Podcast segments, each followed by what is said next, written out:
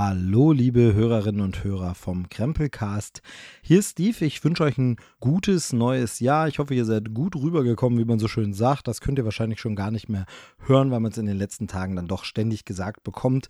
Es sind schwierige, wilde absurde und manchmal auch etwas deprimierende Zeiten, aber wir machen weiterhin einfach das Beste draus und hoffen, auch wenn man das ja fast gar nicht mehr zu hoffen wagt, dass dieses Jahr jetzt wirklich die Verbesserung und die positiven Entwicklungen zeigt, die wir eigentlich schon vom vergangenen Jahr erwartet und erhofft hatten. Und weiter geht's auch direkt mit der Podcasterei. Ich habe mir viel vorgenommen. Auch das sage ich schon seit einigen Jahren immer wieder und nicht nur zum Jahresanfang. Aber ich hoffe doch, dass sich davon vieles in diesem Jahr umsetzen lässt. Und die erste Krempelcast-Ausgabe des neuen Jahres 2022 ist was Besonderes, was ganz Neues. Es ist die erste richtige Crossover-Folge, wenn man so will. Es ist eine Folge in Zusammenarbeit mit einem anderen Podcast, die wir auch auf beiden Podcast-Feeds veröffentlichen werden. Und zwar ist es ein Podcast zusammen mit dem lieben Luke vom Deutschen Filmpodcast. Im Podcast gleich, nicht wundern, Luke und Björn, da gibt es ein bisschen Verwirrungen über den Namen, aber das äh, kann er in seinem Podcast gern mal selber auflösen, was es damit auf sich hat. Es ist eine Zusammenarbeit. Ähm, er hat mich gefragt, hey, ähm, wollen wir nicht über Scream sprechen? Denn da gibt es doch einen neuen Teil, der jetzt Januar 2022 in die Kinos kommt, sofern die Kinos denn offen sind. Vielleicht gibt es auch nochmal Verschiebungen. Ich denke jetzt eigentlich erstmal nicht.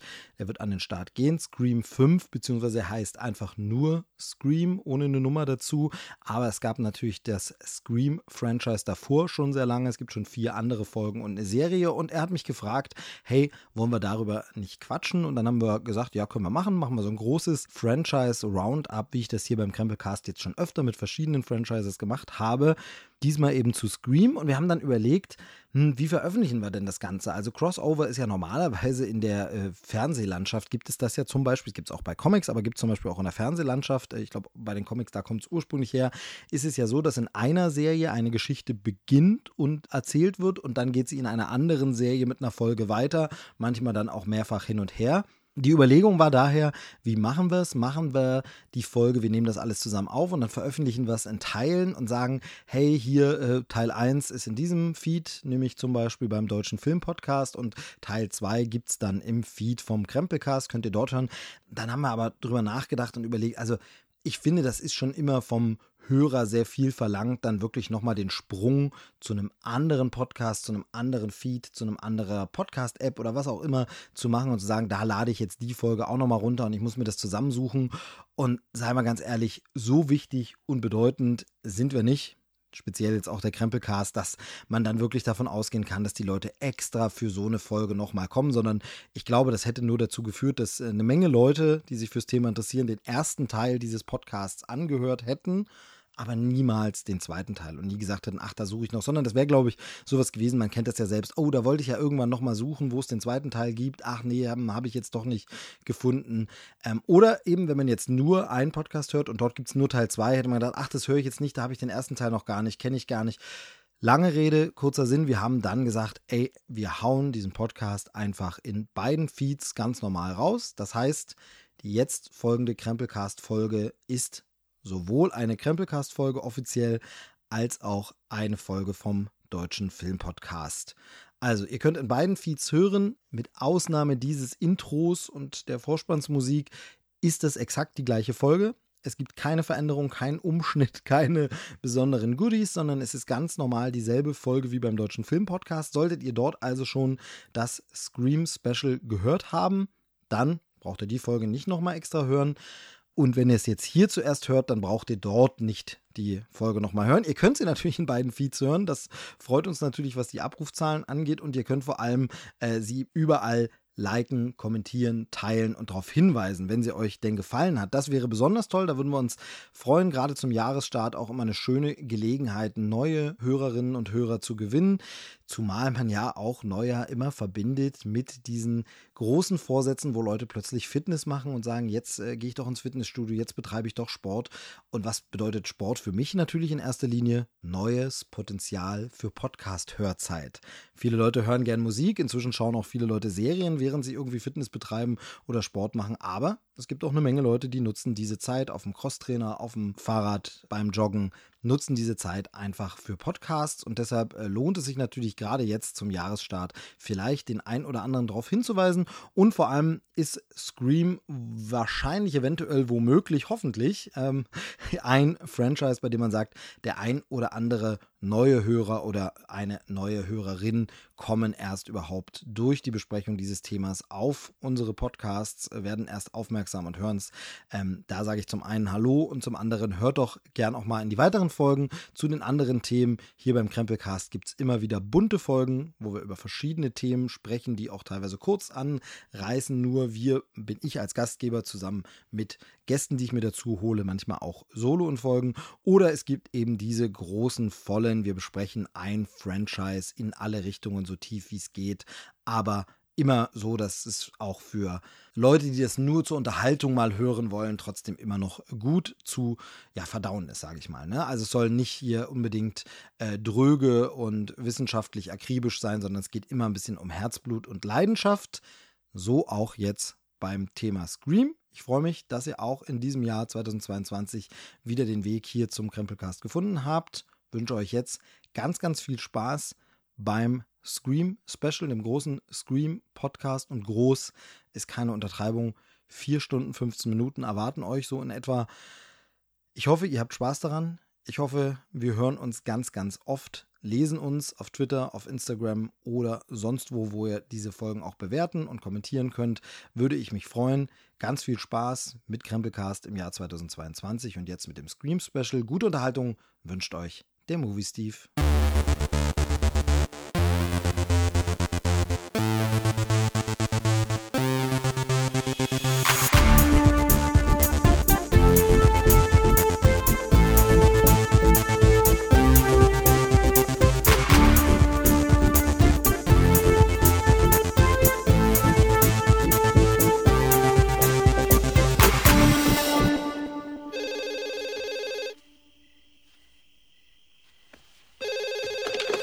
Hallo? Hallo, wer ist denn da? Äh, ja, wer ist denn da? Ich habe zuerst gefragt, mit wem spreche ich denn? Wen wollten Sie denn sprechen? Ich bin, ich bin Candy. Ähm, aber, aber. Hallo Candy, was machst du gerade? Ach, ich mach mir gerade Popcorn. Oh, du machst Popcorn. Popcorn esse ich ja nur im Kino. Ja, nein, ich will auch gleich einen schönen Film gucken.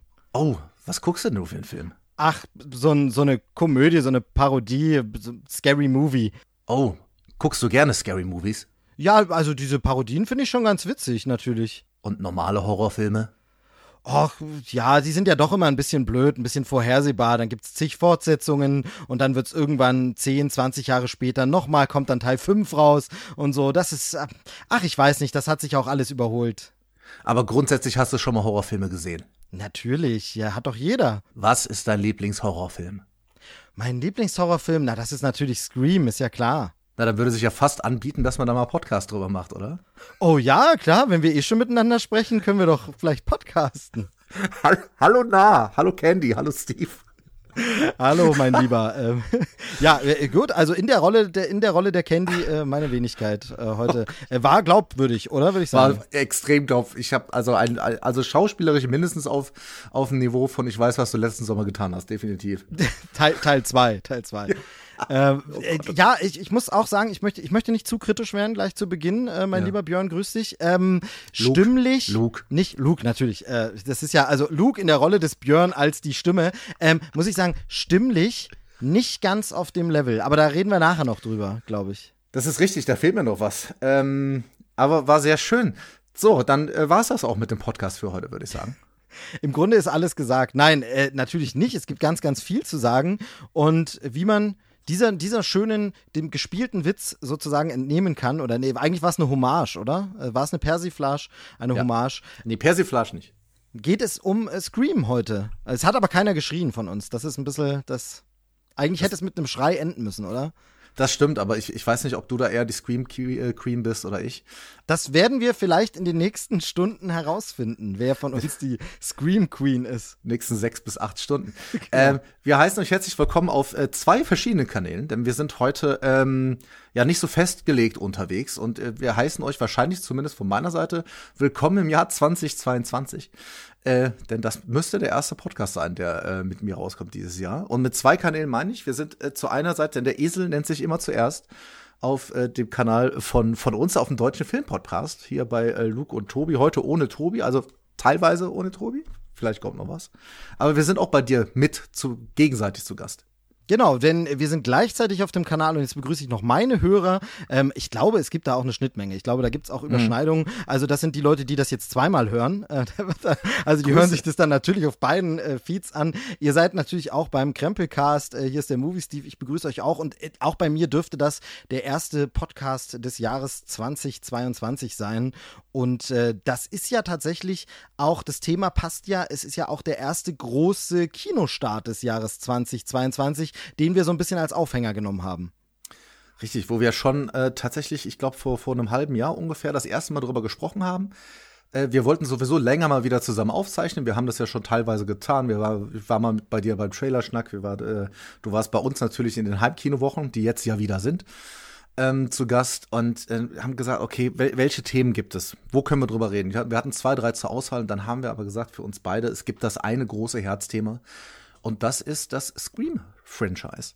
Und ähm, haben jetzt vor, länger vorbereitet und äh, ja, natürlich dann mit dem Ziel zu sagen, hey, am äh, 13. Januar kommt der neue Scream, beziehungsweise am 12. die Vorpremiere in Deutschland raus, je nachdem, wo er, wo er dann rauskommt, in welchen Bundesländern. Aber ich glaube, wir müssen heute nicht zu viel über die Situation sprechen. Aber das Thema wird jetzt wieder größer und allgegenwärtiger und das ist für uns der Anlass zu sagen, hey, wir gucken jetzt nochmal zurück vielleicht vorab, bevor wir einsteigen, ihr könnt das, wenn ihr den, den fünften, den neuen Film äh, sehen wollt, könnt ihr den, könnt ihr den Podcast hier komplett hören, denn wir haben keine Ahnung, wir haben den noch nicht gesehen.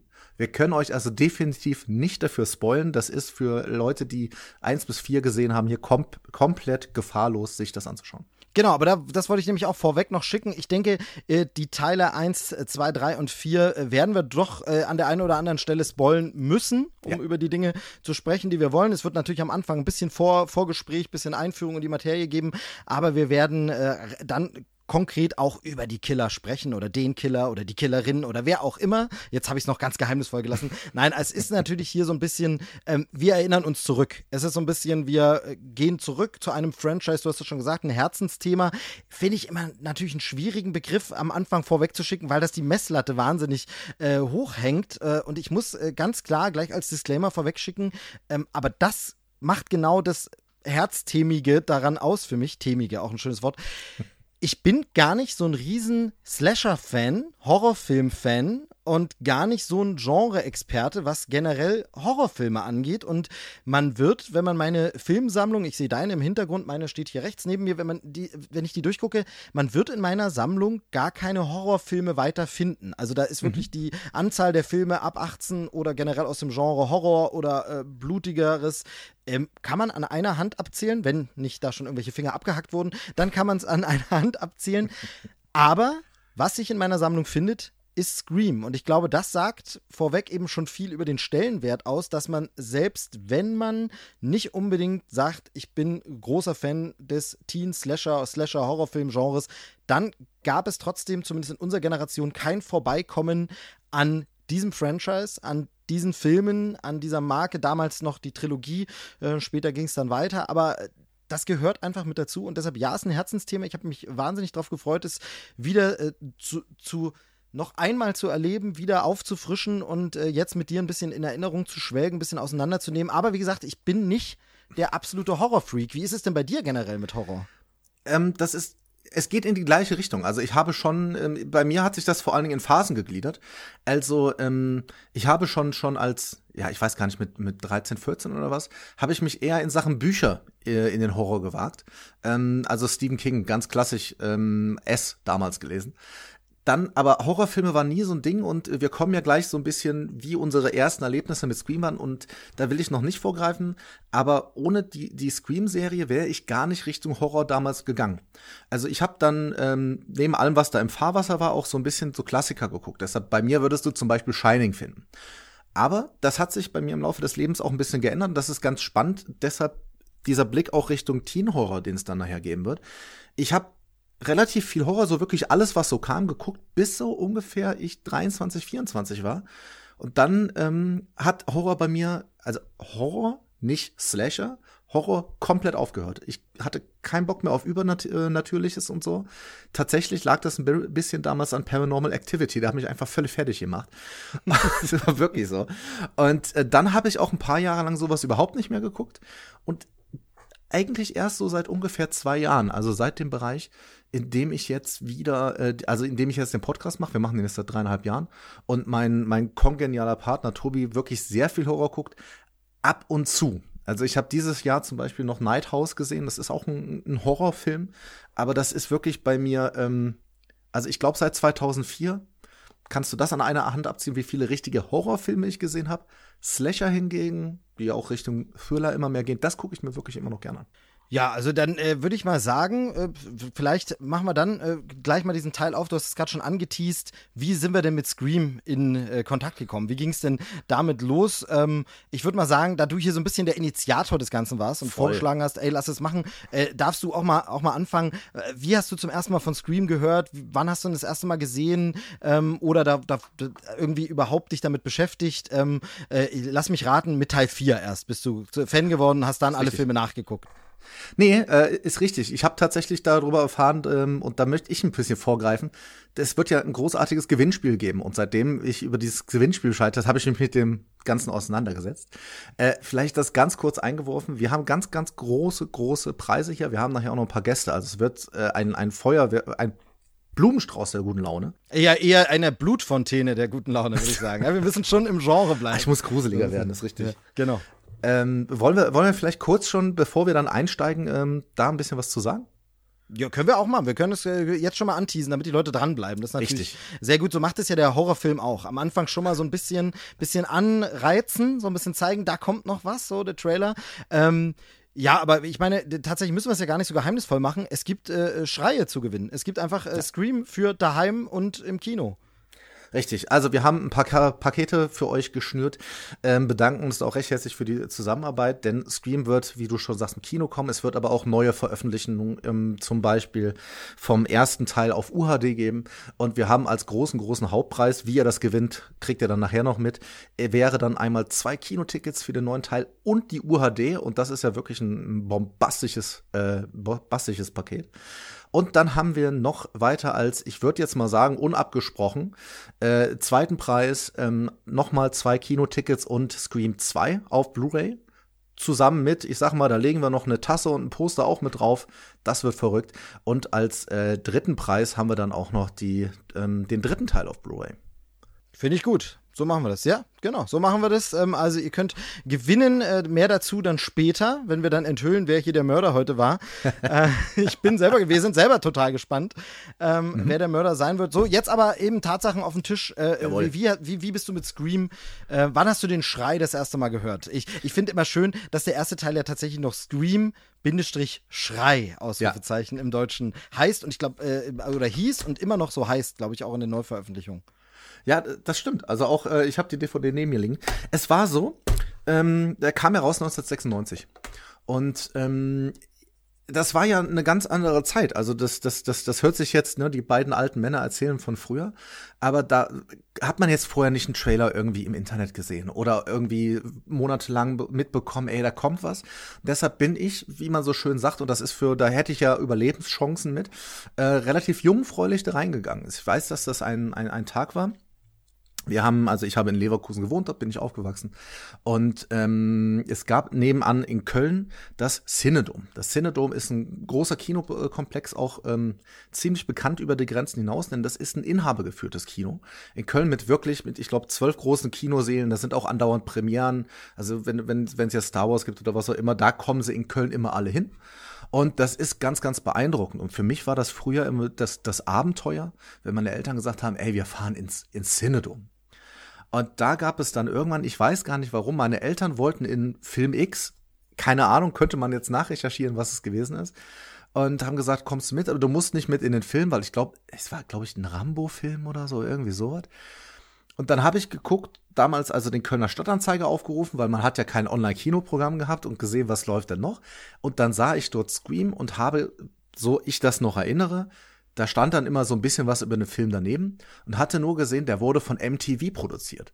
Und dann war für mich damals klar, als äh, 96 war ich 14, yo, gehst rein wie ich da reingekommen bin mit 14, ich glaube, die haben einfach nicht genau hingeguckt. Genau, genau, weil äh, das, das ist, das ist, ähm, äh, das wäre meine äh, sofortige Anschlussfrage gewesen, denn ja. bei mir ähm, ist es tatsächlich so, weil du hast gesagt, es gab keine Trailer, man konnte es nicht sehen, es gab das online nicht. Ähm, tatsächlich wurde mir der Fe Film getrailert äh, und zwar oh. äh, in einer in einer Sportstunde, in der man nicht so unbedingt die Muße verspürte, äh, was zu machen, sondern eher am Rand saß. Hattest du deinen Tonbeutel vergessen, Steve?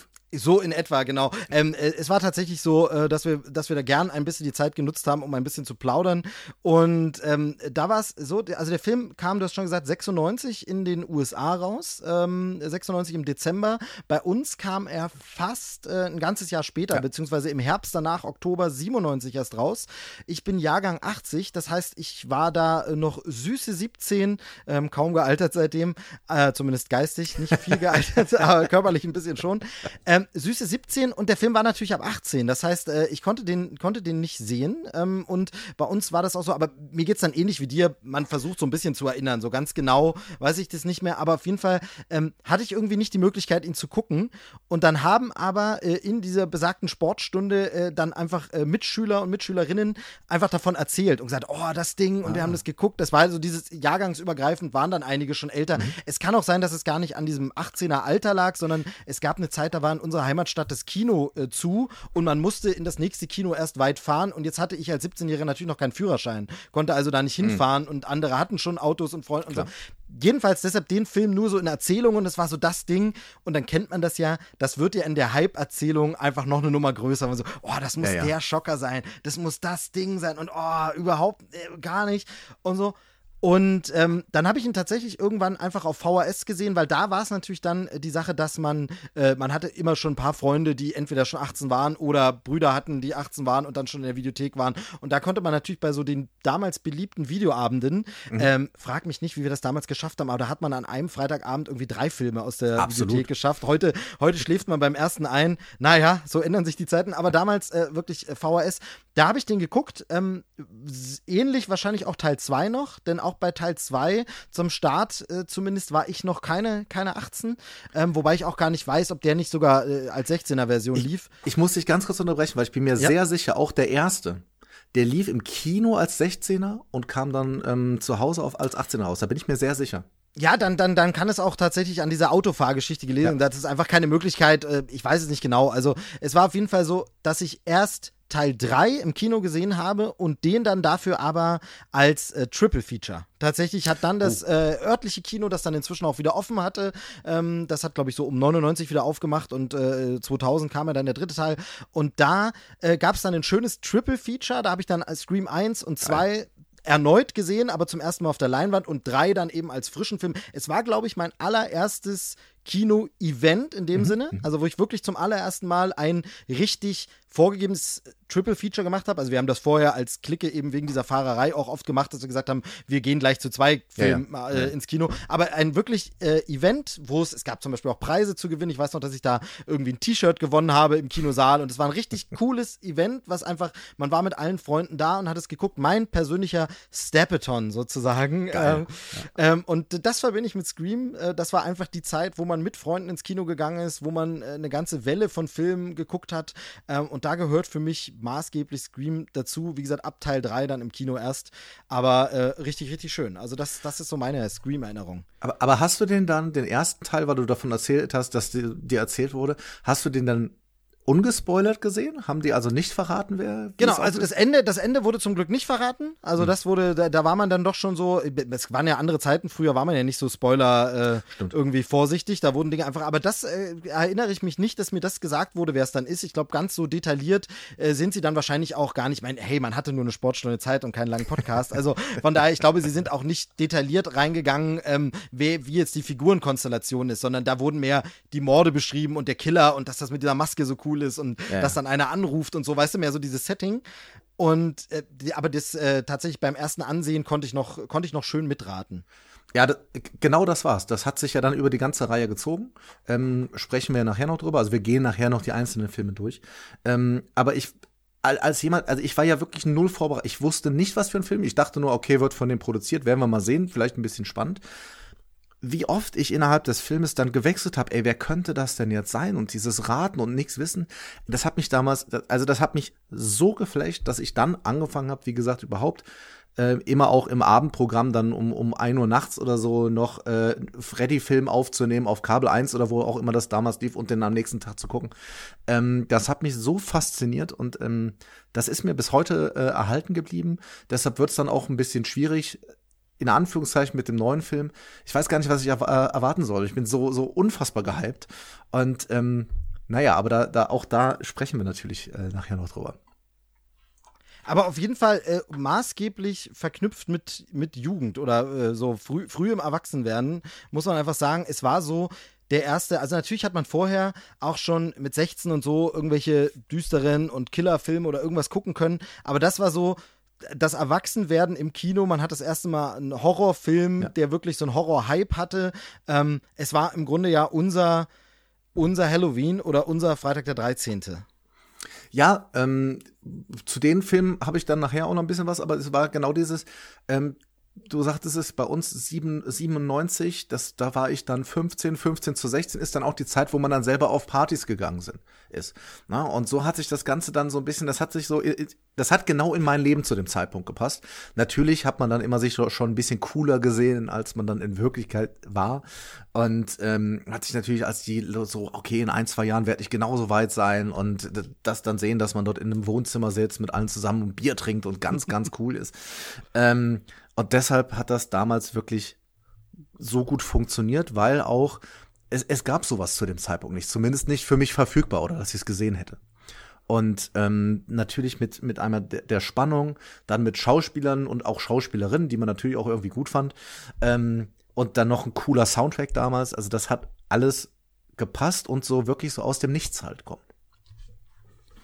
Ja, es hat halt vor allem, äh, finde ich, auch einem so, so ein bisschen so ein Genre ähm, modern präsentiert. Also es ist ja dieses Ding, bis dahin, wenn man, wie du hast schon gesagt, dann hat man irgendwo im Nachtprogramm was aufgenommen oder geguckt, aber das waren eben immer alles alte Filme irgendwie. Mhm. Also es war irgendwie alt oder wenn sie nicht alt waren, waren sie irgendwie billig, weil es halt Fortsetzungen waren und günstig produziert und äh, Direct to Video oder so. Und hier war es plötzlich, das hatte, das hatte Production Value, das ja, sah einfach absolut. gut aus, das war modern, das war gut gefilmt, das war mit aktueller Rockmusik von bekannten Bands, wo man auch sagt, okay, das ist nicht irgendein Doodle-Soundtrack, sondern das war richtig, richtig gut. Es äh, kamen Leute drin vor, die man kannte. Also äh, ja. natürlich auch viele Unbekannte, die man dadurch erst kennengelernt hat, aber ein paar Leute, ähm, wir kommen nachher noch drauf, aber ich sag mal einfach eine der Darstellerinnen aus Friends äh, damals einfach dabei. Und äh, das war, das hat einfach den Horizont geweitet, dass man sagt, okay, Horrorfilme sind ja gar nicht nur diese äh, schmuddelige oder uralte Abteilung in der Videothek, sondern das gibt's auch modern und neu und cool. Und äh, das, äh, das hat schon die Sichtweise massiv verändert, finde ich. Und das, das, das Franchise hat mich deshalb auch immer wieder geholt. Also wir Teil 2 und 3, damals die Trilogie, im, immer im Kino gesehen, drauf hingefiebert, mich gefreut. Dann ist das ja so ein bisschen aus der Kultur, aus der Popkultur ein bisschen verschwunden und kam dann ja wieder mit dem vierten Teil, wo ich mich auch unfassbar drauf gefreut habe, den dann im Kino zu erleben. Natürlich auch damals dann geguckt, auf gar keinen Fall in Spoiler reinlaufen, weil dann kam es etwas mehr. Und dann kam ja noch weiter irgendwann auch noch eine Serie, die ich mir dann auch angeguckt habe auf Netflix damals. Ähm, und dann mit den Nachrichten, weil so ein gerade gerade so eine so eine Scream-Reihe mit mit dem Killer Ghostface, ähm, der ja immer jemand anders ist, da ist es jetzt nicht so wie ich sag mal bei bei ähm, bei Nightmare on Elm Street, wo es jetzt schwierig ist, weil Freddy ist nun mal Robert England und das ist auch schwierig dann zu sagen, jo, es wurde ja versucht, das mit einem anderen Schauspieler neu zu machen und das Problem hast du bei Ghostface, hast du das halt nicht. Da hast du das Problem eher auf der anderen Seite, welche Darsteller nimmst du? Dann kann man aber sagen, okay, in der Serie haben sie es ganz ohne den in Anführungszeichen bekannten Cast gemacht, weil es hat ja eigentlich sind es ja nur die, die, die einfachsten Versatzteile in einem Scream-Film.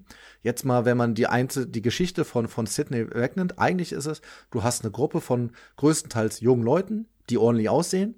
Und es gibt, warum auch immer, einen, der Stück für Stück die Leute, die Leute abschnitzt und damit gerne noch zusätzlich über Meta, also über das, was ist denn Konvention Horrorfilm redet. Das war's ja schon. Ich äh, finde, wenn wir das jetzt schon so aufmachen, wollen wir vielleicht mal kurz zurückblicken auf das Genre des Teen Slasher und vielleicht da äh, das Ganze mal ein bisschen einordnen, historisch und so. Ähm, ist natürlich eine doofe rhetorische Frage von mir. Natürlich wollen wir das. Du hast mir eine Hausaufgabe aufgetragen. Richtig. Ähm, und hast gesagt, ich soll mich ein bisschen vorbereiten. Erzähl doch mal, äh, was ist so mit Teen Slasher und wo muss man das Scream einordnen? Und äh, wer mich kennt und wer meinen Podcast kennt, weiß ja, äh, dass ich eine faule Socke bin und immer sage, boah, habe ich gar keinen Bock, mich da vorzubereiten. Vorbereitung, Podcast überhaupt gar nicht. Also Film gucken, okay. Das ist aber auch das höchste der Gefühle. Aber ich bereite mich nicht vor. Aber ich bin ja ein findiges Kerlchen. Ich kenne Leute. Ja, ich kenne Leute, die Ahnung haben. Und äh, die haut man dann einfach mal an und sagt: Du, kannst du mir nicht meine Hausaufgabe schreiben? Ähm, ich schreibe die dann schnell vor der Stunde ab und ändere drei Worte. Nein, Quatsch wie schon gesagt, ich bin gar nicht der riesen Genre-Experte und habe dann gedacht, ähm, aber wäre es nicht cool, ich frage einen befreundeten Experten, der sich wirklich auf dem Gebiet auskennt, Ahnung davon hat und auch großer Scream-Fan ist, wie mir bekannt ist. Und ähm, da habe ich ihn angehauen. Es ist der liebe Dominik Stark vom Podcast Kino 90. Er ist selber Drehbuchautor und Filmemacher und kennt sich wirklich, also ist da zu Hause in dem Genre. Und da habe ich gesagt, du, mach mal schnell äh, fünf Minuten Teen-Slasher-Abhandlung. ähm, wir haben jetzt zwölf. Zwölf Minuten liegen äh, von ihm vor und er geht so ein bisschen darauf ein, wo stehen wir historisch? Was, was kam vor Scream? Wo geht's weiter? Er geht, man merkt da diese Liebe zu Scream, dann immer schon wieder auch auf Punkte von Scream ein. Damit greift er sicherlich dem einen oder anderen vorweg, dass wir heute hier auch noch thematisieren werden und ansprechen werden. Finde ich aber gut. Das ist im Grunde so ein bisschen zu sehen als Ouvertüre für das Ganze, als schöne Einleitung, die uns ein bisschen reinführt ins Thema, Punkte anspricht, auf die wir dann nachher nochmal Bezug nehmen können. Ähm, und wenn du magst, dann würde ich sagen, spielen wir den jetzt einfach mal ab und ja. äh, hören uns den Dominik einfach mal an, äh, was er da zum Besten gibt. Also äh, geballtes Wissen, Thema Teen Slasher, wo stehen wir bei Scream? In welche Welt ist Scream da eigentlich hineingekommen? Ähm, und das spiele ich an der Stelle einfach mal ab. Mach das und ich sag schon mal äh, Dankeschön an lieben Dominik. Ähm, denn das ist wirklich sehr gut vorbereitet, da müssen wir nicht arbeiten. Das, das lieben wir natürlich. Genau, so, so gehört sich das. Also, äh, äh Mats ab.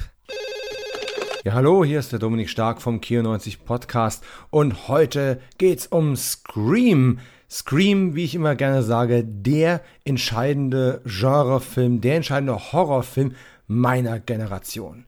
Immer ist die Rede von den prägenden großen Horror-Ikonen im Hinblick auf ähm, Freitag der 13., Freddy, Jason, Michael, wie sie alle heißen, Pinhead. Sie sind die großen Ikonen des Horrors, aber eigentlich bin ich eine Generation zu jung dafür. Aber alle, die jetzt Ende 30, Mitte 40 sind, sind genau im richtigen Alter gewesen, als 1996 Scream auf die Leinwände kam. Ein Film, der so viel hatte, das gegen ihn sprach, der so viel Probleme schon bei der Produktion auch hatte und der letzten Endes doch den Horrorfilm gerettet hat. Und den Slasher-Film. Und die hängen ganz eng miteinander zusammen, nicht nur weil der Slasher eben ein Subgenre des Horrorfilms ist, sondern auch weil naja, der Niedergang des Horrorfilms auch ganz viel mit dem Slasher zu tun hat. Aber was ist denn der Slasher, für den es eigentlich keinen wirklich guten deutschen Begriff gibt?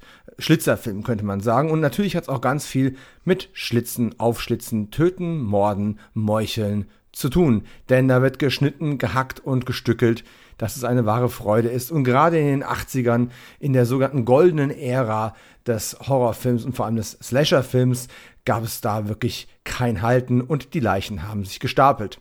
Aber warum ist das unterhaltsam? Wann hat das eigentlich angefangen und warum hat Scream das ein Stück weit geändert, gerettet und auf eine ganz neue Ebene gehoben? Na, zunächst mal war Scream vor allem ein großer Erfolg. Und einen solchen Hit, den braucht es eigentlich immer, um eine neue Trendwende oder eine, eine neue Welle in Bewegung zu versetzen. So war es beim Slasher eben auch. Der Slasher und seine Wurzeln reichen ganz weit zurück. 10, 20, 30 Jahre vor Scream gab es schon den italienischen Giallo, äh, es gab die europäischen Krimi-Filme und da waren so die Anfänge des Slasher-Films begraben, auch wenn man das damals natürlich noch nicht wissen konnte. Der klassische Horrorfilm mit seinen gotischen Monstern sah natürlich völlig anders aus. Auch die übernatürlichen Geisterfilme und ähnliches sind aus ganz anderem Holz geschlitzt, als es geschlitzt, geschnitzt, als es der Slasher ähm, später sein sollte. Beim Slasher geht ein meistens maskierter Killer auf eine Gruppe meistens jugendlicher Protagonisten los und dezimiert diese meistens eben mit Schnitt, Hieb und Stichwaffen. Und äh, die Polizei hat eine immer untergeordnetere Rolle, anders als eben im Krimi oder auch oft im Giallo, wo das Ermitteln noch ein Stück weit eine Rolle spielt. Hier ist ein Überlebenskampf. Hier geht es um Party. Hier geht es um Lebensbejahendes. Hier geht es auch darum, dass Jugendliche Sex haben wollen und dass Sex eben tödlich ist. Das Puritanische des Amerikaners kommt dabei ganz stark zum Tragen. Der Slasher eigentlich auch ein uramerikanisches Genre, das es ganz schwer hat, in andere Länder auszubrechen, obwohl es natürlich immer wieder Versuche gegeben hat, auch ähm, in anderen Nationalitäten Slasher zu produzieren, die auch mitunter einige sehr interessante Titel hervorgebracht haben. Selbst in Deutschland gab es ja mal eine kurzfristige Slasher-Welle Anfang des neuen Millenniums und bei, wenn wir gleich über die Wurzeln des Slashers äh, sprechen, gibt es auch da eben nicht nur amerikanische Beiträge. Aber was sind denn die Wurzeln? Als die Mutter des Slasher-Films gilt eigentlich der 1978er John Carpenter Früherfolg Halloween. Ganz klar Michael Myers, der klassische Slasher-Film-Bösewicht. Er hat das große Küchenmesser, das Fleischermesser und er hat jugendliche Opfer im Visier, Babysitter und denen geht's an die Gurgel. Das war, das war schon ein Stück weit die äh, ja, Malen nach Zahlenvorlage für unendlich viele Nachahmungstäter, die in den nächsten Jahren auf die Leinwände kommen sollten. Aber wenn Halloween die Mutter des Slasher-Films ist, dann gibt es natürlich auch noch eine Großmutter, denn es ist mitnichten der erste klassische amerikanische Slasher gewesen. Ähm, es gab auch vorher schon verschiedene andere Anläufe. Äh, es gab die Proto-Slasher, ähm, Proto-Slasher, also Filme, die wo es den Begriff Slasher noch gar nicht gab, die man aber rückwirkend, retrospektiv in dieses Genre mit einordnen kann. Filme wie Amputiert, Henker der Apokalypse von 1973 oder das Texas Kettensägen-Massaker von Toby Hooper von 1974.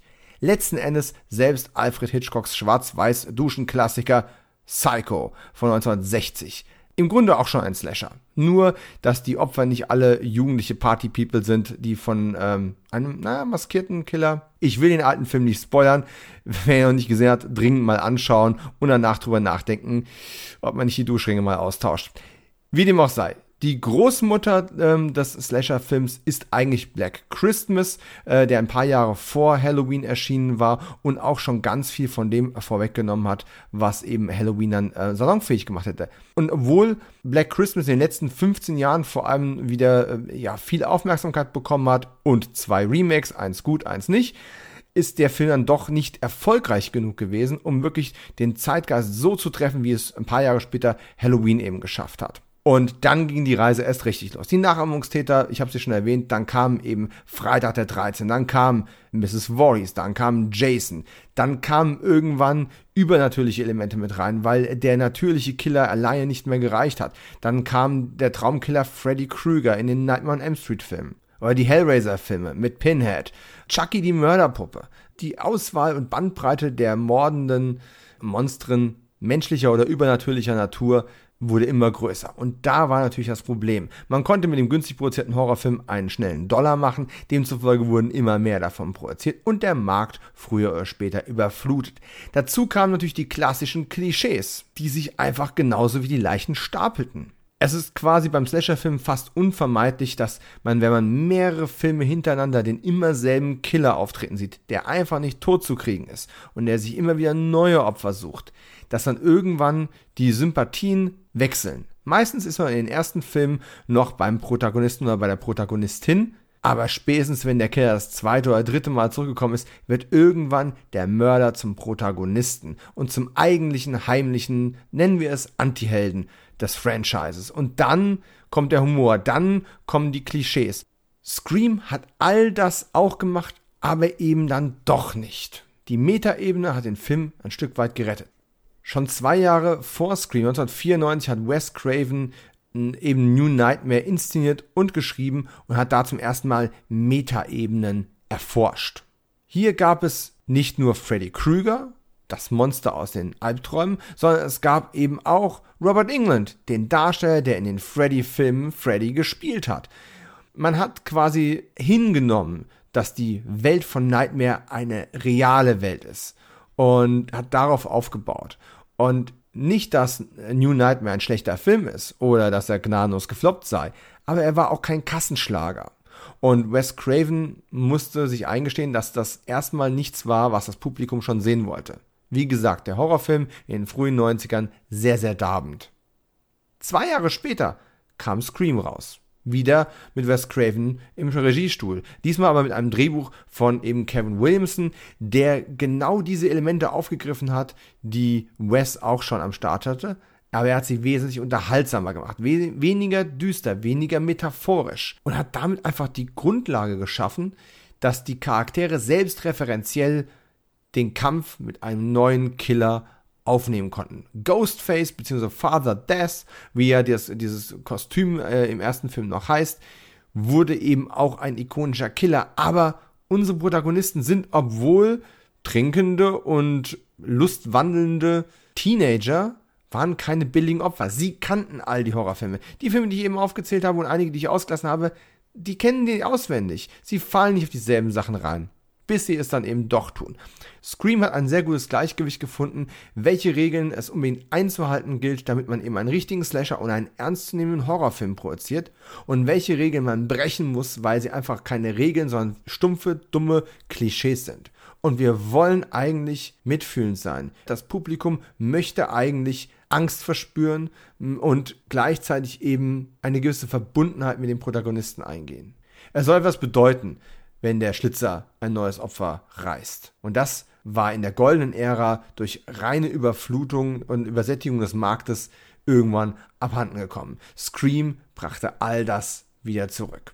Und glücklicherweise mit seiner Formel, dass man zwar in jedem Film in den, späteren Fortsetzungen, die natürlich unweigerlich folgen mussten, Ghostface kehrte zurück, aber es war eben nicht immer derselbe Ghostface. Spoiler-Alarm.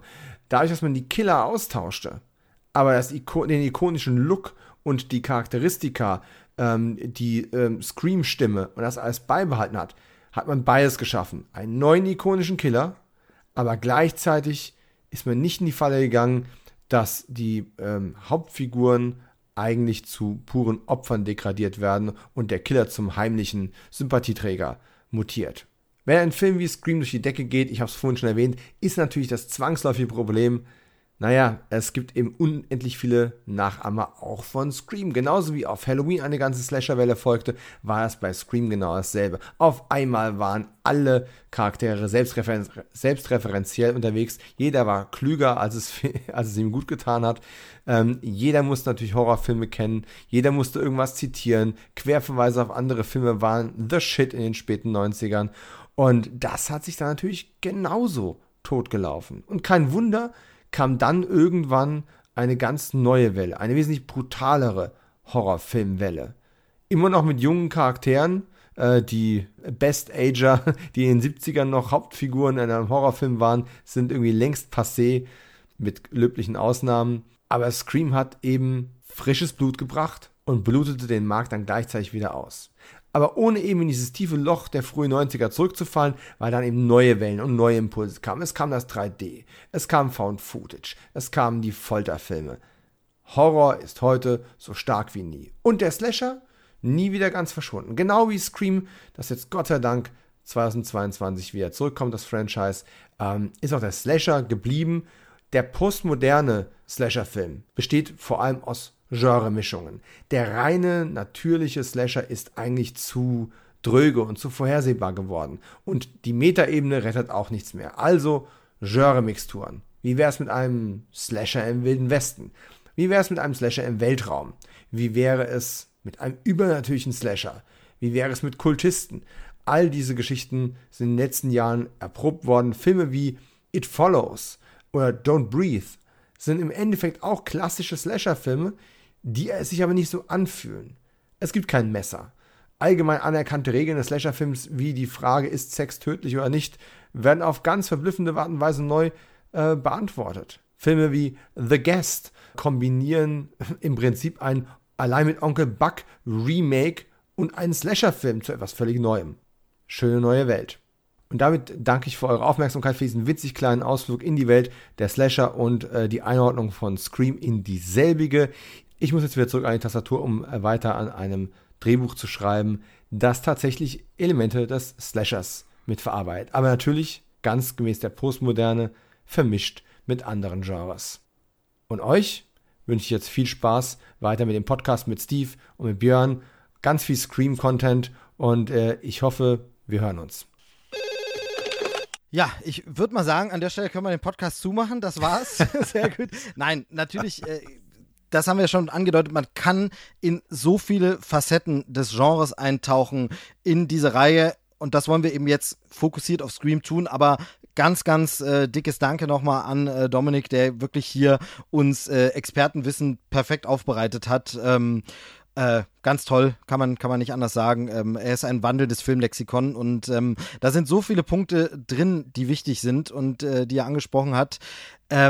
Wie ist es denn bei dir so um äh, das Wissen rund um Wes Craven bestellt, was er so vorher gemacht hat? Oder ist er bei dir zum ersten Mal bei Scream so richtig auf dem Radar gelandet? Nee, ähm, ist, ist er nicht. Also wie gesagt, auch nochmal danke für diesen Deep Dive. Äh, wirklich, wirklich ganz, ganz, ganz, ganz großartig. Bei mir ist der, ähm, also das erste Mal, dass ich was von ihm gesehen habe, ja, das war, das war Scream, aber äh, dann habe ich halt alle Sachen, die davor von ihm gekommen sind, also nicht alle Sachen, aber sehr viel, sehr viel davon nachgeholt, ähm, weil ich halt dann in dieses Genre wegen, wegen Scream halt äh, eingetaucht bin.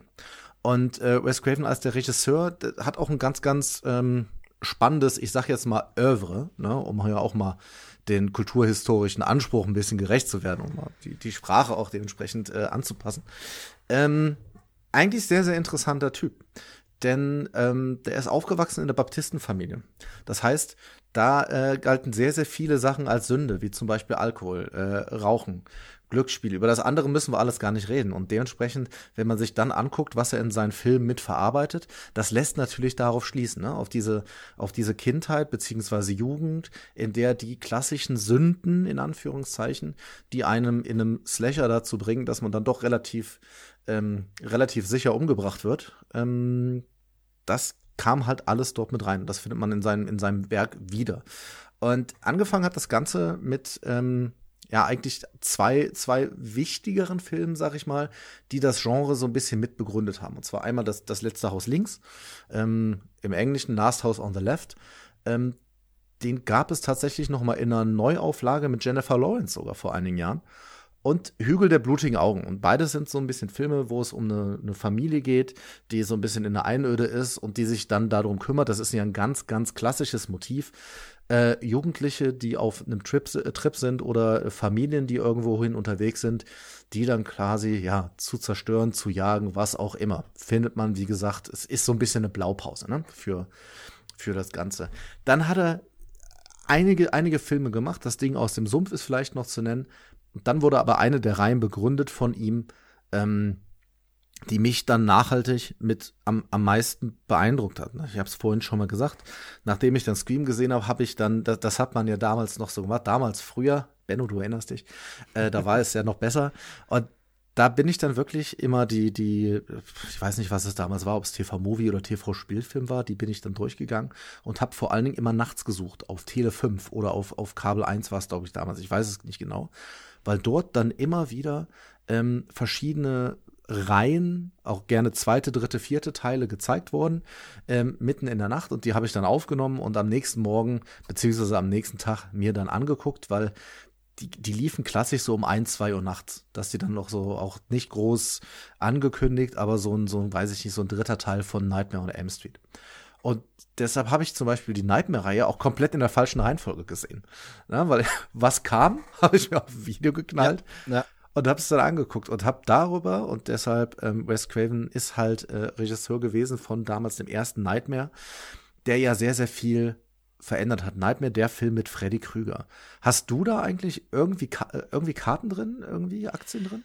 Äh, tatsächlich, äh, Wes Craven generell bei mir auch so aufgeploppt, als dieses, bei mir war es weniger das im Fernsehen aufnehmen, sondern dann eben diese Videothekenbesuche. Mhm. Und dann war es so, dass Wes Craven wie so ein Werbeschild immer drüber stand. Mhm. Auch oft wurde nur präsentiert ja, oder so. Das kennt ja, man, kennt man heute auch gern von Tarantino. Dieser Film stand im Regal neben einem von Tarantino und so. ne? Also alles, was nur im Ansatz mit ihm zu tun hatte, wurde drauf. Und da war das mehr so, dass diese Marke Wes Craven quasi für mich bekannt wurde, bevor ich die Werke so kannte. Also wo man einfach so dieses so Ding, oh, das muss wieder von diesem genialen Wes Craven, der wird immer so gelobt sein und so. Und dann geht es mir genauso wie dir, sehr spät irgendwie irgendwelche Teile von Nightmare mal gesehen, äh, aber nicht in der richtigen Reihenfolge, was halt gerade verfügbar war, was man irgendwo hatte. Ähm, und dann hat man das geguckt und auch teilweise eher trashige Werke, wie gesagt, auch so Sachen, die Wes Craven vielleicht gar nicht selber Regie geführt hat, sondern nur produziert hat, wo nur sein Name drauf stand und so Sachen. Ähm, deshalb war der für mich gar nicht so ein Riesenname, also der war für mich ein Riesenname, ohne dass ich mit seinem richtigen Werk so super gut vertraut gewesen wäre. Das war mehr wie so ein Label, Wes Craven präsentiert. Und dann muss man ja ganz klar sagen, dass das auch eine Zeit war, da hat man sich ja noch gar nicht so sehr außer es wurde so rausgestellt von den Studios, von den Produzenten, mit Regisseuren und Autoren und so beschäftigt, sondern da gab es Filmreihen, und ja. man hat noch gar nicht so, also muss ich zumindest ganz ehrlich sagen, es mag 13-Jährige geben, die schon absolut in Filmkunde bewandert sind und sich mit den ganzen Produktionen ähm, äh, vertraut beschäftigt haben. Bei mir ist es so, mir war damals mit 16 nicht bewusst, was ein Regisseur jetzt genau ausmacht und wie viel Einfluss der Produzent hat und wie viel der Autor, sondern das war einfach irgendwie, hm, ja, das sind Leute, die machen Filme und das ist diese Reihe und da war dann Wes Craven natürlich so als Name, den man wahrgenommen hat, so wie man vorher Spielberg wahrgenommen hat, aber Spielberg war eben auch, das war auch alles. Das war zurück in die Zukunft, war Spielberg, obwohl er nicht da Regie geführt hat. Das Wunder in der achten Straße war Spielberg und ähm, Jurassic Park war Spielberg. Also das war eben alles eins und so ähnlich war Wes Craven einfach, das war Horror. Das war die Abteilung in der Videothek, Horror äh, und cool. Ähm, und erst später habe ich das dann so ein bisschen auseinandergenommen und ich finde aber, dass Scream schon so ein bisschen heraussticht. Dass das so, wenn man so will, sein da, da, mögen jetzt große Wes Craven-Fans, wie gesagt, ich bin nicht in dem Genre so zu Hause, mögen jetzt gern rebellieren und sagen, nein, aber Nightmare ist viel wichtiger und ganz andere Sachen sind viel wichtiger. Ich muss sagen, für mich sticht Scream heraus als das Werk, was er quasi so als Vermächtnis hinterlassen hat, wo man sagt, okay, wenn man Wes Craven kennen sollte und man macht irgendwie mal so einen Kanon, welche von welchen, von allen wichtigen Regisseuren muss man mal was gesehen haben, dann wäre bei mir äh, Scream, wo ich sage, das sollte man von Wes Craven kennen, ähm, weil er sich natürlich zum Teil auch selbst zitiert und vor allem die ganze Branche und das ganze Genre, für das er steht, so zitiert und anspielt. Und deshalb ähm, sticht das da so ein bisschen raus. So, jetzt bin ich ein bisschen weit ausge. Aber das ist äh, kurz meine Einordnung zu Wes Craven. Genau. Das, ja, es ist so interessant, weil, weil, weil der innerhalb seine, seiner, seiner Phasen, wo er dann halt die Filme gemacht hat, äh, wenn man sich anguckt, was ganz, ganz kurz vor Scream kam, das ist sehr, und auch was kurz danach kam, das ist sehr interessant. Ähm, weil er zum Beispiel 94, also Scream kam wie gesagt 96, 94 hat er noch mal ähm, den für sich letzten Teil von Freddy gemacht, also Freddy's New Nightmare. Darüber hat Dominik ja auch gerade gesprochen. Und der ist auch total meta. Also da ist es wirklich so, genau. nur ganz kurz, der spielt in der wirklichen Welt. Also was wäre gewesen, hat Dominik gerade auch gesagt, wenn die Figur des Freddy es tatsächlich unter die Schauspieler schaffen würde, die damals beim ersten Teil dabei waren. Ähm, kein riesiger Erfolg. Ich fand den spannend. Dann gibt es auch noch einen Film zwischen Freddy's New Nightmare und Scream. Und zwar, äh, vielleicht erinnert sich der ein oder andere Connoisseur des, der, der Trash-Filme an Vampire in Brooklyn mit Eddie Murphy. denn, denn, auch den hat, äh, großartig, muss man unbedingt gesehen haben, ganz unbedingt. Äh, auch den hat Wes Craven gemacht. Ähm, er konnte sich aber auch behaupten, das war 1999 mit Music of the Heart. Den ähm, würde ich noch kurz ansprechen. Das ist äh, ganz, ganz anderer Film. Na, also es ist eine, ist eine Biografie über eine Violinespielerin, äh, Roberta Gaspari, das lese ich ab, weil ich das nicht aus dem Kopf habe. Und für diesen Film wurde äh, unter anderem Meryl Streep auch für den Oscar nominiert. Na, also dementsprechend ganz, ganz anderes Genre und ähm, interessant zu sehen, was er dann dort auch machen könnte. Und er hat halt die Marke Scream, nachdem er sie eingeführt hat, dann auch nie losgelassen. Ne? Also er hat äh, eins, zwei und drei gemacht, tatsächlich. Und da wird es dann auch wieder, äh, ja, da wird es dann ein bisschen traurig, denn Scream 4 war tatsächlich der letzte Film, den er als Regisseur gemacht hat. Denn ähm, der Gute ist gestorben und zwar äh, 2015 am 30. August, weil äh, aufgrund eines Hirntumors ist aber 76 Jahre alt geworden. Ähm, nichtsdestotrotz, äh, ja, war auch der, sein letzter Film war der vierte Teil von Scream. Aber Wes Craven hat ja nicht alleine dafür gesorgt, sondern es gibt noch jemand ganz anderen wichtigen in dem Zusammenhang. Und genau. zwar ist das Kevin Williamson. Und da kommst du wieder ins Spiel. Genau, Kevin Williamson. Ich, ich muss dir kurz was zeigen, was ich hier liegen habe. Ich ah. weiß nicht, ob du das sehen kannst. Ja, sehe ich tatsächlich. Genau, das große äh, Serienguide-Sonderheft zu einer Serie, die äh, mich geprägt hat und ich glaube viele Kinder der 80er, 90er, 90er vor allem äh, geprägt hat. Es geht natürlich um Dawson's Creek. Und jetzt werden viele sagen, hä, aber was soll das jetzt? Warum jetzt auf einmal Schnulz-Serie ähm, äh, um diesen äh, verkappten äh, Kleinstadt äh? Ähm, warum? weil auch die erfunden, geschrieben, gemacht von Kevin Williamson. Ähm, Kevin Williamson, Jahrgang 65, äh, das heißt, der natürlich tatsächlich mit den Filmen der späten 70er, 80er so filmsozialisiert, was auch da den Horrorfilm angeht. Da war er dann genau jugendlich und hat die Filme geguckt, so wie bei uns dann Scream genau zur richtigen Zeit kam. Ähm, und Kevin Williamson hat, äh, war quasi mit Scream plötzlich da, will ich mal sagen. Er war plötzlich ähm, auf der Bildfläche. Es gab natürlich im Hintergrund vorher Bidding War und so um das Skript und alles und so. Aber der richtige große Durchbruch war Scream. Ähm, er hat dann auch Scream 2 geschrieben. Er hat geschrieben, äh, ich weiß, was du letzten Sommer getan hast. Er mhm. hat Faculty geschrieben, äh, Tötet Mrs. Tingle, äh, den hat er dann auch Regie selber geführt. Ganz viele Jugendgeschichten und eben unter anderem Dawson's Creek. Und das erwähne ich deshalb, weil diese Serie natürlich, äh, so kitschig sie sein mag, so unrealistisch die Jugendlichen sprechen. Ich habe die Serie damals wirklich geliebt geliebt äh, und gefeiert. Warum? Sie ist äh, von Kevin Williamson so, sag ich mal, semi- oder Anleihen autobiografisch, nicht wirklich komplett autobiografisch, aber mit Anleihen an seine Biografie erdacht. Es geht um eben einen jungen Filmemacher, ähm, der großer Fan von Steven Spielberg ist und so. Das war auch Kevin Williamson.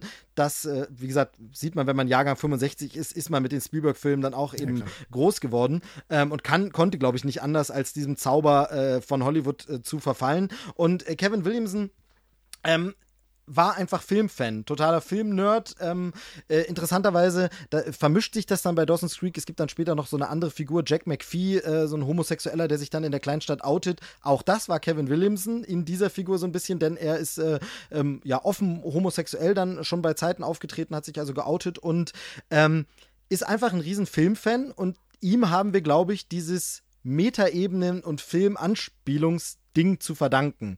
Ähm, das ist was, wie gesagt, wir haben es jetzt schon mehrfach gesagt, damit hat Wes Craven schon gespielt in New Nightmare. Ja.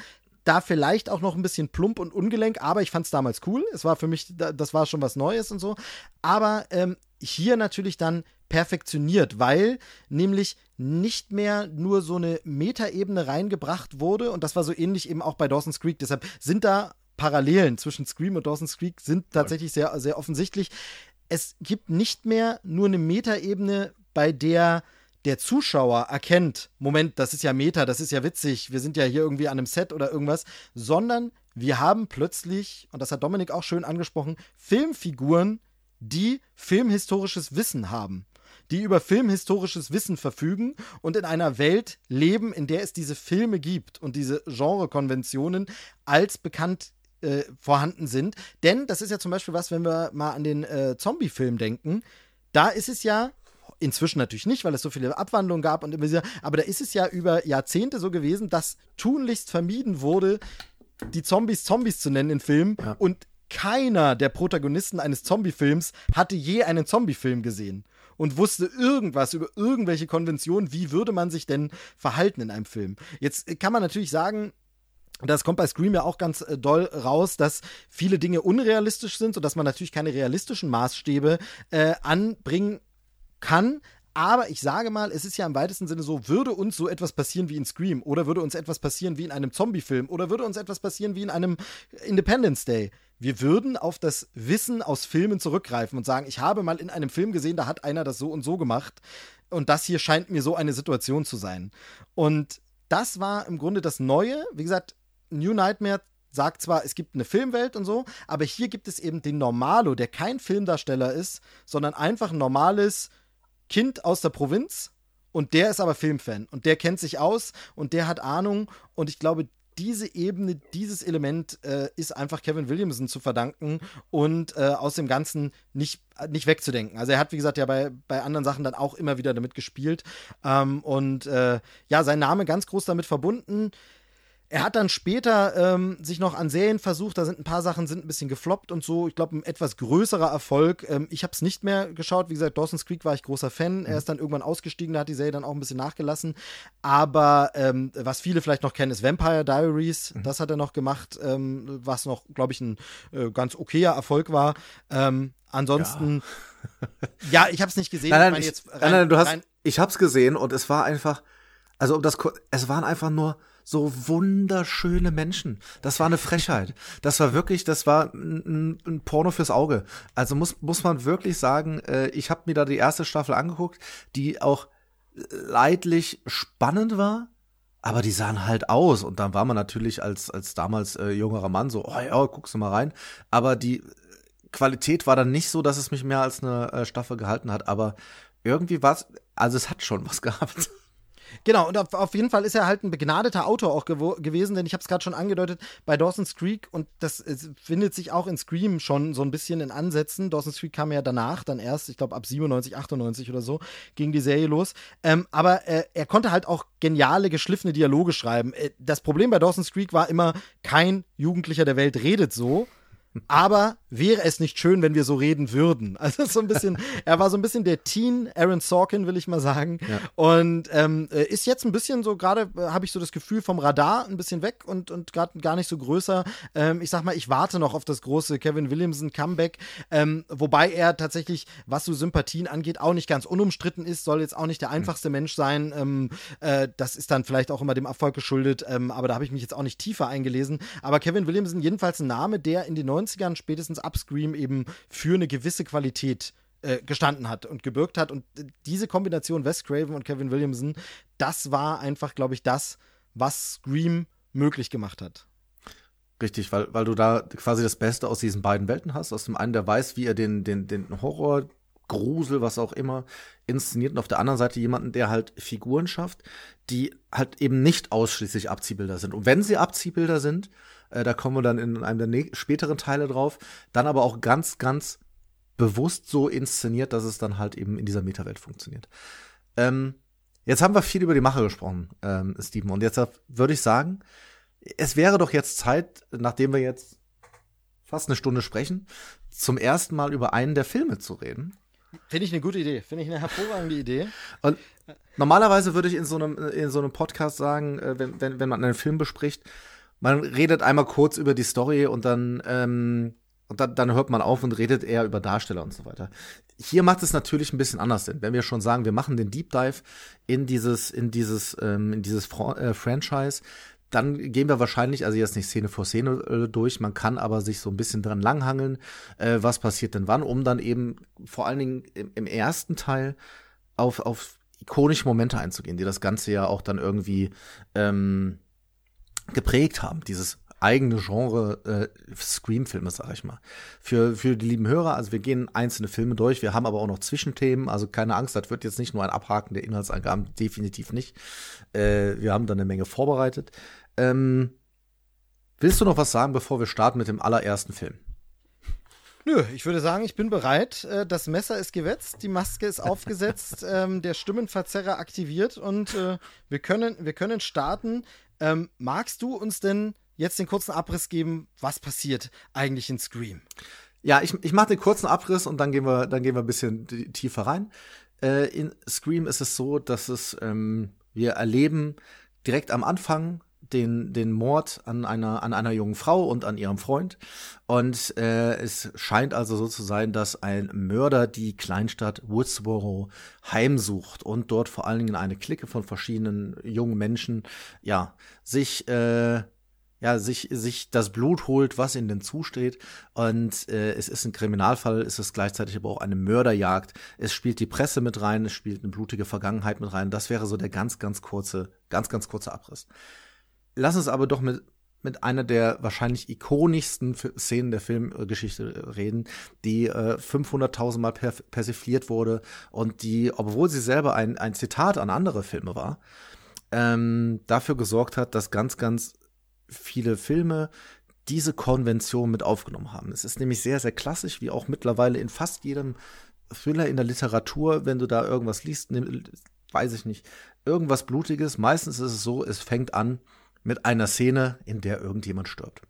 Und dann, wir haben vorhin darüber gesprochen, für mich war das klar, als ich den das erste Mal gesehen habe, ohne Vorinformation. Du siehst am Anfang die junge Drew Barrymore, die man kennt. Also ist das ja eigentlich völlig klar, natürlich überlebt die, weil das wird ja genau. das Final Girl. Ja? Habe ich gedacht. und wir, wir sehen sie zu Hause in einem, und das zieht sich durch die Filmreihe, äh, riesigen Haus was, was meistens äh, auch äh, etwas abgelegen liegt. Und hier ist es auch so, denn es ist, ähm, sie spielt Casey Becker mit einer wunderschönen blonden Perücke, das kann man wohl schon mal sagen. Sie ist, äh, ja, du hältst sie in die Kamera, da ist sie. Äh, das ganz ikonische Bild, wie sie in den Telefonhörer brüllt. Denn sie ist allein zu Hause. Das kriegen wir, kriegen wir direkt am Anfang mit, bereitet sich ihr Popcorn zu und dann klingelt aus dem Nichts das Telefon. Und auch da muss man sagen, damals gab es ja noch Haustelefon. Also das, das wenn es zu Hause geklingelt hat und deshalb, dann hat man damals abgenommen. Heute, wenn jemand mich auf dem Handy anruft, ich sehe, wer es ist und habe gerade keine Zeit oder Lust, dann, ne? Aber früher war das die Pflicht. Einer von der Familie war zu Hause, wenn angerufen wird, wird abgenommen. Immer. Und so wird sie angerufen, und das habt ihr ja am Anfang gehört von jemandem, der nicht direkt sagt, wer er ist. Und es entwickelt sich so ein kleiner Flirt, Flirt fast, kann man sagen. Ähm, und der Anrufer fragt sie, was ihr Lieblingshorrorfilm ist. Ähm, und äh, das beantwortet sie auch. Sie reden ein bisschen darüber, aber dann merkt man relativ schnell, okay, äh, der Anrufer auf der anderen Seite ähm, hat doch anderes im Sinne, denn er möchte gerne sehen, wie sie von innen aussieht. Das ist das Ganze und man, es entspannt sich ein Spiel zwischen den beiden. Sie spielt wunderbar eine Panik. Er fragt immer wieder Sachen zu Horrorfilmen und spielt ein Spiel mit ihr, in dem dann halt auch ihr Freund quasi zum Einsatz wird der äh, Steve, der nämlich draußen halt wartet ähm, vor dem Pool und der wird relativ schnell dahingeschnetzelt. Das hat mich, hat mich immer besonders mitgenommen, ne? Es war natürlich immer. Du hast auch Ähnlichkeit mit ihm. Besonders hart, ja. ja. und man, was, was in dieser Szene ist, diese Panik, die ihn ja aufsteigt, die wird von, äh, die wird von, von Craven ganz, ganz unglaublich eingefangen durch eine Kamera, die sich mit ihr mitbewegt, die sich teilweise auch durch die Küche bewegt, als wenn jemand dort stehen würde. Ähm, und die Panik, die auch immer mehr von, von Barrymore halt auch super dargestellt wird, das muss man auch einfach sagen. Die, man zittert richtig mit ihr mit und ähm, dadurch, dass dann halt der Angreifer irgendwann durch das im Haus ist und dass es dann schafft, sie zu jagen. Sie entkommt immer mal wieder und dann passiert, was passieren muss. Die Eltern kommen nach Hause, die Rettung ist nah. Und dann war für mich damals völlig klar, natürlich kriegen die Eltern das jetzt mit und vielleicht schnetzet der die Eltern ab. Aber es wird was anderes passieren. Äh, sie wird getroffen von ihm vom Messer, so dass sie auch ihre Stimmbänder nicht mehr richtig benutzen kann. Sie krabbelt quasi noch auf die Eltern zu, die sie aber nicht sehen, weil sie ins Haus gehen. Und dann, ja, holt sich der Killer, Ghostface, holt sich das, was er will, äh, bringt sie um, fesselt sie an einen Baum, äh, hängt sie dort auf und die Eltern, ja, vor allem die Mutter, schreit das erste Mal, denn sie sieht ihre tote Tochter am Baum. Was für ein Auftakt, oder? Also das Ding äh, hat einen reingerissen, genau wie du gesagt hast, es hat mit, mit, mit, mit Konventionen in dem Sinne gespielt, dass man wirklich gedacht hat, ey, das ist ein junger Star, das ist Drew Barrymore, natürlich ist die unsere Hauptfigur. Ach nee, ist egal, oh, oh hoppla. also äh, das, das zum einen, das war neu, zumindest für, für uns damals als 17-Jährige, äh, war es einfach wirklich, das kannte man so nicht. Ähm, und dann bietet diese Szene natürlich, du hast vieles angesprochen, wirklich alle wichtigen Elemente, die das Franchise für immer haben sollte der Telefonanruf. Die Stimme des Killers, müssen wir auch gleich drüber reden. Die Stimme des Killers. Das ikonische Geräusch des Messers. Kein Messer der Welt macht dieses Schwing. Aber hier ist es so. Ähm, aber auch äh, tatsächlich die, die, die Schlitz- und Schnetzelgeräusche, ähm, wenn es den äh, lieben Freund Steve äh, dann leider dahin rafft. Da hört man dann nochmal schön, das ja. Sounddesign äh, kommt, zum, kommt zum Tragen. Ähm, alle wichtigen Elemente hier schon da, die Kamera, die, der, das Mädchen, das vielleicht auch den Anrufer erst gar nicht so richtig ernst nimmt, weil wir schon ein bisschen in diesem ähm, ja aufgeklärten Zeitalter der 90er sind. Ja, wir kennen Horrorfilme und ja, ja, wir reden. Das Mädchen, das sich auch das ist ja auch zum Beispiel damals neu gewesen, das junge, blonde, hübsche Mädchen, das sich den Horrorfilm anguckt. Mhm. Es war ja damals das Klischee, Horrorfilme gucken die Kerle, schleppen vielleicht das Mädel mit rein, die hat dann Angst. Aber hier sehen wir ein Mädel, wir wissen da noch nicht, dass ihr Freund da auch irgendwo in der Nähe ist oder sie auf ihn wartet, aber es ist so, die macht sich Popcorn und will sich jetzt einen Horrorfilm angucken, äh, wo man halt auch sagt, auch das war alles neu und das sind aber alles Elemente, die sich dann von dieser allerersten Eröffnungsszene durch die ganze Serie ziehen.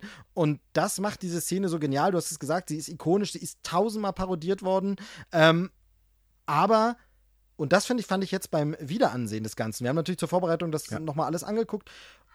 Sie funktioniert trotzdem noch. Weil es gibt andere Szenen, da können wir nachher noch drauf kommen, die durch das zu Tode parodieren ja. und Selbstparodie nicht mehr funktionieren. Ja. Aber diese Eröffnungsnummer, und das ist auch Drew Barrymore zu verdanken, die wirklich die nackte Panik großartig spielt, also auch diesen Switch von ich nehme das nicht so ernst, blöder Anruf zu nackte Panik, das funktioniert für mich immer noch. Das ist immer noch genauso intensiv Und ähm, ich habe äh, während der Szene mehrfach immer wieder zur äh, Tür des Kinderzimmers geschaut. Schläft hm. die Tochter, kommt sie bloß nicht rein. Das sollte sie auf keinen Fall sehen, weil man wirklich sagt, das ist so intensiv. Ich glaube, ähm, das packt einen schon richtig ordentlich, ähm, wenn das so die ersten Erfahrungen im Genre sind. Ähm, richtig stark. Immer noch eine richtig, richtig starke Szene. Die, die funktioniert immer noch. Die ist zeitlos. Wie gesagt, mit der einen Sache, heutzutage muss man halt, glaube ich, ein bisschen erklären, was das mit dem Telefon ist, dass man da auch wirklich einfach dran ging. Weil äh, sonst wäre es ja, und das wird dann aber ja auch in den, in den späteren Teilen aufgegriffen, zu To Barrymore vielleicht noch. Das ist ganz interessant, weil sie eigentlich für eine andere äh, Rolle vorgesehen war, denn eigentlich sollte sie Sydney spielen. Also eigentlich war es so, dass sie die Hauptrolle nehmen sollte, hat kurz davor diese aber abgesagt, um halt diesen Switch zu kriegen. Davon, das ist natürlich für den Film ein absoluter Glücksfall gewesen. Ne? Weil du weißt direkt, du kommst da rein und alles ist auf einmal anders. Zu einem Zeitpunkt, wo jetzt du und ich diese ganzen Konventionen und die Regeln ja noch gar nicht so richtig konnten und deshalb ist es auch zumindest für mich so schwierig, heute von einem Horror- oder Slasher-Film überrascht zu werden, weil ich ja, ich weiß ja, was passiert. Über die Regeln werden wir nachher ja noch ein bisschen sprechen. Ähm, übrigens auch da interessant, äh, Ghostface. Eigentlich sollte das, das Gewand von ihm weiß sein. Das war äh, am Anfang die Idee, wäre dann natürlich auch mit dem, mit dem Blut dann immer spannend und interessant zu gewesen, aber so hat es ja fast noch was fast noch was äh, ikonischeres dadurch, dass er auch im Dunkeln siehst du ja wirklich immer nur diese Maske, ja so ein bisschen nachempfunden ist äh, dem dem dem Schrei von von Manch, Mank, Manch, Munk, Munk, Ed, so. Edward Munk, ah, genau, ja. ist irgendwie glaube ich Skandinavier. Ähm, ich, ich hatte gelesen, dass man glaube ich das mit dem Weiß bisschen verworfen hat, weil man dann doch zu sehr fürchtete, dass es nach äh, Ku Klux Klan aussieht, ne? Das ist so ein bisschen äh, die Befürchtung war. Ich glaube, es war eine gute Entscheidung, ähm, weil tatsächlich finde ich, natürlich hätte das mit Blut auf Weiß weiß, stark ausgesehen. Mhm. Aber er hätte ja ständig einen neuen Anzug gebraucht. Und bei dem Schwarz ist es natürlich, also es macht es auch ein bisschen stimmiger, aber wie du schon sagst, äh, der Ghostface, wie er dann später eben heißt, ähm, äh, irgendwann in dem Film hält, äh, hält Dewey mal dieses Kostüm hin und da ist es irgendwie Father Death oder so. Ähm, heißt, da, heißt das Kostüm quasi noch, was es da gibt. Und ähm, das finde ich funktioniert halt. Es ist eine Gestalt der Dunkelheit und der Nacht. Und da finde ich das Schwarz einfach deutlich besser, weil es natürlich, du hast gesagt, Edward Munk, aber ich finde auch für mich immer, es ist ein bisschen der Tod halt. Ne? Mhm. Es ist einfach der Tod, ähm, wie man ihn sich vorstellen würde, mit Kapuze und dunklem, dunklem Gewand. Also das find, ich finde es genial. Und, und auch bei, bei Ghostfest, der hier, das direkt am Anfang wird da ja auch was, was klar gemacht, denn ähm, das, das, und das finde ich super spannend. Normalerweise ist dann immer die Frage, wie gesagt, wir kommen gerade in einer Zeit, in der die Killer, die man größtenteils gesehen hat, waren Jason Voorhees, also als bis es dann Jason war, äh, Michael Myers oder äh, Freddy, das waren alles übermenschliche Naturen. Und du siehst hier aber sofort in der Szene, wenn sie ihn tritt oder wenn er was, das ist ein Mensch, das siehst du sofort. Der fällt, der ist überhaupt nicht ähm, äh, perfekt. Der ist auch nicht so sicher in der Ausführung des Ganzen wie zum Beispiel Michael Myers, sondern nee, du kannst den erwischen mit, wenn du eine Flasche schmeißt oder wenn du ihm eine Tür gegen klopft. Also das geht. Und das macht das Ganze ja, also zumindest für mich fast noch äh, bedrohlicher, weil es klar ist, das kann irgendjemand sein. Zum einen das und zum anderen spielt es natürlich immer mit dieser Hoffnung. Ja, mhm. wenn du nur richtig, also wenn du wenn du gegen, äh, sagen wir so, ähm, gegen äh, Michael Myers stirbst, hast ja, du einfach keine Chance. Das ist ein Schrank, der kommt mit der Machete, zack, kannst du sofort sagen, okay, das war's, danke, äh, so.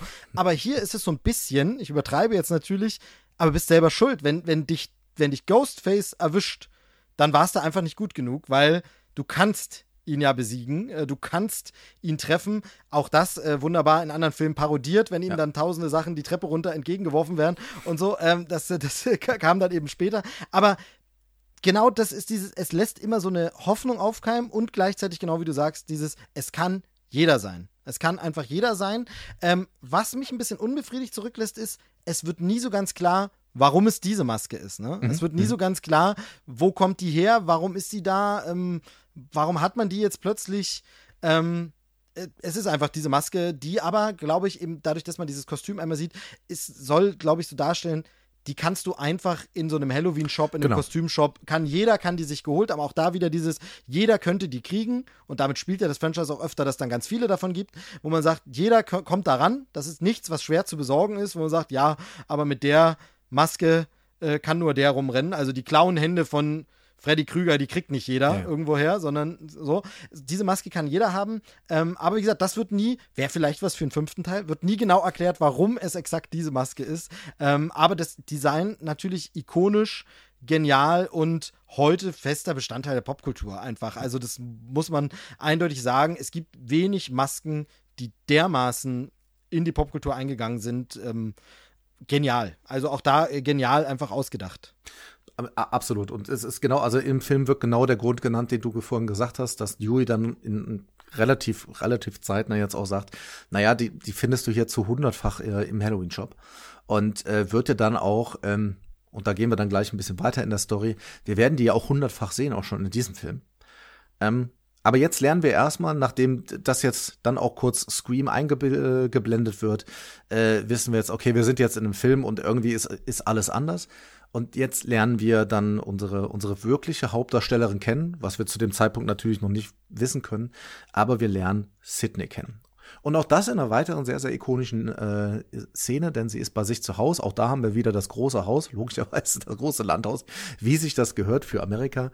Und ähm, wir sehen äh, Sydney, die in ihrem Zimmer ist. Und da ist dann vielleicht auch schon, äh, da geht es ein bisschen in Richtung Dawson's Creek, weil wir merken, ihr Papa kommt rein und er findet sie und sie versteckt ihren Freund, nämlich Billy.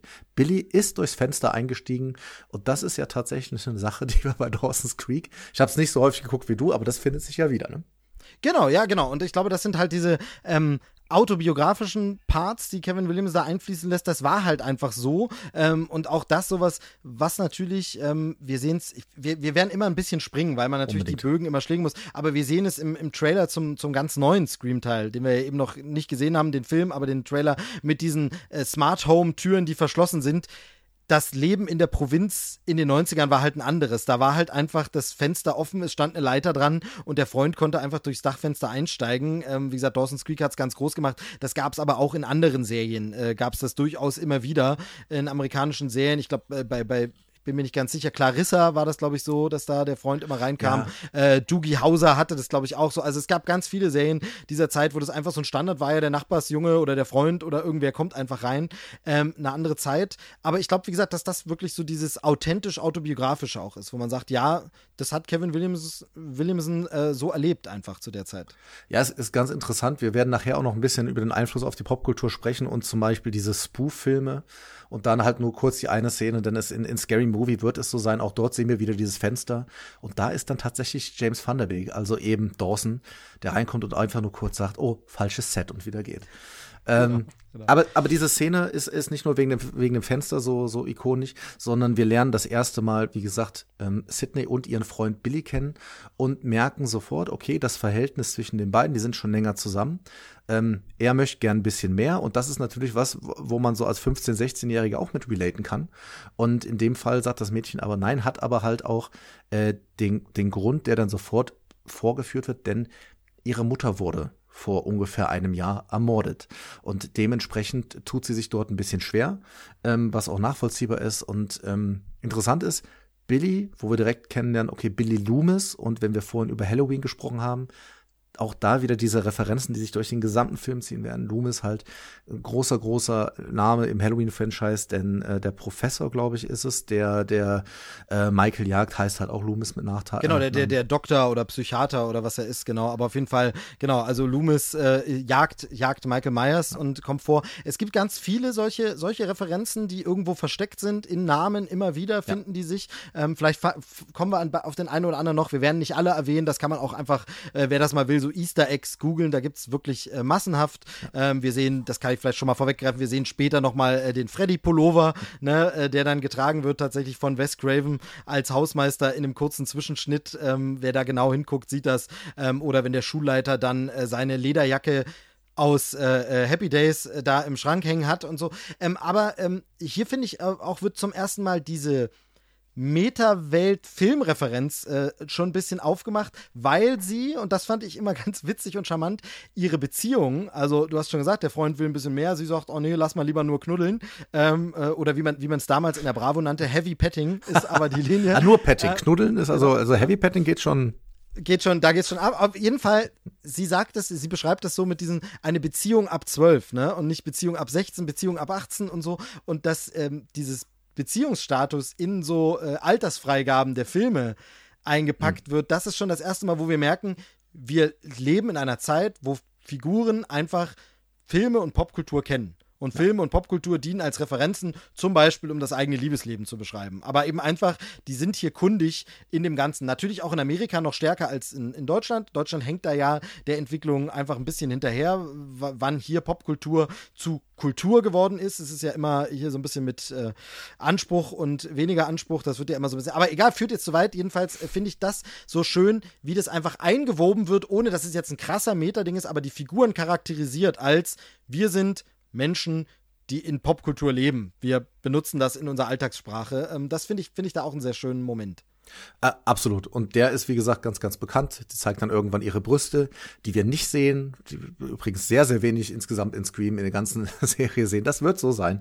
Ähm, und nachdem wir sie also kennengelernt haben und wie gesagt auch schon kurz ihre Hintergrundgeschichte ein bisschen angeschnitten wird, ähm, sie, wir lernen ihren Vater auch kennen, der dann jetzt erstmal dann eine Zeit lang auch dann weg sein wird, und dann geht's schon weiter und wir sehen ähm, ihre Schule, die Woodsboro High School.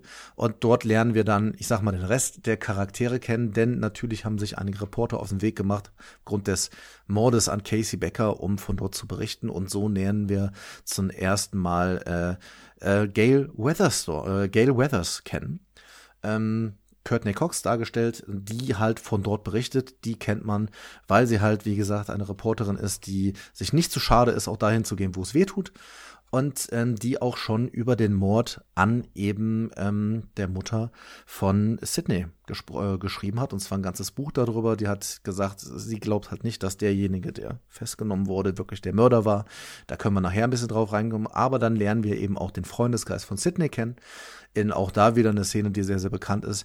Denn dieser Freundeskreis setzt sich dann irgendwann, so wie man das macht an der Highschool, ähm, an so, einen, an so Springbrunnen ist es, glaube ich, an so ein kleines Wasser, ist, ist ja auch völlig egal. Dort lernen wir sie alle kennen. Also wir lernen sie mit Billy zusammen kennen, wir lernen Tatum kennen, die, ich sage jetzt mal, Blonde mit den größeren Brüsten, das kann man, das kann man so sagen, ähm, zusammen mit, mit, mit ihrem Freund, mit Stu, der völlig drüber ist, der äh, ja so, so ein ver verrückter Typ ist, so, so ein langer, schlachsiger und dazu halt noch Randy.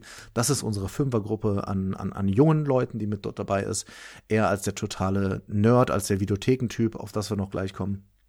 Und da wird's dann auch schon wieder sehr, sehr meta, denn man entdeckt dort zusammen, das, was dort passiert ist, hat wirklich was von einem Horrorfilm. Und das wird thematisiert und die Frage ist dann, was würde passieren, wenn das ein Horrorfilm wäre? Genau, äh, wollen wir vielleicht, wenn wir jetzt so ein bisschen über Ihren Freundeskreis und die Gruppe gesprochen haben, ein bisschen über unsere Darsteller äh, reden an der Stelle. Würde sich vielleicht, würde sich vielleicht an der Stelle anbieten. Gerne. Ähm, äh, du hast gesagt, wir lernen äh, Sydney kennen. Äh, kanntest du äh, Sydney? Nein, natürlich die Darstellerin Neve Campbell vorher. War sie dir ein Begriff? Überhaupt nicht. Genau, dann liegt es einfach daran, dass du die eine große Serie, Richtig. mit der sie bekannt geworden ist, nicht gesehen hast. Ähm, und ich muss äh, zugeben, ich habe sie auch nicht viel gesehen. Ähm, da habe ich nur ab und zu mal eine Folge und dachte immer, oh, das wäre vielleicht was für dich. Aber es waren natürlich die Zeiten, gab noch nicht äh, Streaming, man konnte es nicht nachgucken, Richtig. es gab keine Mediathek. Das heißt, entweder du hast es aufgenommen und regelmäßig geguckt oder es lief halt und war vorbei. Und so ging es mir bei der Serie, die habe ich nicht so genau verfolgt, aber immer gedacht, ey, die wäre toll und wollte die seit Jahren nachholen. Äh, bis heute nicht gemacht. Ähm, Party of Five. Party of Five war die Serie, in der Neve Campbell äh, mitgespielt hat als äh, eine von, ähm, ja, wie der Name sagt, Party of Five, fünf Geschwistern, die irgendwie ohne Eltern sich durchschlagen müssen. Ich weiß gar nicht mehr genau, was die Prämisse war, warum die Eltern da irgendwie gestorben waren oder so, aber auf jeden Fall, die sich irgendwie durchschlagen müssen, äh, junge Menschen. Und äh, das lief von 94 bis 2000 und war halt so ein bisschen, ja, schon so ein bisschen auch wie Dawson's Creek. Also kann, kann ich mir schon vorstellen, dass es auch ein Kevin Williamson äh, vielleicht angesprochen hat und er gesagt hat, ach Mensch, das ist ja interessant und das äh, passt ja zu meiner Figur. Und ähm, damit wurde sie bekannt. Die Serie war ein riesen, riesen Erfolg. Und ähm, dann war Scream natürlich das, was sie da gedreht hat, 96 und ähm, vor allem bei den Fortsetzungen war es dann super interessant, dass sie parallel die Serie und die Filme mhm. gedreht hat. Das kennen wir von früher. Michael J. Fox hatte das damals auch, ähm, dass er äh, irgendwie für die, diese Familien-Sitcom gedreht hat und gleichzeitig zurück in die Zukunft oder nachts gedreht wurde. Jetzt war es bei Scream natürlich auch so, dass hier super gut geholfen hat, dass viele Szenen nachts spielen und man gut nachts drehen konnte, aber sie hat wirklich äh, teilweise, ähm, also es geht das Gerücht, heißt es, die Legende besagt, dass sie äh, sonntags nach Hause gekommen ist, eine Viertelstunde sich frisch gemacht hat und dann ist sie wieder ans nächste Set und hat halt wirklich immer geswitcht zwischen der Serienproduktion Party of Five und Scream. Ob das dann immer wirklich so war, äh, die, das arme Mädchen wird auch mal irgendwann geschlafen haben. Aber man muss natürlich gleichzeitig sagen, ähm, sie war da auch noch relativ jung, Jahrgang 73. Das heißt also, ähm, gerade so um die 20, Anfang 20, ähm, was auch zu der Zeit äh, auch durchaus legitim war, dann noch Teenager zu spielen in der Highschool. Ja. Ähm, das, das ging, das war eigentlich durchaus üblich. Ähm, da war Drew Barrymore, glaube ich, sogar schon ein bisschen eine gewagtere Besetzung.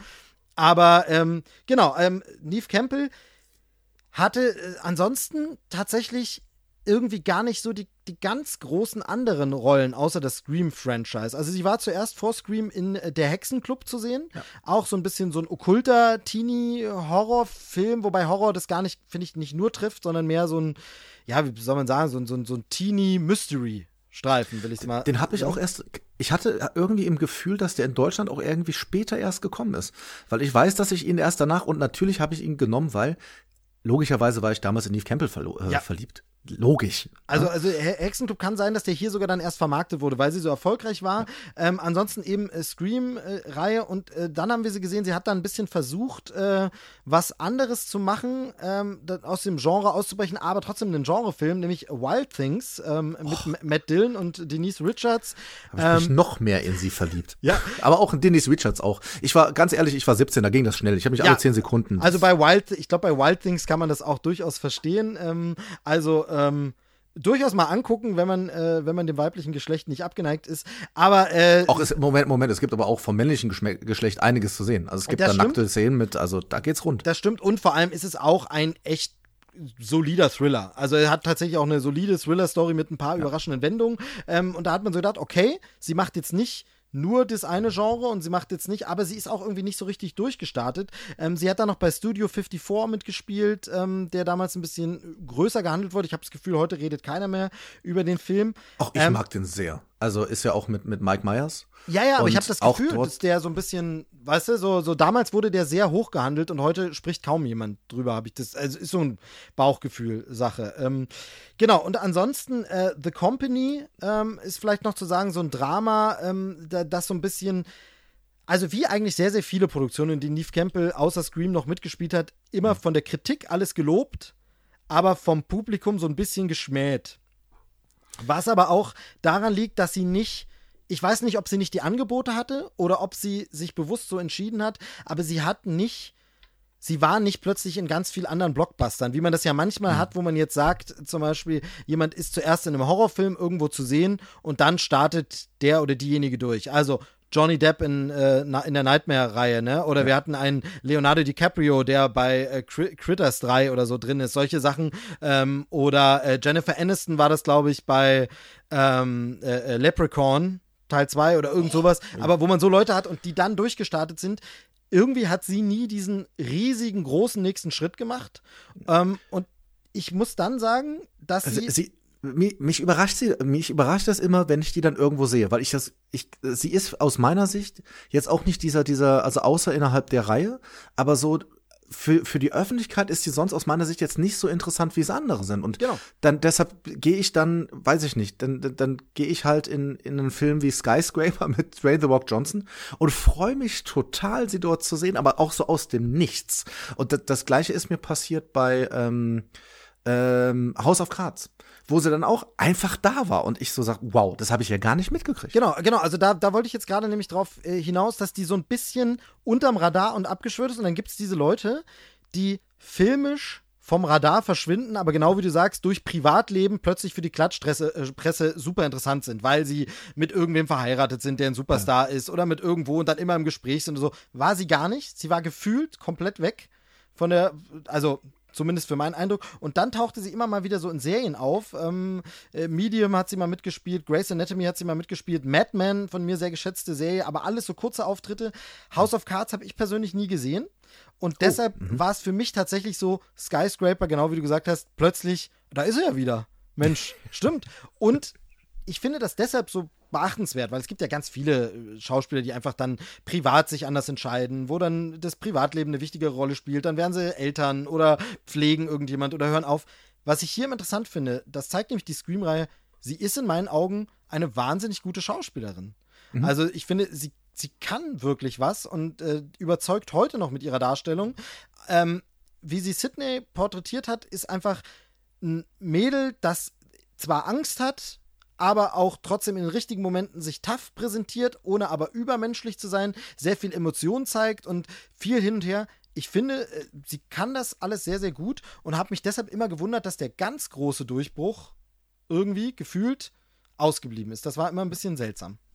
Ja, äh, sehe ich ganz genauso wie du und deshalb freue ich mich dann immer, wenn man sie sieht und trotzdem, sie hat ja dann diese größeren Sachen. Also so eine Produktion wie House of Cards, da ist sie dann auch, klar, auch mal nur ein, zwei Folgen dabei, aber dann auch durchaus mal so für zwei, drei Staffeln gut. Ähm, das ist bei anderen, die wir hier kennenlernen, nicht so. Wenn wir kurz dann, ich habe gerade so ein bisschen die Runde vorgestellt, ähm, gehen wir zu, gehen wir zu äh, Skeet Ulrich, der ja Billy Loomis, wie gesagt, ist. Und der hat und deshalb wurde er auch mitgecastet. Du hast gerade ein bisschen Johnny Depp auch erwähnt, der in Nightmare on Elm Street seinen ersten Auftritt hatte. Und um ehrlich zu sein, wenn man sich das angeguckt hat, geht Ulrich sieht am, sieht am Anfang exakt so aus, auch wie er gekleidet ist, mit dieser Jeansjacke und so. Das ist exakt eins. Die Haare, die Haare, die Haare das, ist, ja. das ist einfach äh, Hansen aus äh, 21 Jump Street, ne? Also man denkt also wirklich einfach, so. okay. Ähm, ja, also genau, es ist Typ Johnny Depp, aber dann auch ganz Typ äh, schnell wieder von der Bildfläche verschwunden. Also Richtig, also der hat dann, der hat dann wirklich nicht mehr so viel gemacht. Also ähm, ich glaube, man, wir können jetzt langsam so, wir können schon mal sagen, ab jetzt wird auch ein bisschen gespoilert. Also der wird jetzt in der restlichen Scream-Reihe, wir wissen noch nicht, was in fünf passiert, aber erstmal nicht mehr auftauchen. Ähm, und deshalb hätte er natürlich die die Möglichkeit gehabt, sich darüber hinaus auch ein bisschen zu vertun in Sachen Schauspiel. Aber und das ist das, was ich denke. Der hat jetzt auch nicht so ein großes, äh, ja, der hat nicht also der kann nicht so viel anbieten, wie es jetzt eine Neve Campbell kann. Ne? Also aus meiner Sicht hat er halt, der hat halt diesen wirklich bösen Blick, wo du auch nicht durchsehen kannst. Das spielt natürlich, das hilft natürlich bei Scream, weil zu einer Zeit in dem Film ist dir völlig klar, der muss das sein. Dann wird aber zweimal wird er ja quasi rausgeholt aus Situationen, wo ganz klar gezeigt wird, er kann das nicht sein. Am Ende ist er es dann doch mit. Ähm, und das hat ihm dort geholfen, aber wenn man sich so seine, seine Filmografie anguckt, da, ja, der ist bei, bei Besser geht's nicht, ist er dabei, aber tatsächlich auch in einer kleineren Rolle. Ähm, ansonsten ist da jetzt auch nicht viel, was ich gesehen habe. Der ist Into the West, der redet mal, also der spricht relativ lange bei Robot Chicken mit. Das ist jetzt aber ja auch nicht das, wo du als Schauspieler sagst, das wird jetzt, das wird jetzt mein Ding. Mal bei CSI New York, dann bei Law and Order war er mal äh, zwei Staffeln dabei.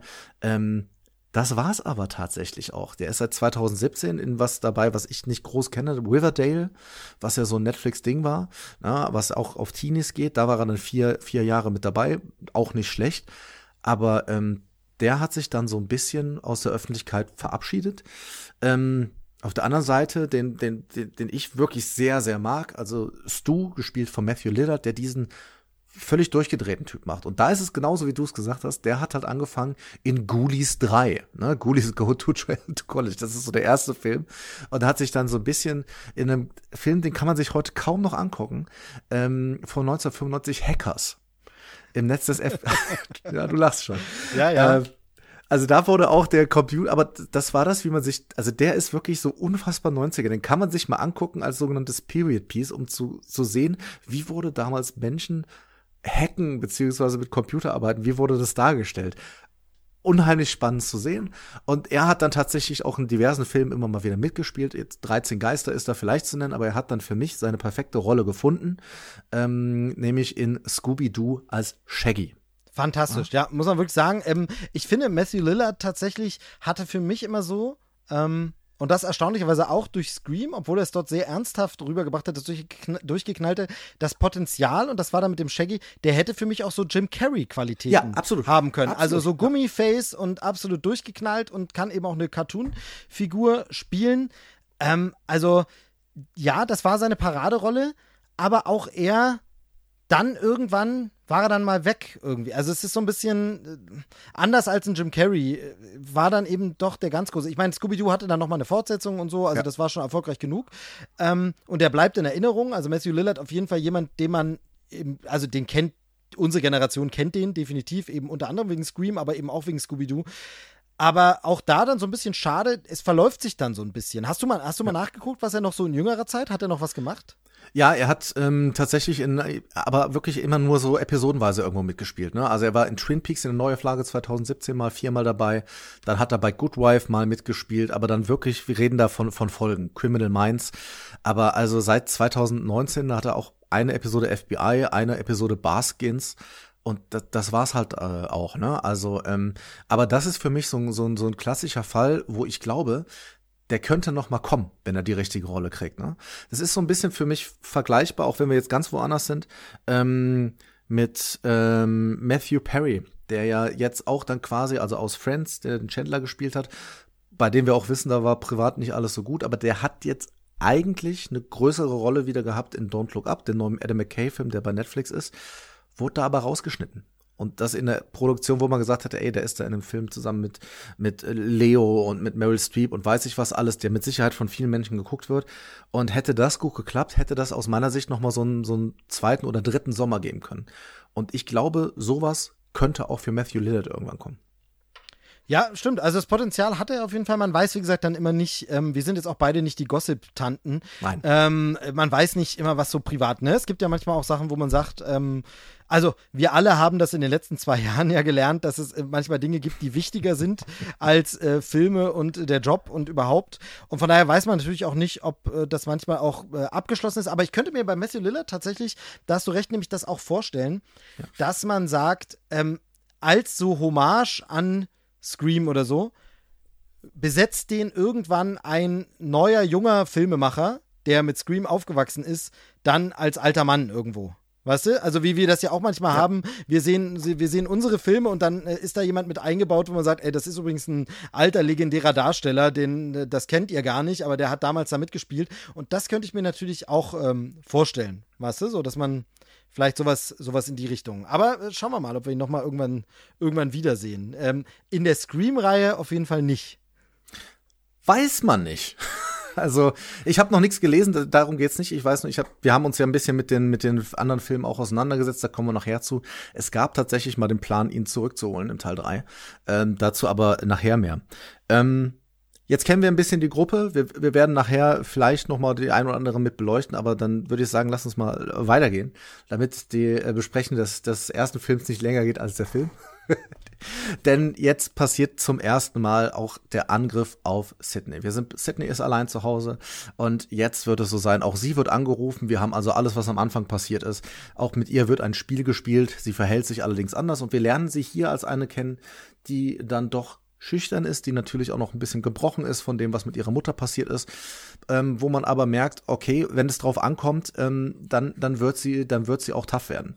Und das ist auch eine, eine Entwicklung, die sie ja über die gesamte Filmreihe haben, und das ist das Schöne. Ne? Sie ist nicht von Anfang an die taffe Braut oder die, die, sondern wenn es drauf ankommt, ist sie das, aber sie ist halt auch dann irgendwie gebrochen, man kann das nachvollziehen.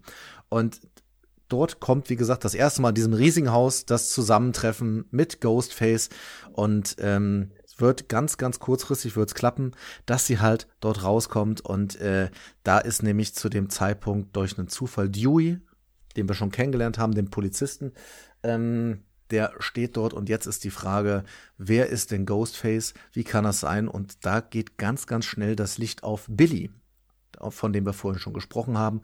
Dementsprechend wird Billy jetzt festgenommen. Ähm, das ist das, was wir haben. Auf der Polizeistation wird er jetzt interviewt.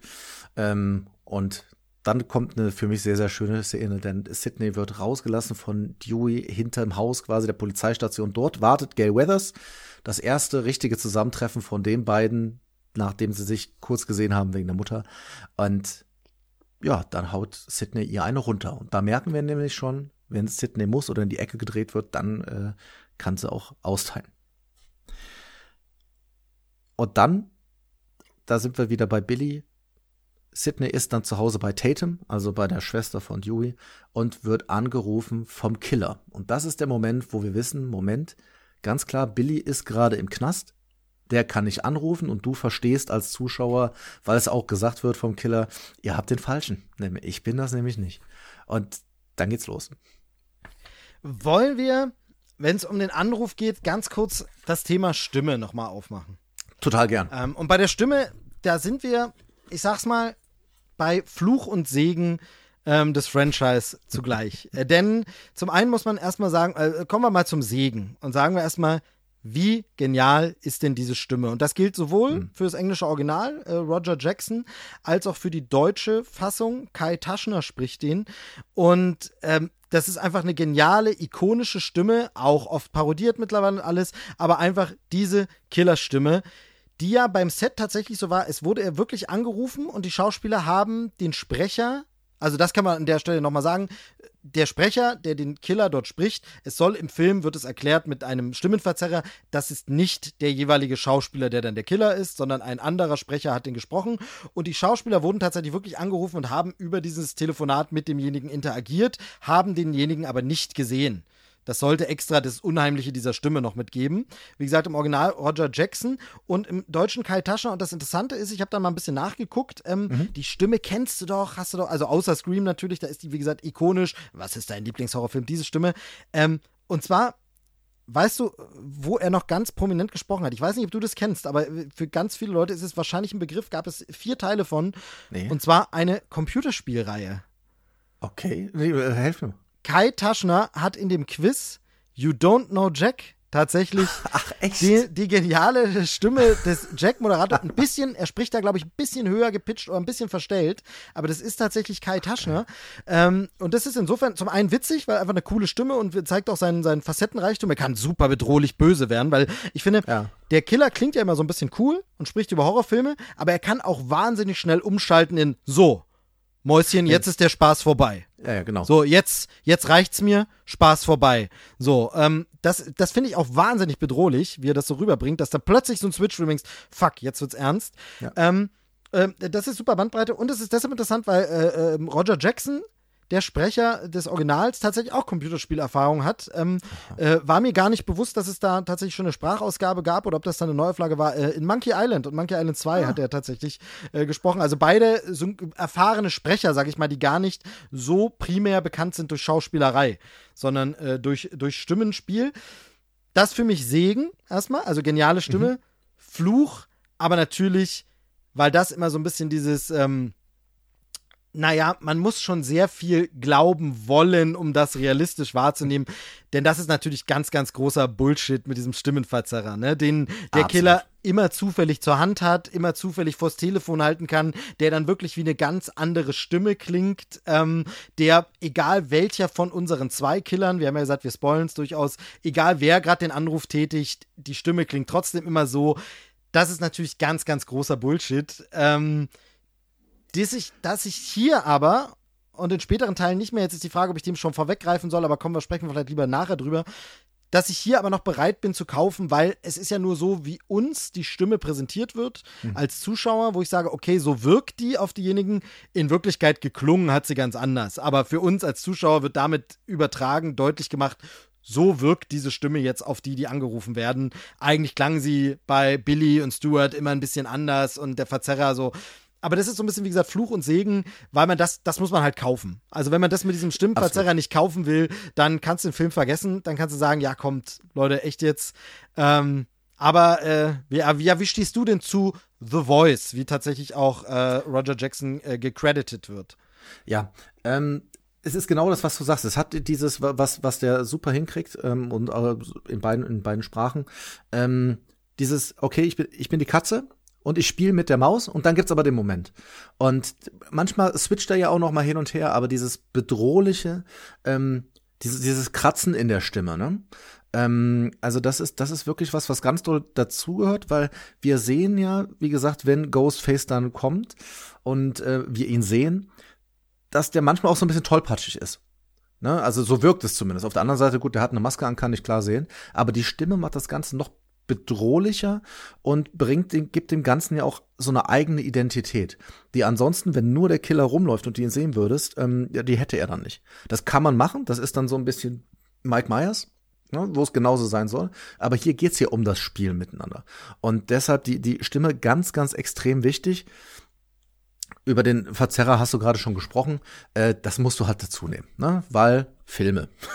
genau. Ist hier auch noch okay, wie gesagt, später bekomme ich dann ganz große Probleme. Mhm. Ähm, genau. Und dann sind wir filmisch, ja, im Grunde kommen wir dann schon in den, in den letzten Akt äh, rein, der aber hier ein super langer Akt ist. Denn Ja. ich glaube, ich habe es nicht mitgestoppt, aber ich glaube, es geht eine Dreiviertelstunde des Films oder so, ist wirklich diese, wo man denkt, jetzt ist eigentlich Höhepunkt, aber es geht noch ewig und das meine ich gar nicht negativ, weil der Film, das ist mir auch beim Wiederansehen ähm, aufgefallen, ist wahnsinnig kurzweilig. Also es ist wirklich Absolut. keine Längen. Ich habe überhaupt nicht, es passiert richtig viel, aber ich habe gar nicht, äh, und gleichzeitig auch nicht so viel, aber ich habe gar nicht das Gefühl von Längen. Also ich wüsste nicht, wo man jetzt was rausnehmen muss, wo ich sage, oh, die Szene hätten sie aber weglassen können, sondern alles funktioniert, bereitet teilweise ja auch schon das Franchise in weitere Richtungen vor, wo man auch merkt, dass Kevin Williamson, äh, auch da heißt es so kolportiert, er hätte an das Skript von Teil 1 schon einen Draft mit ersten Ideen für natürlich. zwei rangepackt hinten, äh, um das schon mal mit anzu, anzu äh, sozusagen. Ähm, das wird vieles vorbereitet, aber jedenfalls haben wir hier einen ganz langen dritten Akt, nämlich die Party. Die Party, ähm, und da sind wir wieder beim Thema Glaubwürdigkeit im Horrorfilm. Horror, Klicken, Filme, Party in Zeiten, Ja. wo ein Killer umgeht. Würde man das machen oder nicht? Ja, du, du hast recht, es, es sind vorher noch zwei kurze Sachen, die, die ich zumindest noch anreißen will. Äh, da- Das, beziehungsweise das allererste, du hast gerade gesagt, der hat kaum Längen und das fällt mir so gut an ihm auf, weil wenn wir dann wieder über ein Halloween sprechen, da erinnere ich mich, als ich den das erste Mal gesehen hat, der ist halt in dem Zusammenhang ganz anders gealtert. Ne? Da ist diese Bedrohlichkeit immer, dass du, du siehst ja eine, eine Stunde, siehst du ja keinen Mord quasi bei Halloween, ne? sondern immer nur, wie irgendwer im Hintergrund ist. Und da kommen wir zu einer Zwischenszene, denn es wird die äh, Szene geben, die sehen wir schon was früher, denn der Direktor der Schule wird noch umgebracht. Stimmt, Ne? genau. Und da sagt man auch hinterher, naja, ähm, ist das denn gewesen, weil sonst hättest du einen Block gehabt von 45 Minuten ohne Mord. Auf der anderen Seite muss ich sagen, ich mag die aber total gerne, die Szene. Ne? Also die ist, es könnte natürlich sein, dass man die genau deshalb eingebaut hat, weil so richtig nötig ist sie nicht. Ja? Aber ähm, dort wird der Killer natürlich noch mal, äh, noch mal etwas, etwas versierter dargestellt. Wir lernen ihn kennen, aber wir kriegen halt vor allen Dingen auch Blut. Wir kriegen noch ein bisschen Gore, so, so wie es ja sein muss. Ja? Ja, und wir bekommen aber natürlich auch äh, da wieder auf der Metaebene Referenz, denn äh, der Schulleiter wird ja gespielt von Henry Winkler. Äh, Henry Winkler eben der äh, Fonzie aus Happy Days, ähm, die ikonische US-Sitcom über äh, eine Highschool-Clique in den, ich glaube, auch 50er, 60er Jahren. Ähm, ich muss, muss zugeben, an der Stelle ganz offen Bekenntnis, Happy Days habe ich nie gesehen. Ich auch nicht. kenne es, ich kenne Ausschnitte, ich weiß um die kulturelle Bedeutung, aber ich habe es tatsächlich nie gesehen. Ähm, aber den Fons kennt man ähm, und Ja. äh, Henry Winkler spielt den, wie gesagt, ich habe es äh, schon mal angedeutet, in seinem Schrank hängt auch eine Jacke, eine Lederjacke, wie er sie damals in der Serie getragen hat. Und da merkt man eben auch wieder dieses, wo Kevin Williamson oder Wes Craven, wem das jetzt zu verdanken ist, dass er dabei ist, weiß ich nicht, aber eben die Macher, sagen wir es mal so, umschreiben, das macht man ja auch gerne so, äh, sagt, wo die Macher einfach gezeigt haben, wie sie filmisch äh, sozialisiert wurden. Wie sie einfach ähm, quasi mit Highschool-Klicken von damals und solche Anspielungen wieder. Also, ich weiß, dass im Gespräch waren, man, man wollte, glaube ich, sehr gern auch Molly Ringwald eigentlich gern haben im Film und so. Es hat dann irgendwie nicht geklappt und ähm, solche Sachen. Aber äh, deshalb ist die Szene auf Metaebene, du hast komplett recht mit dem einfach um Pacing und nochmal Blut, nochmal einen Fall reinzubringen. Aber sie ist auch deshalb einfach für den Film schön, weil sie nochmal eben diesen äh, Cameo, nenne ich es jetzt mal, von Henry Winkler äh, aufweist. Ja, und den doppelten Cameo, den wir ganz kurz genannt haben, denn der Hausmeister wird dann noch kurz gespielt von Wes Craven selber, der immer so ein bisschen äh, da steht, aber auch wirklich eine Sekunde zu sehen und dann finde ich ein Cameo perfekt, weil der stört dich eigentlich nicht, wenn du nicht verstehst, was gerade passiert. Genau, genau. Also er passt an die Stelle und er trägt, wie gesagt, den äh, Freddy Krueger Pullover. Angeblich ist es sogar der Original-Pullover, also nicht nur ein Pullover, der so aussieht, angeblich ist es original. Aber das sind natürlich immer die Legenden, die man dann schön äh, als Filmfirma dazuschreiben kann in diesem Fall. Aber Natürlich. genau, aber auf jeden Fall ähm, erkennt man da den Look von Freddy. Dann, dann leite ich noch hin kurz zu einem zu weiteren Cameo, äh, denn wir kriegen jetzt noch eine kleine Szene, die später noch wichtig wird. Billy ist wieder da, spricht kurz mit Sidney in der Schule und sie reden äh, zum einen darüber, dass auch Billy jemanden verloren hat, ähm, aber auf eine andere Art und Weise, denn da ist es so, dass die Mutter die Familie verloren hat, äh, verlassen hat, weil der Vater fremdgegangen ist. Das kriegen wir mit. Deshalb hat er keinen Kontakt mehr zu seiner Mutter. Und äh, sie sprechen darüber, wenn das jetzt ein Horrorfilm wäre, wer würde wen denn spielen? Und da sagt Sidney den später dann noch entscheidenden Satz, naja, äh, wenn bei meinem Glück wird es, glaube ich, Tori Spelling, die mich spielen wird. Und das äh, wird nachher dann noch äh, Thema sein. Und da wird es interessant, denn Sidney geht wieder vor die Schule irgendwann und wird von einem Heer von Reportern äh, in Empfang genommen. Und eine Reporterin äh, stellt eine Frage, und zwar, was ist das für ein Gefühl, fast äh, geschlachtet zu werden? Und da genau hingucken, das ist nämlich Linda Blair. Und Linda Bär ist die Hauptdarstellerin aus der äh, Exorzist, also die Deine Mutter lutscht Schwänze in der Hölle. Ähm, genau, das äh, kleine, das kleine niedliche Mädchen in Exorzist ist äh, Linda Blair. Ähm, genau, auch schönes Cameo. Und das, das ist halt toll, ne? dass so ein bisschen diese Horrorfilmfamilie äh, aufgemacht wird, dass man sagt, wir sind alles eine große Familie, ähm, wir mögen uns, wir kennen uns, wir referenzieren uns und äh, das finde ich, finde ich doch sehr schön. Und dann geht's zur Party. Genau, dann, dann, dann geht es zur großen, großen Party. Und ähm, ja, die Party ist dann so ein bisschen das, was auf den ersten Blick gesehen vielleicht am klischeehaftesten ist. Mhm. Ähm, was den, mhm. was den Teenie-Slasher angeht, nämlich Jugendliche haben Spaß und dabei wird gemetzelt, wer nicht vorsichtig genug ist. Und ähm, ist aber äh, hier natürlich immer wieder mit ein paar Brechungen und vor allem das große Entscheidende mit dieser Selbstreferenzialität, dass man weiß, das hier ist so ein bisschen wie in einem Horrorfilm. Aber auch hier wieder diese Glaubwürdigkeit. Glaubst du, man würde tatsächlich, also abgesehen davon, ob die Eltern das erlauben würden, äh, würde mhm. man, während der Killer rumrennt, gut, man trifft sich vielleicht zu einer Party.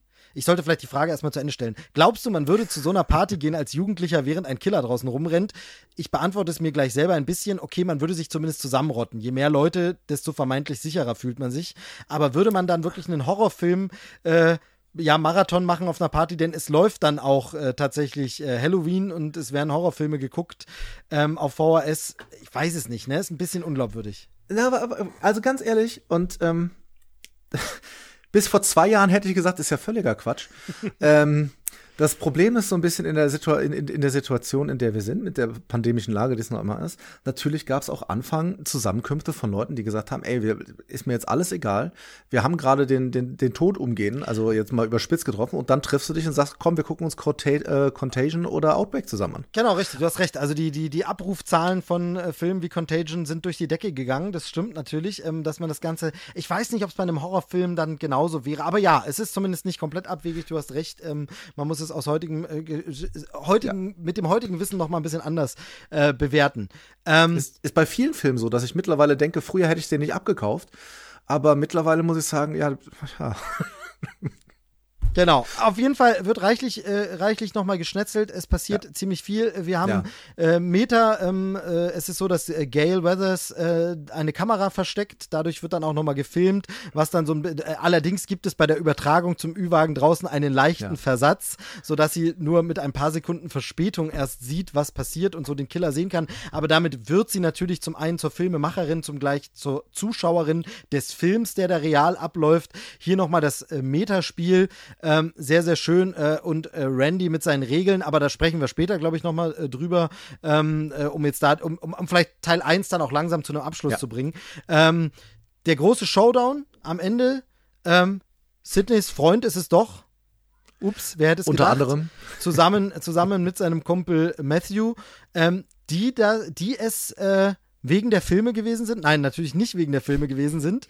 Äh, das wollen sie dann quasi als Ausrede ein bisschen benutzen, ähm, womit natürlich dieser Seitenhieb der Filmemacher wie Wes Craven, ich möchte nicht wissen, wie oft sich Wes Craven in seinem Leben anhören musste, ja, du verdirbst die Jugend mit deinen Filmen ja, ja, und ja, äh, du bist Ursache für Gewalt. Das ist das alte Kulturthema. Ich habe das Gefühl, in den letzten 10, 20 Jahren hat sich das geschiftet auf Computerspiele komplett. Es wird sehr, sehr selten noch darüber geredet, ob Filme so schlimm seien, ähm, sondern da wird immer immer weniger krass freigegeben. Also ich sag mal, Scream war mal indiziert, ist jetzt ab 16. Absolut. So, ähm, also da, da merkt man, wie sich das shiftet. Ähm, aber trotzdem, diese Kulturdebatte äh, macht es zu dem, das benutzen die beiden natürlich nur. Ähm, in Wirklichkeit gibt es einen anderen Grund und das können wir jetzt noch abschließen, weil du, weil du den Rest der Story schon ähm, tatsächlich der Grund, warum Billys Mutter den Vater verlassen hat, äh, ist eine Affäre gewesen ähm, des Vaters mit der Mutter von Sydney. Ähm, die wiederum auch eine Affäre mit äh, ihrem, ihrem äh, späteren, nee, ihrem Nicht-Mörder, ihrem vermeintlich, jetzt wird's kompliziert. Jetzt wird's kompliziert. Also die Mutter hatte offensichtlich mehrere Affären. Zum ja. einen mit dem Vater von Billy, der daraufhin von der Mutter verlassen wurde. Und mit äh, Cotton Weary, der jetzt als vermeintlicher Täter am Mord von Sids Mutter im Gefängnis sitzt. Dem ja. wurde das quasi angehangen, dass er die Mutter umgebracht hat wegen der Affäre, aber war er gar nicht, denn auch das war schon Billy, der sie umgebracht hatte. Und ähm, Genau, ein Unschuldiger quasi wurde von Sid da ins Gefängnis gebracht. Gail Weathers hatte also recht und jetzt war das der große Racheplot von Billy zusammen mit seinem Kumpel Stuart, die jetzt quasi sich rächen wollten und dann durch die Filme sterben sozusagen zumindest einer von beiden ähm, bekommt einen Fernseher auf den Kopf im Endkampf ja, und stirbt du, dadurch. Ähm, und da finde ich immer interessant, es gab diese geschnittene Fassung. Also es gibt ja mhm. tausend mhm. Schnittfassungen. Oh ja. Ähm, inzwischen ab 16 uncut. Und ich glaube, du hattest das vorhin angesprochen mit dem Kino, ob das mit dem 18 war. Ich bin mir nämlich gar nicht sicher. Das ist jetzt wirklich nur so, aber ja. wenn ich so drüber nachdenke, es kann auch sein, weil es kommt manchmal vor, dass der Film ab 16 im Kino gestartet ist dann nochmal hochgestuft wurde, weil dann die FSK genauer geguckt hat oder es Beschwerden gab. Sowas passiert nämlich manchmal. Und dann nochmal irgendwie umgeschnitten wurde. Ich bin mir nicht mehr ganz so sicher, aber irgendwas war da Sonderbares mit dieser Cut-Fassung. Auf jeden Fall war die ungeschnittene Fassung dann ja indiziert in Deutschland und es gab eine 16er-Fassung, die geschnitten war, heftig, unter anderem an dieser Stelle, wo einer der beiden Killer den Fernseher auf den Kopf bekommt. Man erkennt also gar nicht in dem Gerangel und Handgemenge, wieso der dann stirbt. Äh, was in zweierlei Hinsicht blöd ist, weil man nicht versteht, wieso der dann stirbt. Aber weil man auch diesen Meta-Gag, er wird von einem Fernseher, in dem gerade ein Horrorfilm läuft, erschlagen, von den Horrorfilmen quasi umgebracht.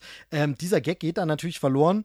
Ähm, und eine Menge andere Sachen gehen verloren in dieser Schnittfassung. Aber wie gesagt, es ist ein bisschen Kauderwelsch. Heute ungeschnitten ab 16. Auch die Neuveröffentlichung. In, interessant ist das, ähm, und ich, ich ähm, habe gerade aufgehört, ich zitiere hier aus dem Buch, das kann man ruhig mal nennen, also wenn man sich da äh, tiefer mit auseinandersetzen will. Das heißt die Scream-Trilogie und ist von Sascha Westphal und Christian Lukas, äh, nennt sich damit auseinander. Und die haben damals rausgefunden, weil das war auch, auch das hat damals meine Liebe zu dem Franchise gebracht, weil du konntest noch nicht auf IMDb gehen und dir die Trivia angucken. Und das gab's in Anführungszeichen in Buchform. Und da heißt es, ich lese ich lese mal hier ein bisschen drauf vor, ich habe ja gerade gesagt, wie der Titel ist ähm, zu den ganzen Urversionen. In der Urversion gab es nämlich recht drastisch zu sehen, wie Steves Gedärme ganz am Anfang rausquellen. Äh, Nochmal Gruß an dich, lieber Steve. Und es wird noch mehr auf Casey eingestochen die Kamera fahrt auf den Baum am hängenden Körper zu, die im Film jetzt im Zeitraffer gezeigt wird, die war ursprünglich in normaler Geschwindigkeit gedreht worden. Die Szenen mussten jedoch rausgeschnitten worden, da der Film sonst keine Freigabe für Jugendliche bekommen hätte. Und in Amerika ist das damals der Tod von so einem Film gewesen ne, um den in die Kinos zu bringen. Ähm, und wenn man sich das jetzt anguckt, auf schnittberichte.com, das ist ja so ein bisschen die Quelle, auf der man immer gucken kann, es scheint so zu sein, dass es wirklich tatsächlich die, die ungeschnittenste Version in Deutschland nur auf einer DVD gibt. Und zwar die alte DVD von Kinowelt, die ich tatsächlich hier neben mir liegen habe. Ähm, ansonsten fehlen sechs Sekunden. Und momentan ist ein bisschen die Frage, wie es das mit Neuveröffentlichungen sein wird. Ähm, ist nicht so einfach. Und wo man sich heute denkt, das könntest du heute alles ohne Probleme ab 16, fast schon ab 12 zeigen. Genau, wo, wobei man da auch immer sagen muss, das ist da tatsächlich, also wer, wen das interessiert, gern mal genauer einlesen. Aber da ist es auch so, ähm, diese sechs Sekunden längere Fassung ist dann nicht zwangsläufig der Director's Cut, sondern ja. einfach nur, wir hatten noch Material, also Director's Cut in dem Fall natürlich sowieso super lustig, ähm, aber äh, wir hatten noch anderes Material, das wir rausgeschnitten haben ähm, und wieder anders zusammengesetzt. Also mehr ist nicht immer besser und ist nicht immer gut. Wie gesagt, entscheidend ist, wenn Dinge rausgeschnitten sind, wie wie stirbt eigentlich der Täter am Ende, das ist natürlich Mist, große mhm. Kacke, das wollen wir nicht. Aber man muss sagen, ich glaube, dass diese diese spezielle Fassung mit diesen sechs Sekunden noch mehr und dann sieht man da noch ein Gedärm mehr rausplatschen und so. Ich glaube, das war auch tatsächlich nur eine DVD-Version, die auch, glaube ich, in den USA jetzt nicht in HD erschienen ist, ja. ähm, sondern also da gibt es wirklich verschiedene Fassungen. Da muss ich immer sagen, da, da geht es mir nicht, ich brauche es nicht immer noch goriger. Wichtig ist, dass alles drin ist, was der Regisseur zeigen wollte. Wenn dann man sagt, es gibt eine Alternativfassung, da ist das eine ein bisschen in einer anderen Reihenfolge geschnitten oder da ein bisschen näher rangezoomt, dann ja. ist das für mich nicht, nicht so entscheidend.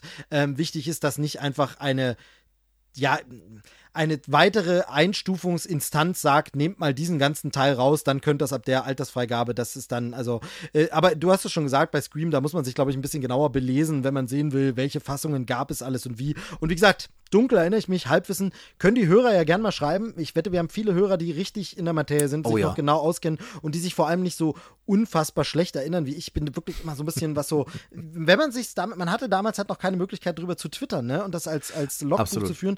Ich bilde mir ein, sein, da war auch irgendwas mit dem Kino. Es kann sein, dass der Film nämlich erst in einer anderen Schnittfassung im Kino in Deutschland war und dann nochmal gekürzt wurde, weil dann, das passiert ja nämlich manchmal auch, wenn ein Film erfolgreicher ist, wird plötzlich nochmal anders drauf geguckt und dann wird nochmal ja. anders gewertet und gesagt, oh, Moment mal, was haben wir da denn durchgelassen? Ähm, oder es wird sogar ganz neu ähm, erfasst. Äh, berühmtestes Beispiel, und das soll es dann zum FSK-Exkurs äh, gewesen sein, Harry Potter, äh, für den zweiten Teil von Harry Potter wurde die deutsche FSK-Freigabe geändert. Es gibt erst seit Harry Potter und die Kammer des Schreckens gibt es in Deutschland diese Freigabe ab 12 darf auch von Kindern ab sechs in Begleitung der Eltern angesehen werden. Das gab mhm. es vorher nicht. Das wurde damals in Absprache, man könnte auch sagen auf Druck des Studios, des Verleihs entschieden, weil man gesagt hat, das ist aber Kinder, wir wollen Harry Potter. FSK hat gesagt, nee, das ist uns aber zu hart hier, das ist ab zwölf. Und dann wurde diese neue Stufe eingeführt. Deshalb, es gibt manchmal sowas, dass Filme ausschlaggebend sind, um etwas zu verändern. Das vor allem, wenn sie erfolgreich sind. Und Scream war so ein erfolgreicher Meilenstein. Heute Uncut ab 16 gar kein Problem. So, dann lass uns, wir, wir sind jetzt schon am Ende des, des Films, können gleich ein bisschen überleiten, würde ich sagen. Du hast von der Party gesprochen, wir wissen jetzt schon, wer der, der Mörder ist und da das Interessante, und das ist bei diesen Filmen nicht immer so, die Mörder, zwei, sind wirklich tot. Das sehen wir, also die sind wirklich weg. Und dann kommen wir jetzt, ähm, also du hast gerade die, die eine Szene angesprochen, die nochmal wichtig wird, äh, denn wir sehen, wie gesagt, dieses Irgendwo ist eine Kamera versteckt, das werden wir immer weiter in der, in der ganzen Filmreihe sehen, weil das natürlich auch ein Spiel wieder eröffnet, wie man damit umgehen kann. Und auf der anderen Seite, wer überlebt denn? Und das hat sich tatsächlich nach einigen, ja, auch nach Testvorführungen hat sich das Ganze ergeben, denn Dewey, der von David Arquette dargestellte Polizist, sollte eigentlich sterben. Jetzt ist es aber so, er wird quasi lebend auf einer Trage rausgetragen aus dem Haus und äh, weil er so gut beim Testpublikum ankam und auch andere, wo man hinterher sagen würde, naja, wer lebt, wer stirbt. Es war relativ klar, dass so jemand wie ein Wendy, na, ne, dass der halt überleben wird, als quasi derjenige, der Sicht vom Publikum macht. Ähm, der hat überlebt. Äh, Gay Weathers als diejenige, die jetzt wieder weiter über, äh, über das alles sprechen kann. Aber, und da sind wir bei einer der Regeln, die Blonde mit den großen Brüsten ist natürlich tot. Das ist so. Ähm, in dem Film noch kein Schwarzer. Ansonsten wäre dort auch die Chance relativ groß, dass er gestorben wäre. Aber da gehen wir ja dann gleich drauf ein, denn nach Scream 1 wie sich das gehört. Ich gehe übrigens mal kurz da rein, wie erfolgreich die Filme waren. Scream 196 ähm, hat gekostet in der Produktion damals 15 Millionen, was echt wenig ist und hat weltweit 173 Millionen ein eingenommen. Und jetzt gehen wir zum zweiten Teil, der kam ein Jahr später. Äh, fast das doppelte Budget und auch das gleiche wieder eingenommen, also auch sehr, sehr erfolgreich. Ähm, weißt du noch, wie du Scream 2 gesehen hast? Ja, also das ist, wie gesagt, ich würde schätzen, nicht, möchte jetzt mhm. bitte nicht mein äh, pochendes, blutendes Herz in die Waagschale legen. Ähm, ich glaube, das war, war dann VHS, ähm, weil es einfach eben vom Alter ähm, wobei ich eben nicht weiß, ob der zweite ab 18 bei uns war. Aber ich, ich kriege das echt nicht mehr zusammen. Aber auf jeden Fall, okay. ähm, äh, ich habe ihn spätestens dann beim Triple Feature, habe ich ihn nochmal im Kino gesehen, aber ich glaube, das war so ein Videoabend mit Freunden und äh, wir gucken uns den Scream schön aus der Videothek an. Ähm, müsste zumindest in der Zeit, war das sehr üblich, haben wir sehr viel gemacht und äh, auch gern dieses Genre geschaut. Von daher ähm, ich glaube, das dürfte VHS gewesen sein. Wie war es bei dir? Es war Kino. Also ich weiß, dass ich den, weil ich von Scream 1 noch so fasziniert war, unbedingt sehen wollte. Ich weiß aber nicht mehr mit wem. Das war, früher war ja Kino noch so was ganz Besonderes. Da konnte ich dir fast zu jedem Film sagen, mit wem. Ja, ja.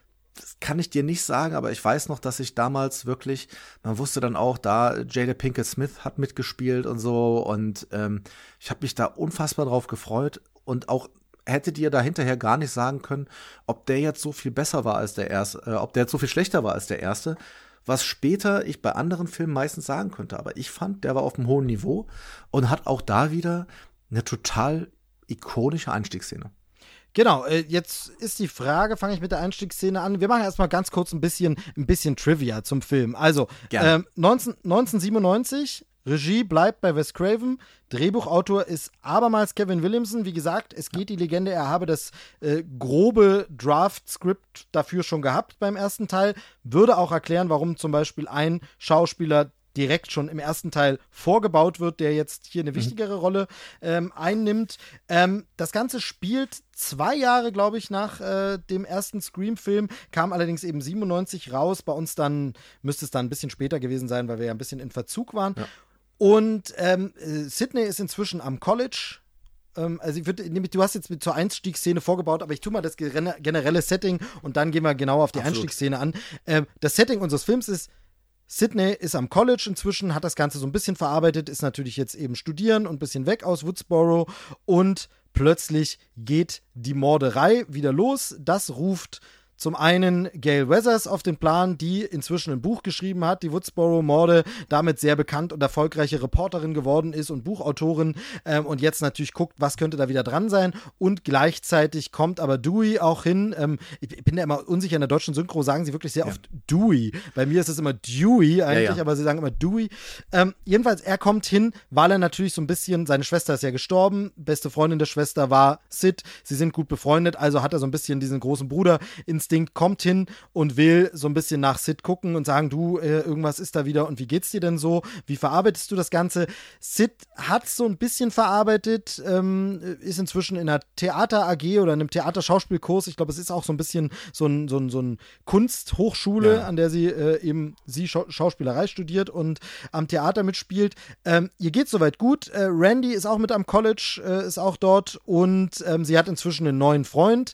Ähm, der diesmal hoffentlich kein Killer ist, zumindest hofft sie das. Toi, toi, toi. Ähm, genau, hat einen Freund, es geht ihr soweit gut, alles natürlich schwierig, Traumabewältigung, aber dann geht das Gemorde wieder los. Und äh, wie geht das Gemorde los? Da kommen wir zu der von dir zitierten ikonischen Einstiegsszene, die wirklich genial ist. Natürlich, wenn ein Film so erfolgreich ist wie Scream, gibt es ganz, ganz viele Fans, gibt es ganz, ganz viel Lob, aber es gibt natürlich auch Kritik. Und ein Kritikpunkt an Scream, den man auch durchaus anbringen kann, aber der natürlich aus der Natur geboren ist oder aus dem ganzen Umfeld und auch aus dem Leben von Kevin Williamson oder aus dem ganzen Kleinstadtding ist, es gibt keine nennenswerten schwarzen Charaktere in Scream.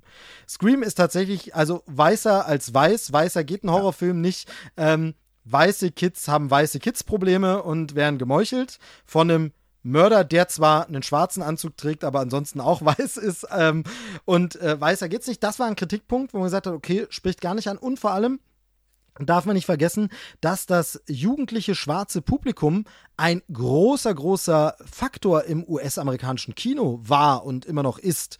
Ähm, es gibt da eine ganze Subkultur von Filmen, die äh, gar keine Weißen sich angucken, die aber super Erfolge einfach sind und so. Und das ist natürlich ein äh, Teil des Marktes, den man gern auch dann mit bedienen würde, wo man sagen würde, Mensch, kann man die nicht auch noch mit ansprechen und gleichzeitig das Vorurteil ein bisschen ausräumen, dass wir die Schwarzen übersehen. Also fängt Scream 2 an mit einem schwarzen Pärchen. Du hast es schon gesagt, sie ist Jada Pinkett, damals noch ohne Smith im Namen und noch etwas unbekannter, wie diese Serie sowieso immer wieder viele Leute hat, wo man sagt, ah Mensch, die habe ich doch später nochmal gesehen, den ja. kenne ich doch jetzt daher ja. und so in den Nebenrollen. Ähm, aber das würde jetzt den Rahmen sprengen, da auf jeden Einzelnen einzugehen. aber auf jeden Fall, ein äh, Pärchen geht ins Kino, äh, ein schwarzes Pärchen. Ähm, sie würde lieber einen Sandra Bullock-Film anschauen. Ihr Freund sagt, nee, lass uns mal diesen Film gucken. Hier läuft Stab. Und Stab ist natürlich die Verfilmung der Ereignisse aus Scream. Also der, die Woodsboro-Morde, die Gail Weathers geschrieben hat, wurden verfilmt zu einem Horrorfilm, der dann interessanterweise, und da kommen wir jetzt in die Metaebene, die wirklich hier genial, weil auch zum ersten Mal so krass durchgezogen und gemacht wurde, außerhalb von einer Parodie. Also ich sage mal, sowas wie Spaceballs oder ähm, Austin Powers hat das natürlich schon ganz anders gemacht. Das parodistische Film wird gebrochen und tralala. Aber innerhalb einer real echten Serie wird das so gut gemacht mit einem Augenzwinkern und humoristisch. Die Scream-Serie wird damit auch ein bisschen noch komödiantischer, was sie ja. vorher nicht war. Aber im Film, im Kino gucken sie sich Stab an und Stab sind wie gesagt die Ereignisse aus Scream. Die Szenen sehen teils eins zu eins aus. Gedreht wurde das übrigens, dieses Film im Filmmaterial von Robert Rodriguez. Der hat äh, das gedreht. Ja. Ähm, das wird später nochmal referenziert, aber tatsächlich hier wird es gar nicht erwähnt. Das ist nur Trivia-Fakt, äh, dass der das gedreht hat für Wes Craven. Ähm, den Film im Film. Äh, und wir sehen, ich glaube, Heather Graham ist es, die den Part von Drew Barrymore quasi übernimmt. Äh, wir sehen diese Eröffnungsszene, die genauso ist. Und naja, genauso ist, aber da geht sie wenigstens duschen. Also da genau, sie geht noch duschen. Publikum. Es wird natürlich ein bisschen klischeehafter gemacht, aber es ist eben diese Eröffnungsszene aus dem ersten Teil, die jetzt hier im Kino läuft, als erster Teil von Stab. Ähm, das Ganze ist ein riesen Hype-Event. Leute sitzen mit Masken im Kino und haben Plastemesser und es wird gejohlt und gejubelt. Ähm, und da kommt das, was äh, Dominik in seinem Einspieler angesprochen hat, dieses, dass in so Franchises, hier ist es natürlich jetzt erst ein Teil, es ist jetzt Step 1 rausgekommen, aber es ist genau das, was er sagt, das Publikum dazu neigt, mit dem Killer zu sympathisieren. Absolut. Das heißt, das Publikum johlt, wenn der Killer jemanden, ja, jetzt wird sie gleich erwischt und so und freut sich mit und verkleidet sich als äh, Ghostface. Das ist hier sehr, sehr schön dargestellt am Publikum. Äh, dann passiert wieder was etwas Seltsames. Äh, aus irgendeinem Grund äh, geht sich äh, die Freundin äh, Jada Pinkett, ähm, Maureen heißt sie, ähm, ein Name, der im Franchise einem schon ein bisschen bekannt vorkommen könnte, ähm, geht sich nochmal Popcorn holen, obwohl der Film gerade erst angefangen hat. Und ähm, ja, das Ganze endet blutig und unsere schwarzen beiden Figuren, die wir so hoffnungsvoll dabei hatten, äh, enden leider tot. Ähm, und das ist der Anfang. Also metamäßiger geht's gar nicht. Mittlerweile gibt es Scream in Scream, wenn man so will, eben als Step. Wir erleben Kino. Wir die, die beiden sprechen auch darüber, dass schwarze Figuren fehlen in diesen Filmen ja. und so. Also auch das wird thematisiert. Man sagt halt hier, ist uns bewusst, ist jetzt nun mal halt so, wir versuchen es zu ändern, ändern es dann aber doch nicht so richtig im Film, äh, muss man auch sagen. Aber eine sehr schöne Szene, die aber und das möchte ich ganz kurz noch sagen, dann darfst du auch wieder, dann ist der Monolog auch beendet, äh, nur mal als Einführung in Scream 2, die aber für mich, muss ich sagen, nicht seit der Parodie nicht mehr so gut funktioniert. Also ich habe das ja vorhin gesagt bei Scream 1, die Eröffnungsszene mit Drew Barrymore funktioniert für mich heute immer noch. Mhm. Die funktioniert für mich heute immer noch richtig gut und obwohl die ganz oft parodiert, nachgespielt und kopiert wurde, hier ist es so, dass ich leider immer ein bisschen die, äh, ich glaube, es ist Scary Movie-Version habe, die dann so ein bisschen albern ist mit der nervigen, äh, nervigen schwarzen Freundin, die dann ähm, äh, auch, also ist, wir sagen mal so, da werden nicht nur Messer durch irgendwelche Toilettentüren gesteckt, sondern auch ganz andere Sachen. Also muss ich leider sagen, dass die für mich mittlerweile so ein bisschen, da hängt mir zu sehr die Parodie im Kopf, ähm, als dass die noch so richtig gut für mich äh, funktioniert. Bis zu dem Moment, wo Jada Pinkett vor der Leinwand und auch das natürlich super ähm, eine super Metapher auf der Leinwand blutend zusammenbricht vor dem Publikum, das noch so hin und her gerissen ist zwischen, gehört das hier zur Show von dieser Step-Vorführung, ist das hier alles Spaß? Die ersten nehmen schon ihre Masken ab und sagen, oh Gott, nein, hier passiert gerade wirklich was und blutend und schreiend stirbt sie vor der Kinoleinwand, auf der gerade Step steht. Da hat der Film dann wieder, ab da ist es dann wieder richtig hart und man denkt, okay, da bin ich jetzt wieder drin. Ähm, und so sind wir im Metaebenen äh, fest würde ich fast sagen, aber das wird ja später noch äh, festlicher, die Metaebene. Deshalb in dem wir, die Metaebenen-Schraube wird ein bisschen angedreht nach dem ersten Film. Wir sind in der Fortsetzung Scream 2. Ja, und gerade dieser Moment, den du, den du besprochen hast, wenn sie dort am Ende steht, und ich erinnere mich noch, ich bin halt im Kino und sehe halt genau das. Und dieses Spiel, das ist ja immer wirklich ein, Ritt auf der, äh, auf Messers Schneide, ob man jetzt sagt, naja, wenn ich so eine Metaebene reinbringe und bei einem Film, der sowieso schon Meta ist, ab wann ist es zu viel? Und ich finde aber, dass sie das durch diese ganze Welt, die sie mit Step dann äh, dort eingeführt haben, das wird dann in anderen Filmen vielleicht ein bisschen viel, aber hier auch da würde man sagen, jo, das macht aber Sinn. Also das, das könnte durchaus so passiert sein mit einem Buch, das die Grundlage ist und so kriegen sie, und das ist bei, bei vielen anderen Fortsetzungen immer die Frage, wie kriegen wir die Charaktere, die noch da sind, logisch auch wieder an die gleiche Stelle. Na, und wie kann es sein, dass äh, im Normalfall ein, ein, ein Mörder wieder zurückkommt? Und hier macht das ja einfach absolut Sinn. Ne? Das, das, das ist gut zusammen gemacht. Natürlich hat auch das seine Schwächen. Du hast ein paar gerade genannt, gerade in der ersten Szene. Ähm, aber die stimmt mich immer so schön wieder ein, ähm, dass es halt jetzt wieder zurückgeht in Woodsboro und du fieberst ja. Also es ist auch da schon bei jedem Charakter, den du wieder triffst aus den alten Filmen, freust du dich, den zu sehen. Und ich glaube, wenn ich es richtig erinnere, geht es ja jetzt sofort dann weiter in, ich glaube, fast einer meiner Lieblingsszenen aus dem Film, wo sie dann zusammen in diesem Filmkurs sitzen, oder? Genau, genau. Und dann wird dann über die, über die Filmfortsetzungen geredet. Das Thema wird dann so ein bisschen Fortsetzungen und das wird thematisiert im Filmkurs. Äh, ich frage mich ein bisschen, was das für ein Lehrplan sein soll, weil das doch ein bisschen oberflächlich ist. Ähm, und da ist genau das, was du, genau das, was du sagst, ist natürlich ein bisschen, das ist der Spagat und da muss man ganz ehrlich sein, der der Reihe auch nicht immer gelingt und später noch viel schlechter gelingen wird. Manchmal verkommt Metaebene natürlich auch zum puren Name-Dropping. Und wie mhm. platt die dann teilweise sagen, irgendwelche Filmtitel einfach nur nennen, um zu sagen, ja, hier übrigens Fortsetzungen, hahaha, wir sind uns bewusst. Das fand ich im ersten Teil dann doch deutlich charmanter gelöst. Ähm, also Randy wirkte da glaubwürdiger als hier in dem Filmkurs, wo er dann durch einen Mix-up beim Dreh ist das passiert, auch noch einen Film falsch zitiert, was Randy einfach nie passieren würde. Aber der Schauspieler hat es einfach gerettet an der Stelle, weil der andere aus Versehen die richtige, also egal. Jedenfalls, da wird es mir teilweise in diesem Filmkurs schon ein bisschen zu sehr zum Name-Drop.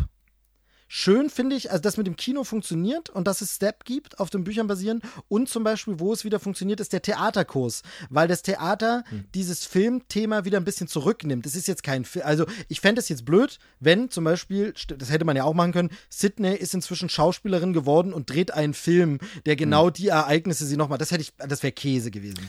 Also, so. also Steve, man, man, man merkt, dass du den neuen Matrix noch nicht gesehen hast. Das wird ganz schlimm für dich. Oh nein, oh nein, oh nein. Das wird ganz schlimm oh nein, für dich. Oh nein. Ich bin, ich bin, bin sehr, sehr gespannt. Oh Gott, ich, ich, ich ahne schon fürcht. War das ein Spoiler? Nee, ich das war kein Spoiler. Ich sag damit nur, das ist ja kein, das sieht man ja vorher. Der neue Matrix ist einfach äh, Meta der Film. Und okay. da, mehr ja. möchte ich auch nicht sagen. Ich bin immer noch sauer. Okay, schau, ich, habe ihn noch nicht gesehen, genau.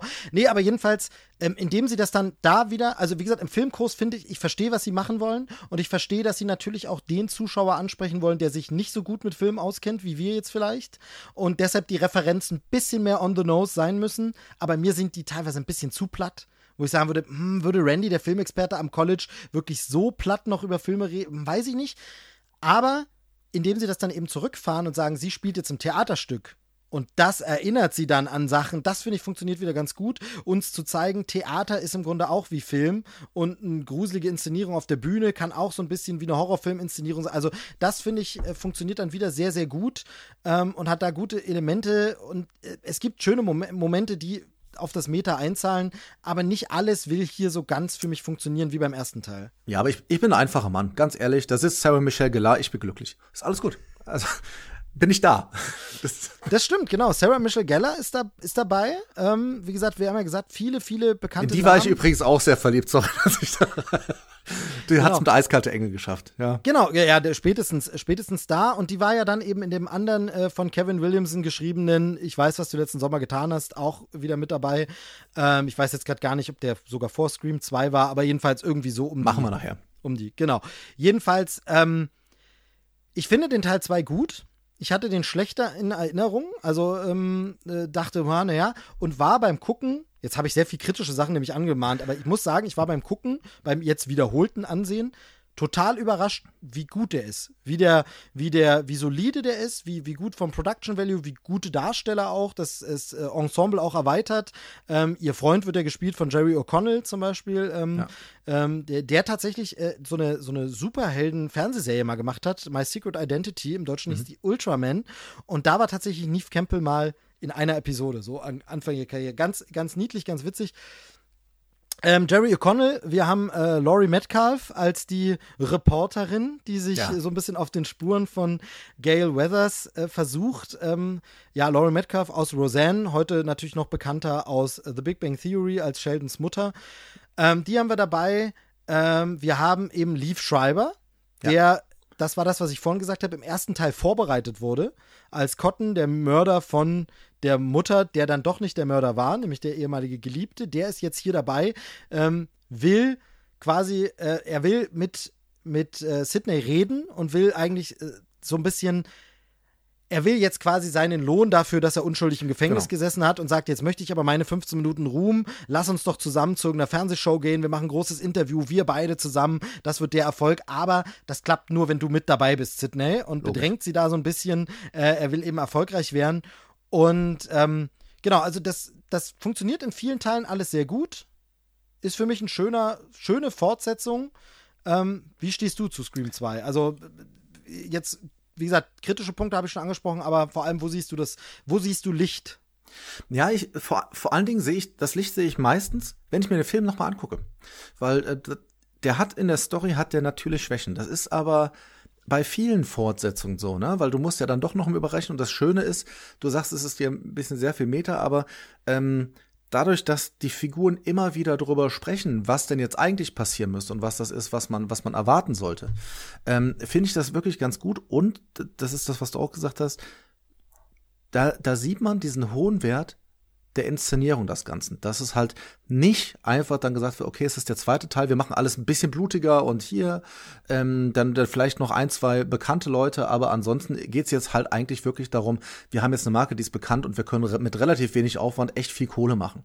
Ähm, und das ist ein Gefühl, was ich bei der Scream-Reihe nie hatte und auch in diesem zweiten Teil nicht. Und wenn ich mir den nochmal angucke, gibt Szenen, die ich, die ich total gut finde, auch einige, die ich nicht so gut finde, aber ich liebe zum Beispiel, und das ist, ist natürlich ein totales Zitat, ähm, wenn äh, Jerry O'Connell dort singt. Also wenn er halt, das ist ja eine 1 zu 1 also er ist, wir sind jetzt viel mehr, als wir es vorher waren, in der Highschool. Na, also das ist mehr der Schauplatz, wenn es vorher dann doch diese Party eigentlich das war, worum es geht, geht es hier viel darum, wie ist denn deine Identität in der Highschool, was gibt's dort für verschiedene College, es ist schon College, Ach, College aber genau, aber Schule, Schulsetting auf jeden ja. Fall, genau und und klicken und wer ist wer und so, genau. Und im, im Amerikanischen dann natürlich auch immer äh, dieses Verbindung, was sehr, sehr wichtig. Auch das finde ich manchmal ein bisschen schwierig dargestellt hier, aber so, dass ich es noch abkaufe und ich liebe, wie gesagt, diese eine Szene und ich liebe halt, und da müssen wir wahrscheinlich jetzt ein bisschen drauf eingehen, ich habe so unfassbar ähm, Randy geliebt. Also so unfassbar, wie natürlich jeder, der so wie du und so wie ich, wenn wir irgendwie mal die, die, die drei Mark zusammen hatten, ab in die Videothek, mir was nehmen und sich damit einschließen mit diesen Filmen und dann natürlich erklären. Und auch irgendwie der, der zwar ein guter Typ ist, ist aber vielleicht nicht ganz so cool, ist natürlich in die, in, in, in die schönste Frau des Ganzen verliebt und sieht sich darüber und mit dem habe ich damals total mitgefühlt. Ja, total, natürlich. Es ist natürlich die Identifikationsfigur für alle Filmnerds. Total. Ja. Ähm, und das war auch schön und das hatte man vorher auch noch nicht so gesehen. Den Nerd als positive Figur, weil es wird ja. sich über Randy eigentlich wirklich nicht lustig gemacht. Also er wird eigentlich nie nie so wirklich, nee, nicht wirklich. Also er ist, er ist eigentlich. Er ist also, halt so eigen, ne? Also er hat halt genau. seine Marotten. Genau, er hat seine Marotten und da wird er auch mal gestichelt, aber er wird halt nicht, also man hatte vorher, die Nerds wurden ja eigentlich immer fertig gemacht oder so oder mhm. alles. Und hier ist er eigentlich der eine Nerd in der Clique. Also das ist ja schon in Teil 1 auch, ähm, aber hier sogar noch mehr. Und äh, definitiv, also äh, das, das war neu und das war eine Identifikationsfigur, die es in dem Film ähm, dann schmerzhaft zu verabschieden galt, aber.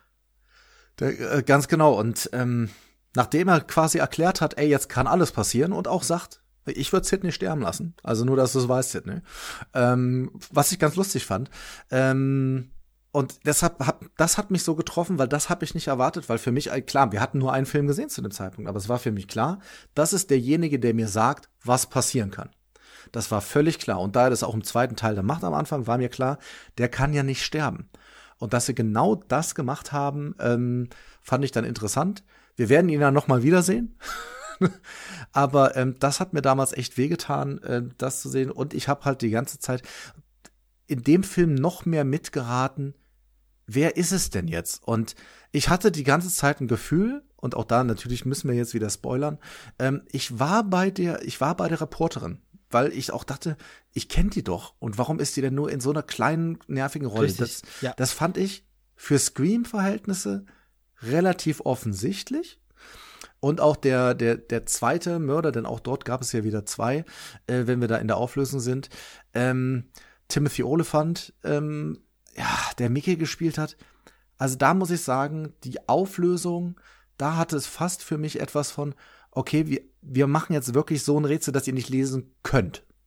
Und hm, fand ich eben nicht. Ich, ich wollte okay. Grade, wollte dem gerade widersprechen. Also, ich finde die Auflösung nicht besonders geil. Das, das sage ich gleich dazu. Aber ich finde, und da muss ich dann quasi sogar schon ein bisschen im dritten Teil vorgreifen, weil dann kommen ich, aber das, ich erkläre es nachher, wenn wir bei Teil 3 sind, noch mal ein bisschen genauer. Aber ich finde, hier ist es eben so eins, du kannst mitraten, kannst zu der Lösung kommen, es werden ein paar falsche Fährten gesetzt, mhm. aber am Ende ist es eben doch die Lösung, die du rausbekommen kannst, wenn du hinguckst. Eben das Hingucken nicht unbedingt als Sydney, aber mhm. als Zuschauer, der eben die Metaebene kennt. Genau wie du sagst, guckst du als naja, der ist ein bisschen zu prominent besetzt. Oder äh, sie hm. in dem Fall. Sie ist zu prominent besetzt, um nur so eine blöde Reporterin zu sein. Also das muss schon noch irgendeine wichtige Bewandtnis haben mit der. So, und damit ist das sehr offensichtlich zwar, aber damit ist es zumindest stimmig, dass du halt hinraten kannst. Was ja eben auch dieses ist, ähm, ist auch so ein Punkt, ah, mir fällt wieder auf, man kann in so viele Richtungen noch gehen, worüber man bei diesem Franchise reden muss, aber wo man sagt, wo er manchmal dem Scream-Franchise auch ein bisschen das Horrorfilmige abgeht, sondern es mehr eigentlich ein Thriller oder Krimi ist.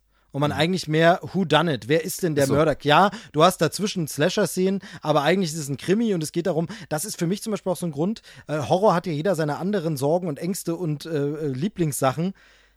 Ich finde Scream null gruselig. Also Scream ist für mich kein bisschen. Äh, was es gibt bei Scream sind Jumpscares, wo du mhm. einfach, okay, es wird plötzlich super laut Musik eingespielt in einer stillen Szene. Natürlich erschrecke ich mich da. Das ist ein natürlicher Reflex. Aber ich grusele mich null bei Scream. Auch da mit einer Ausnahme in einem späteren Teil. Komme ich dann gleich noch dazu. Ähm, aber ich grusel mich da nicht. Für mich ist das ein Krimi.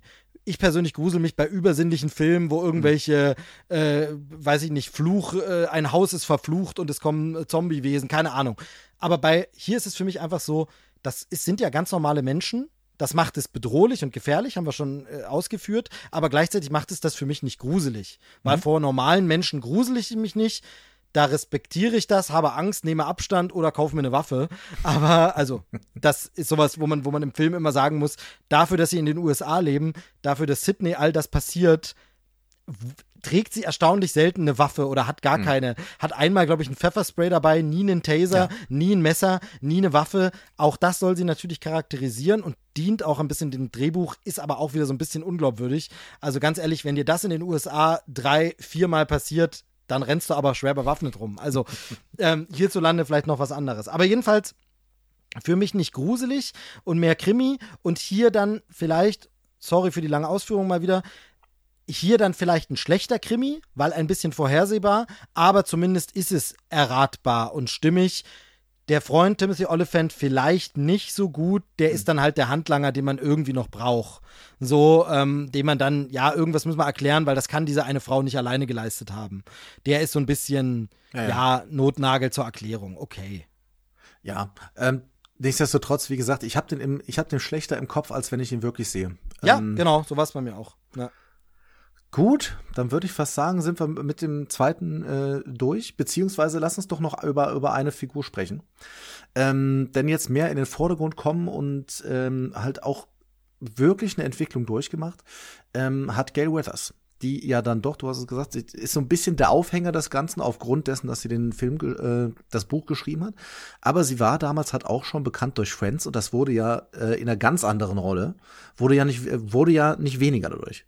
Äh, genau, nee, also äh, Courtney Cox, ähm, damals tatsächlich für mich in Scream im ersten Teil so mit die Überraschung, weil, wie gesagt, haben wir schon festgestellt, alle anderen kannte man nicht so wirklich, hat man später ja. erst kennengelernt. Und sie war so diese eine, äh, wo ich sagte, Mensch, die kennst du. Ach krass, dann ist, der, so, dann ist so ein Film ja immer schon mal ein Stück geadelt mag man jetzt heute sagen, wieso ist ein Film durch mhm. Courtney Cox geadelt, ist natürlich Quatsch, aber man muss immer wieder sehen, 17-Jähriger, 18-Jähriger, der diesen Film sieht und der in meinem Fall großer, großer Friends-Fan einfach war. Also ich habe ja. diese Serie tatsächlich von Anbeginn äh, verfolgt. Ich habe die mir nachts im Spätprogramm, als sie hier noch irgendwie unter ferner liefen, war, habe ich sie aufgenommen, alles geguckt und fand das super. Und jetzt spielte einer der Stars aus Friends hier mit ähm, das war super und habe mich dann natürlich gefreut, dass sie in Teil 2 die Rolle ein bisschen ausgebaut haben. Denn während sie am Anfang wirklich noch das Biest ist, die so ein bisschen eher alles behindert, äh, was die Ermittlungen angeht und so ein bisschen Mittel zum Zweck ist, die auch meiner Meinung nach gar nicht hätte zwingend wiederkommen müssen als Charakter, ähm, finde ich, funktioniert es hier besser als diese Figur, die jetzt so ein bisschen nicht weiß, naja, ich habe jetzt dieses Buch geschrieben und irgendwie würde ich da noch anknüpfen wollen, aber gleichzeitig, hm, habe ich mhm. damit vielleicht was getan, was nicht gut ist. Das macht sie ganz gut. Und ich finde, äh, Courtney Cox spielt es gut und äh, souverän und auch hier wieder etwas, was ich schon bei Neve Campbell gesagt habe. Es ist ein bisschen erstaunlich, dass sie gar nicht so viel Großes anderes gemacht hat. Das hat mich immer ein bisschen gewundert, denn sie spielt das eigentlich überzeugend. Ähm, also Courtney Cox, äh, Jahrgang 64, ähm, eben mit Friends, äh, ging glaube ich auch so 94, 95 oder so los. Ähm, äh, damit, damit bekannt geworden. Ähm, man kannte sie aber durchaus davor schon.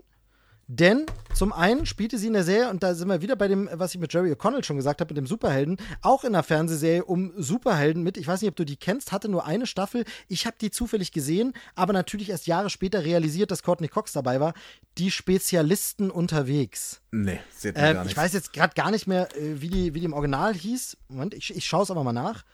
Misfits of Science. Äh, Mitte der 80er. Und da ging es um so eine Gruppe von Leuten, die Superkräfte haben. Ich weiß jetzt nicht mehr, was ihre Superkräfte war, aber einer konnte sich, glaube ich, unsichtbar machen, einer konnte sich schrumpfen und irgendwer hatte psychokinetische Kräfte. Äh, tatsächlich vor dem ganzen Superhelden-Hype einfach so eine Serie, typische wie man das kennt. Also es gab halt Knight Rider, es gab das A-Team und es gab diese Serie, die aber eben keinen Erfolg hatte und äh, nach einer Staffel wieder abgesetzt war.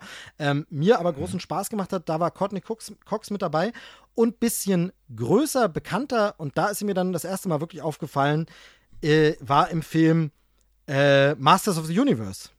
Ach, die wirklich? Realverfilmung von He-Man, natürlich, es gab ja die He-Man-Trickfilmserie der 80er Jahre, basierend auf diesen Actionfiguren. Und da gab es eine Realverfilmung mit Dolph Lundgren als He-Man.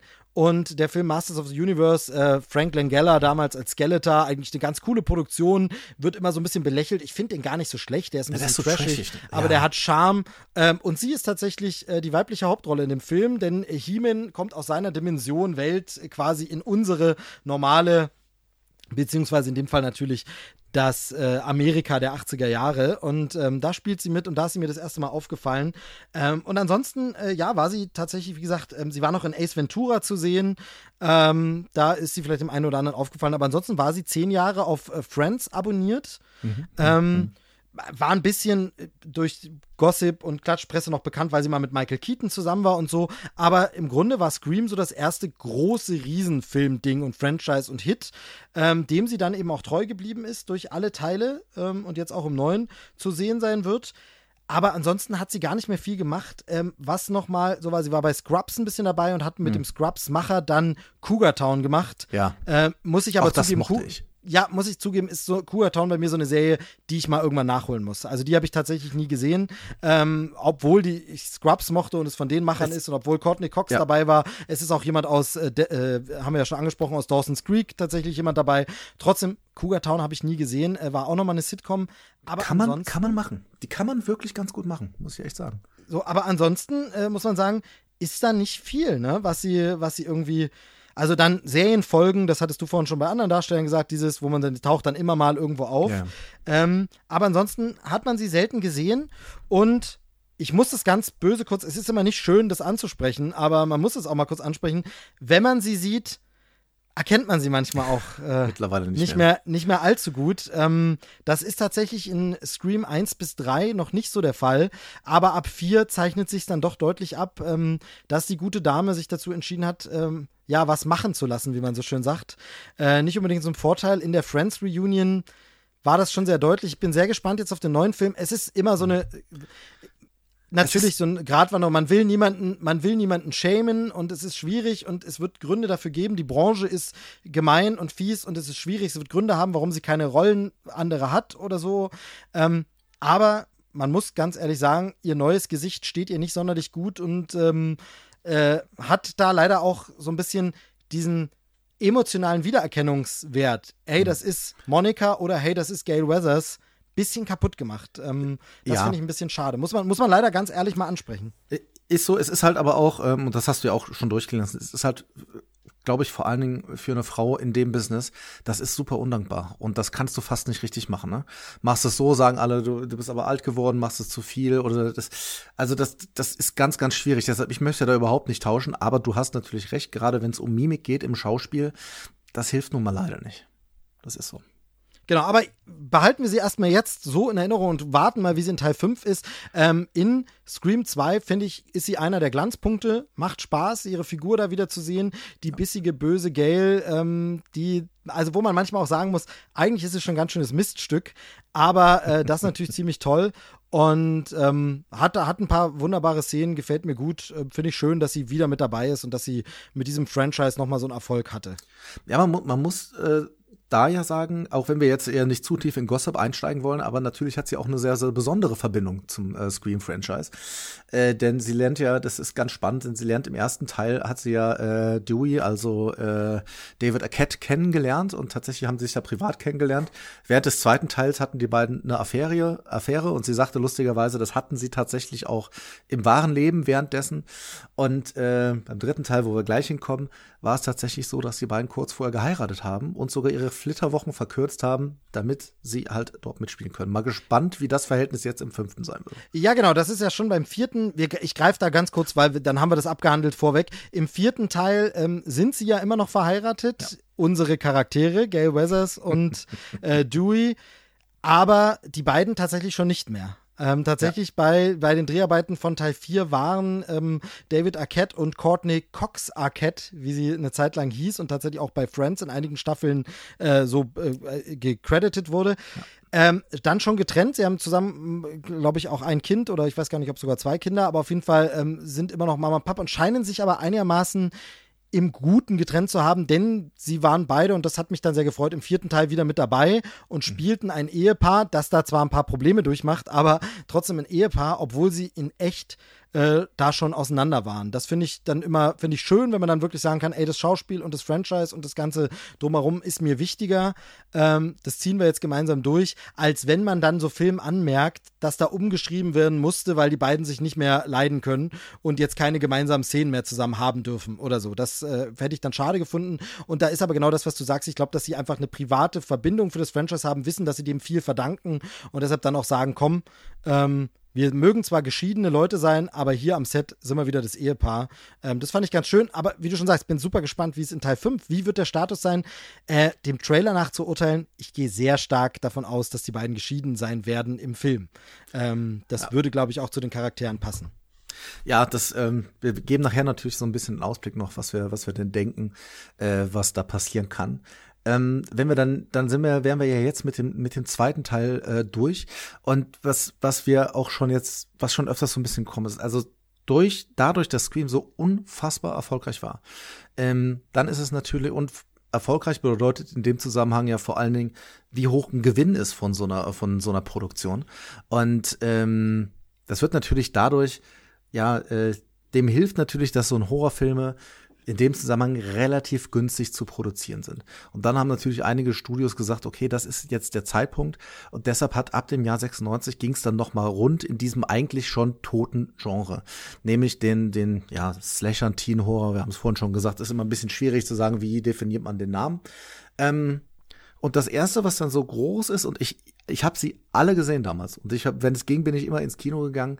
Ähm, da sind wir jetzt wieder bei, bei äh, Kevin Williamson, von dem du ja gesprochen hast, denn der hat gleichzeitig noch einen anderen Film geschrieben, tatsächlich vor dem Drehbuch zu Scream. Ähm, und zwar, ich weiß, was du letzten Sommer getan hast. Spannenderweise, als Screamer so erfolgreich war, hat er auf einmal jemanden gefunden, der das Ganze kauft. Das war nämlich vorher nicht so. Und äh, die Serie ist für mich so ein bisschen ja, so, so ein bisschen der, der, der dunkle Part des Ganzen. Denn ich weiß, was du letzten Sommer getan hast, nimmt sich deutlich ernster. Da ist nicht viel mit, mit, mit e Meta-Ebene.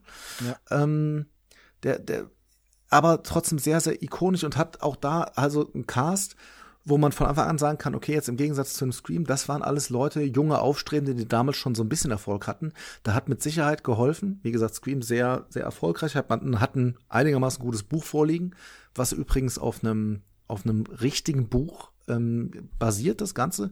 Hätte ich auch nicht gedacht, dass das eine Romanverfilmung im weitesten Sinne ist. Ist aber so. Ähm, da haben damals mitgespielt Jennifer Love Hewitt, Sarah Michelle Gellar, Ryan Philippi, Freddie Prince Jr., äh, John Galecki tatsächlich auch. Also so die Riege der jungen, aufstrebenden Leute. Und ähm, die Story ist, ist, ist relativ einfach, müssen wir auch nicht zu lang machen. Es gibt halt Jugendliche, die genau das tun, was man nicht tun darf, nämlich äh, sie betrinken sich und äh, sie machen viel zu viel Party, obwohl sie es nicht wollen, überfahren jemand und lassen die Leiche verschwinden. Und genau ein Jahr später, und das ist auch bei diesen Filmen ja so, siehe Scream, der Todestag der Mutter, kommt natürlich die Gefahr von außen und wird sich durch diese durch diese Gruppe schnetzeln und das Ganze ähm, ja, ging dann noch in zwei, zwei Fortsetzungen dazu. Ähm, ja, die gab's halt. Ähm, der dritte war Direct to DVD, wenn ich das richtig im Kopf habe. Und es gab tatsächlich auch in diesem Jahr noch eine Serie ähm, als Amazon Prime Exclusive, wobei man dazu sagen muss, ich habe sie nicht gesehen. Äh, unser Tobi aus dem Deutschen Filmpodcast hat das gemacht und hat gesagt, ah, muss man vielleicht nicht zwingend. Genau, ich, ich habe tatsächlich vor einer Weile, ähm, da liefen die zufällig äh, im TV äh, ZDF Neo oder so, schön werbefrei. Ähm, und da habe ich mir, äh, ich weiß, was du letzten Sommer getan hast, und Teil 2 mal wieder angeschaut. Ähm, und nach dem ersten Teil habe ich gesagt, wow, der war erstaunlich gut. Wow, war der solide? Ist der stark? Mensch, wirklich, wie du sagst, der böse Bruder von Scream. Echt nicht schlecht, gutes Ding. Dann habe ich Teil 2 geguckt und ich sag mal so, die Serie habe ich dann gar nicht mehr erst. Äh, also, äh, es ist wirklich, da, da ist das passiert, was Scream zum Glück vermieden hat. Bei aller Kritik, die ich jetzt am zweiten Teil äh, habe durchklingen lassen. Das darf man wirklich nicht falsch verstehen. Wir wollen ja hier auf ein paar Punkte extra eingehen. Scream 2 ist richtig stark in der Fortsetzung. Ich weiß, was du letzt, ich weiß noch immer, was du letzten Sommer getan hast. Mhm. So hieß er dann. Der ist richtig Mist. Also der zweite Teil hat einfach ein beschissenes Drehbuch, der einfach nicht funktioniert Hanebüchen herbei, wie kann man die Figuren nochmal in so eine Situation bringen, wie können wir das Setting verändern, wie können wir da weiter, richtig kacke, ähm, macht dann am Ende was auf, dass es eigentlich nochmal weitergehen sollte, hat so, mhm. so ein quasi äh, offenes Ende. Allerdings gab es nie die Fortsetzung, weil dann gab es nämlich genau diese Diskussion, ähm, macht man nochmal einen Film und den Schauspielern war zugesagt worden, wenn da nochmal Kinofilm, dann hieß es aber, nee, der wird nur für Video produziert. Daraufhin haben die Schauspieler gesagt, nö, dann bin ich raus. Dadurch hat man dann andere Schauspieler genommen, ganz andere Fortsetzungen. Den dritten Teil habe ich mir nie angeguckt, weil er auch nichts mehr damit zu tun hat und das eben nicht zu Ende führt. Und die Serie, da hatte ich dann gar keinen Bock mehr drauf. Ähm, da sah auch einfach der Trailer nicht gut aus, fand ich. Aber eins ist tatsächlich einer der Dinge, wo man Scream dankbar sein kann, dass der dadurch entstanden ist. Und da gibt es eben einige, wo man sagen muss, ähm, Dominik hatte das so schön gesagt, frisches Blut in den Markt gepumpt und dann eben mit dem nächsten Teil von Sommer hat man dann schon gemerkt, da ist das Blut schon wieder abgeflossen äh, oder ja. geronnen oder wie auch immer man dieses Bild ausführen will. Es war nur noch schorfige Wunde übrig. Aber ich weiß noch, äh, ich weiß, was du letzten Sommer getan hast, kann man tatsächlich immer noch gucken, ist ein ja. guter Film, der nicht ganz aber fast auf dem Niveau von Scream ist. Also ja, kann man schon ich sagen. Hab, ich habe da vor allem, ich habe da mit die, die lustigste Anekdote, also die, die Horror aus, aus, aus dem deutschen Filmpodcast haben die, glaube ich, schon einmal gehört, vielleicht zwei, aber ich erzähle trotzdem so gerne. Denn das war ja wirklich noch die Videothekenzeit. Und ich habe mir damals zum, zu Halloween eben jenen Film ausgeliehen, denn ich habe ihn nicht im Kino sehen können, den ersten Teil. Und da ist echt, also da muss man wirklich sagen, äh, was dem Verlag da passiert ist, ne? Denn für diejenigen, die das vielleicht nicht kennen in der, in der Videothek, wenn man sich dort eine VS-Kassette ausgeliehen hat, gab es vor dem Film immer noch halt Trailer. Also das war wie im Kino und die konntest du ja nicht auf YouTube sehen. Und dann fängt doch wirklich vor dem Film, kommt doch ernsthaft der Trailer zu, ich weiß, was du letzten so ich weiß noch immer, was du letzten Sommer getan hast. Mit anderen Worten, ich sehe also, welche Figur überlebt. Sofort und zwar vor dem Film und ja, super. Brauche ich jetzt nicht. Ich sehe, wer überlebt, ich sehe den Killer, alles gesehen schon im Trailer und dachte mir, ja, herzlichen Dank, das war ja großartig. Vielleicht sind, die, vielleicht sind sie ein bisschen davon ausgegangen, dass das so ein Film ist, den die Leute im Kino schon gesehen haben, sich zu Hause nochmal angucken. Ja, und dann gut. Trailer. Aber es ist natürlich Mist. Es ist natürlich großer Mist. Man hätte Trailer dahinter packen sollen, aber wahrscheinlich hat niemand den Abspann bis zu Ende geguckt zu Hause. Ja. Ähm, äh, mir, mir, fällt ganz kurz noch was ein. Ähm, bei, diesem, bei diesem Besetzungsthema, das haben wir vorhin nämlich ganz kurz, du hast es einmal angespielt, aber wir haben es dann vergessen bei Scream 2, weil ich so ein mhm. bisschen durchgehetzt bin. Ähm, ich gucke auch ein bisschen auf die Uhr, dass die, dass die Kollegen, äh, die Hörerinnen äh, sagen, von wegen, ja, äh, genau, also alles gut, wir haben die Zeit, wir nehmen die uns. Wir gehen auch noch hier weiter durch, aber so. es soll ja auch äh, spannend bleiben. Deshalb bin ich ein bisschen durch Scream 2 gehetzt und hätte da beinahe einen Punkt vergessen, der mir jetzt aber wieder eingefallen ist. Ähm, und zwar gibt es dieses schöne Tori Spelling-Zitat. Ja, ja, ähm, Genau, es gibt dieses schöne äh, Zitat von wegen, ja, eine junge McRyan könnte mich spielen. Ach, bei meinem Glück wird es Tori Spelling. Und es ist in Scream 2 natürlich, wenn wir dann später Szenen sehen, ich habe schon gesagt, Heather Graham spielt den Part von äh, Drew Barrymore, aber dann, wenn wir sehen, die Szenen von äh, die, was Sydney quasi sein soll, das ist dann Tori Spelling und ganz witzig, Billy, ihr Freund, wird mit derselben wunderbaren Frisur gespielt von Luke Wilson. Ähm, auch sehr, sehr schön. Also, äh, das fand ich, fand ich noch witzig, wollte ich an der Stelle unbedingt noch loswerden, ähm, dass man da auch äh, dieses Film im Film-Ding sehr cool mit, ne, mit Gesichtern, die man kennt, besitzt, die sich dann selber spielen. Man sieht irgendwie auch nochmal so ein Interview-Schnipsel von Tori Spelling, die was ja, dazu ja. sagt, dass sie diese Rolle spielt und so. Ähm, sehr schön, selbstironisch auch. Tori Spelling ja damals bekannt durch Beverly Hills 90210 und dann eben auch so ein bisschen Filme von fragwürdiger Qualität, sage ich ja. mal. Nie, nie die ganz große A-Liga gewesen, aber schön, dass sie da dann mitgespielt hat. Genau. Äh, die, die letzte Sache, ähm, was Sommer, der erstens war der sehr brutal, also die, die Morde ähm, deutlich expliziter als in Scream. Und eine Szene, die fast für mich am gruseligsten war. Und jede, jede äh, Frau, mit der ich darüber spreche, sagt mir, das ist der größte Horror, den es gibt. Da geht es nämlich gar nicht um Mord, sondern darum, dass eben Sarah Michelle Gellar zu Hause einschläft, am nächsten Morgen aufwacht und ihre Haare wurden abgeschnitten. Und das ist wirklich, also das ist, also die Idee und auch da, wie es inszeniert wurde, absoluter Horror, selbst für mich als Kerl. Und da muss ich mir vorstellen, also das muss das Schlimmste der Welt sein. Ja, ne, das ist halt einfach dieses, ähm, dieser Einbruch in die Privatsphäre, ne? In dem, in dem Ja. ungeschütztesten Moment, nämlich nachts schlafend, bricht der Killer ein und hätte sonst was machen können. Er schneidet nur die Haare ab, aber entstellt dich damit si- sichtlich. Ähm, das ist, äh, ist schon krass und das ist, äh, da merkt man aber dann auch den großen Unterschied, weil Scream ist ja doch dann mehr, äh, ich bin immer wieder überrascht, die ganze Killer-Thematik, wie actionlastig das am Ende ist. Es sind im Grunde, wenn man so will, ja natürlich keine auschoreografierten Martial Arts Kämpfe, aber es sind ja Kämpfe mit dem Killer, die hier ausgetragen werden und es gibt hier wenig, der Killer lauert, der Killer guckt, der Killer kommt angeschlichen, das haben wir mal im Hintergrund, ähm, aber ansonsten äh, ist das schon immer sehr auf die 12. Von daher da großer Unterschied noch, hast du recht. Also auf jeden Fall Sommer sollte man gucken und generell kann man so ein bisschen gucken, was im Fahrwasser von Scream äh, kam. Da gab es einiges. Ähm, weil ich gerade gesagt habe, im Hintergrund lauern, was Scream 2 sehr viel im Hintergrund hat, sind Anspielungen an andere Filme, die jetzt nicht direkt zur Anspielung so elaboriert, jemand redet drüber, sondern es läuft Nosferatu im Fernsehen. Es hängt ein Kinoplakat von irgendeinem anderen Horrorklassiker irgendwo rum. Es gibt äh, irgendwelche ja, sag ich mal, kurze Referenzen darauf, dass die Figuren eben sich mit dem Film beschäftigen, was auch an der Filmschule naheliegt. Aber in Teil 3 wird das Ganze ja dann noch eine Nummer größer, denn plötzlich gucken unsere Protagonisten, zumindest einige davon, nicht mehr nur Filme und kennen Horrorfilme. Plötzlich sind wir am Set und es wird ein Horrorfilm gedreht, nämlich Step 3. Ähm, Würde ich damit mal sagen, wandern wir zu Scream 3. Ähm, vielleicht gibst du uns wieder den Abriss, ähm, wo wir uns befinden, was da so, was da so los ist. Äh, was war denn da los, meine Damen und Herren? Genau, äh, schauen Sie sich das mal an. Ich weiß nicht, ob Sie äh, Scream gesehen haben. Ähm, Schauen Sie mal hier. Nein, also ähm, genau, jetzt das, das Spiel der Metaebene auf einer völlig anderen, äh, auf einer völlig anderen Ebene. Wir sind im Jahr 2000 und es wurde von Anfang an gesagt, ey, das ist der, das ist der Abschluss des Ganzen und auch da wieder äh, Regie von Wes Craven, aber äh, Obacht, Drehbuch dieses Mal nicht geschrieben von äh, von Williamson, der tatsächlich als äh, Produzent mit aufgetragen äh, Genau. aufgetreten ist. Und ich glaube, es war äh, unter anderem wegen Sommer, aber eben auch wegen Dawson's Creek, dass er dann sich da rausgezogen hat, weil dann war eben Verantwortlichkeit, dort war er dann ähm, der Hauptverantwortliche und hatte da natürlich genug zu tun. Es ist, glaube ich, Aaron Kruger, glaube ich, der dann das Drehbuch äh, geschrieben hat, wenn ich mich recht entsinne. Richtig, der ähm, bekannt geworden war vorher vor allen Dingen durch Arlington Road. Ja, auch einen äh, sehr, sehr dichten psychologischen Thriller, den ich auch sehr, sehr gern mag. Äh, hat hinterher zum Beispiel noch Ring gemacht, also die amerikanischen äh, Versionen Ring und Ring 2, genauso wie der verbotene Schlüssel, den ich ganz, ganz äh, schrecklich, weil so sehr gut finde. Äh, aber er hat dann halt auch äh, Brüder Grimm und äh, die Transformers-Filme gemacht. Naja. Muss man mögen. Und ähm, auch hier ist es so, wir starten wieder mit einer äh, großen Szene und da wird etwas zu Ende geführt. Denn in einer Trilogie müssen natürlich Dinge auch zu Ende geführt werden.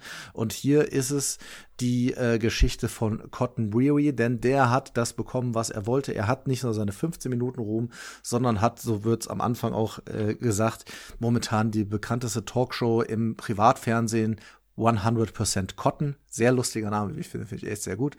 Die bekommt er und während einer Autofahrt wird er angerufen, diesmal von einer Frauenstimme. Äh, ich muss ganz kurz, weil wir auf ihn vorhin gar nicht weiter eingegangen sind, lief Schreiber für mich auch tatsächlich durch Scream zum ersten Mal so richtig bekannt. Ja, eigentlich auch ein Darsteller, der dann sehr viel auch eher ernsthafte Filme gemacht hat. Ich will gar nicht die Filme, das klingt immer, da, da bin ich nämlich bei dem, was ich vorhin selber kritisiert habe, dass ja immer aha, anspruchsvolle Filme und nicht so in Popkultur. Aber äh, es ist trotzdem so, lief Schreiber sehr viel anspruchsvolle Kinokunst gemacht und hier eben äh, Unterhaltung und mir da zum ersten Mal bekannt geworden. Er war aber unter anderem natürlich zum Beispiel auch äh, bei X-Men dabei, beziehungsweise Wolverine. Ähm, da war Ja. er dabei. Genau, aber äh, hier mir zum ersten Mal bekannt und macht das aber gut. Also auch diesen, diesen Switch von dem bedrohlichen, ähm, der Geliebte der Mutter, der dann doch nicht der Killer unschuldig im Gefängnis und hier der eiskalte äh, TV-Host, der jetzt einfach geil drauf ist, berühmt zu sein. Ne? Und der sich dann, wenn er angerufen wird, auch freut, oh, ist ein Fan, oh, sogar den anderen Anruf wegdrückt, weil er sagt, Ja. oh, da ist jetzt ein Fan dran, das ist jetzt wichtiger als, ähm, also das, das spielt das schon sehr geil. Ich mochte den immer gern. Ist ja dann auch noch bekannter jetzt geworden durch Ray Donovan, was er ja ewig lang gemacht hat, was sehr erfolgreich war. Ähm, ich mag den auch total gerne und auch da äh, konnte man sehen, okay, die haben am Anfang gut gecastet, weil wie du, wie du ja schon gesagt hast, Scream 1, ey, vielleicht hat er 30 Sekunden Screentime, wenn überhaupt. Und dann ja wirklich auch zu so einem Fanliebling geworden, weil er konnte nun mal nichts dafür, außer dass er halt mit einer älteren Frau was hatte, die, von der er vielleicht gar nicht wusste, dass sie einen Mann hat, ist ja auch egal. Ähm, aber den, ja, er bekommt jetzt das Spiel mit dem, dem Killer, der jetzt hier als Frau auftritt, zumindest äh, mit dem Stimmverzerrer. Und da sind wir, ne? Da kommen wir auch im Laufe dieses Films, müssen wir nachher nochmal drüber sprechen. Und der geht dahin. Es gibt diesmal eine Duschszene am Anfang, nämlich seine sehr gut aussehende Freundin, die duscht. Und naja, es wird jetzt so sein, dass sowohl seine Freundin als auch er von Ghostface eben umgebracht werden. Äh, dann doch etwas goriger schon. Das wird sich durch den Film durchziehen als in den Teilen davor. Und so merken wir direkt am Anfang, okay, es geht wieder los. Und ähm, das ist die Anfangsszene. Ich mag die wirklich gerne, weil ich finde das Spiel sehr interessant zwischen dem, dem Killer und ihm. Ähm, allerdings kommt es für mich jetzt also an die erste nicht dran und auch an die zweite nicht so ganz, aber ich mag sie trotzdem sehr gern. Definitiv. Also als Eröffnungsszene ist sie nicht so stark wie die anderen beiden und sie bleibt auch nicht so in Erinnerung. Ich war teilweise überrascht, wie, wie wenig ich. Es kommen dann die Sachen, wenn du es dann guckst, wie, ah, stimmt, so war das. Mhm. Aber das ist einfach nicht so eingebrannt. Ähm, wie gesagt, die erste vom ersten Film ikonisch, die zweite durch die Parodie ikonisch und die dritte hatte ich fast schon wieder vergessen. ähm, und ähm, ich merke, du hast jetzt den Film auch schon kürzer abgehandelt, inhaltlich, weil wir gar nicht, glaube ich, alle Details eingehen müssen. Und das nimmt aber vorweg, wir werden noch auf ein paar Punkte eingehen, aber das nimmt natürlich vorweg, was diesen ganzen Film auszeichnet, mit dieser ersten Szene schon. Hier ist alles ein bisschen drüber und gleichzeitig dadurch ein bisschen egaler. Ja. Und der Film, und das fängt an mit dieser Stimme, die wir jetzt plötzlich haben, wir einen Stimmenverzerrer, der sogar Stimmen von anderen imitieren kann, wo man plötzlich so klingen kann wie jemand anderes aus dem Franchise. Plötzlich kann man mit diesem Gerät die Stimme von Sidney Prescott nachmachen. Mhm. Und das überspannt den Bogen so ein bisschen, macht das Ganze ein bisschen, also wie, wir haben ja vorhin schon gesagt, man muss das kaufen mit dem Stimmverzerrer, aber hier ist es mir too much. Und dadurch, das fängt mit der Stimme an und wird in anderen Szenen noch schlimmer, schrammt Scream 3 immer wieder an der Selbstparodie. Also der Film und vielleicht manchmal schrammt er nicht nur, manchmal ist es. Ja. Ähm, wenn man dann zum Beispiel das Cameo nimmt von Jay und Silent Bob, wo man einfach sagen muss, das hat in dem Film einfach nichts zu suchen. Wenn man ganz ehrlich ist. Ja. Und, und, und da hat sich das bei mir so ein bisschen gedreht. Ich habe vorhin gesagt, dass ich den zweiten Teil viel schlechter in Erinnerung hatte. In meiner Erinnerung war tatsächlich Teil 1 super, 2 nicht mehr so gut, 3 wieder besser. Hm. Und beim Gucken hat sich das jetzt komplett, äh, ne, komplett verkehrt. Nicht eins immer noch super gut, zwei erstaunlich gut. Mhm. Mit mhm. dem vielleicht Einschränkung, dass der Killer auch ein bisschen, ja, sehr vorhersehbar ist. Und drei überraschend schlecht. Obwohl es immer noch nicht wir haben hier immer noch nicht das Level der viel zitierten früheren Horrorfilme, wo man jetzt sagen muss, es wird immer trashiger und es ist nur noch Direct-to-Video, denn Production Value passt immer noch, Darsteller passen immer noch, machen das gut und so aber inhaltlich ist der schon ganz schön schlecht, eben auch wegen dieser Selbstparodie, ähm, wo man dann sagen muss, dieses es ist natürlich geil, das Ganze noch größer zu machen und zu sagen, jetzt wird die Metaebene riesiger, denn jetzt sind wir am Filmset. Hier wird Step 3 gedreht. Es spielt in Hollywood bei der Produktion eines solchen Films. Dewey ist Berater am Filmset. Ähm, Gail kommt dann auch irgendwie dazu nach mhm. dem ersten Mord, weil sie Cotton halt sehr gut kennt und ja immer äh, ihm zur Seite gestanden hatte, als der, weil sie an ihn geglaubt hat, dass er nicht der Mörder ist. Jetzt ist er umgebracht, ist sie natürlich sofort wieder auf dem Plan. Aber es ist hier halt wirklich so, wie dann dieses Hollywood-Set dargestellt wird, wie die Darsteller mhm. auch dargestellt werden, das ist wirklich dermaßen überzeichnet, dass es teilweise schon parodistisch ist und schon ins Comedy-mäßige geht, wo wir eine Spur Comedy in Scream 1 hatten, etwas mehr in Scream 2 ist hier aus Versehen die, der, der Hahn Comedy ein bisschen zu sehr aufgedreht. Ist so, und deshalb ähm, wird er für mich auch leider, ähm, wenn ich ihn nochmal sehe, dann von Mal zu Mal schlechter. Genau, äh, so, ich, ich gucke den immer noch einigermaßen gern, aber was für, für mich da vor allen Dingen, sie haben halt das Problem, sie haben jetzt mittlerweile, und das, das wird später noch so sein, so etablierte Charaktere, von denen sie sich nicht trennen wollen. Also man merkt ganz klar, okay, die, die, die drei, die noch da sind, also äh, Sydney, äh, Gail und auch Dewey, die sollen bitte nicht sterben. Und da, deshalb, ich glaube, dass das auch der Grund ist, warum am Anfang Cotton sterben muss. Einfach, das ist das Erste, was wir zeigen. Keiner kann sich sicher sein. Kann doch.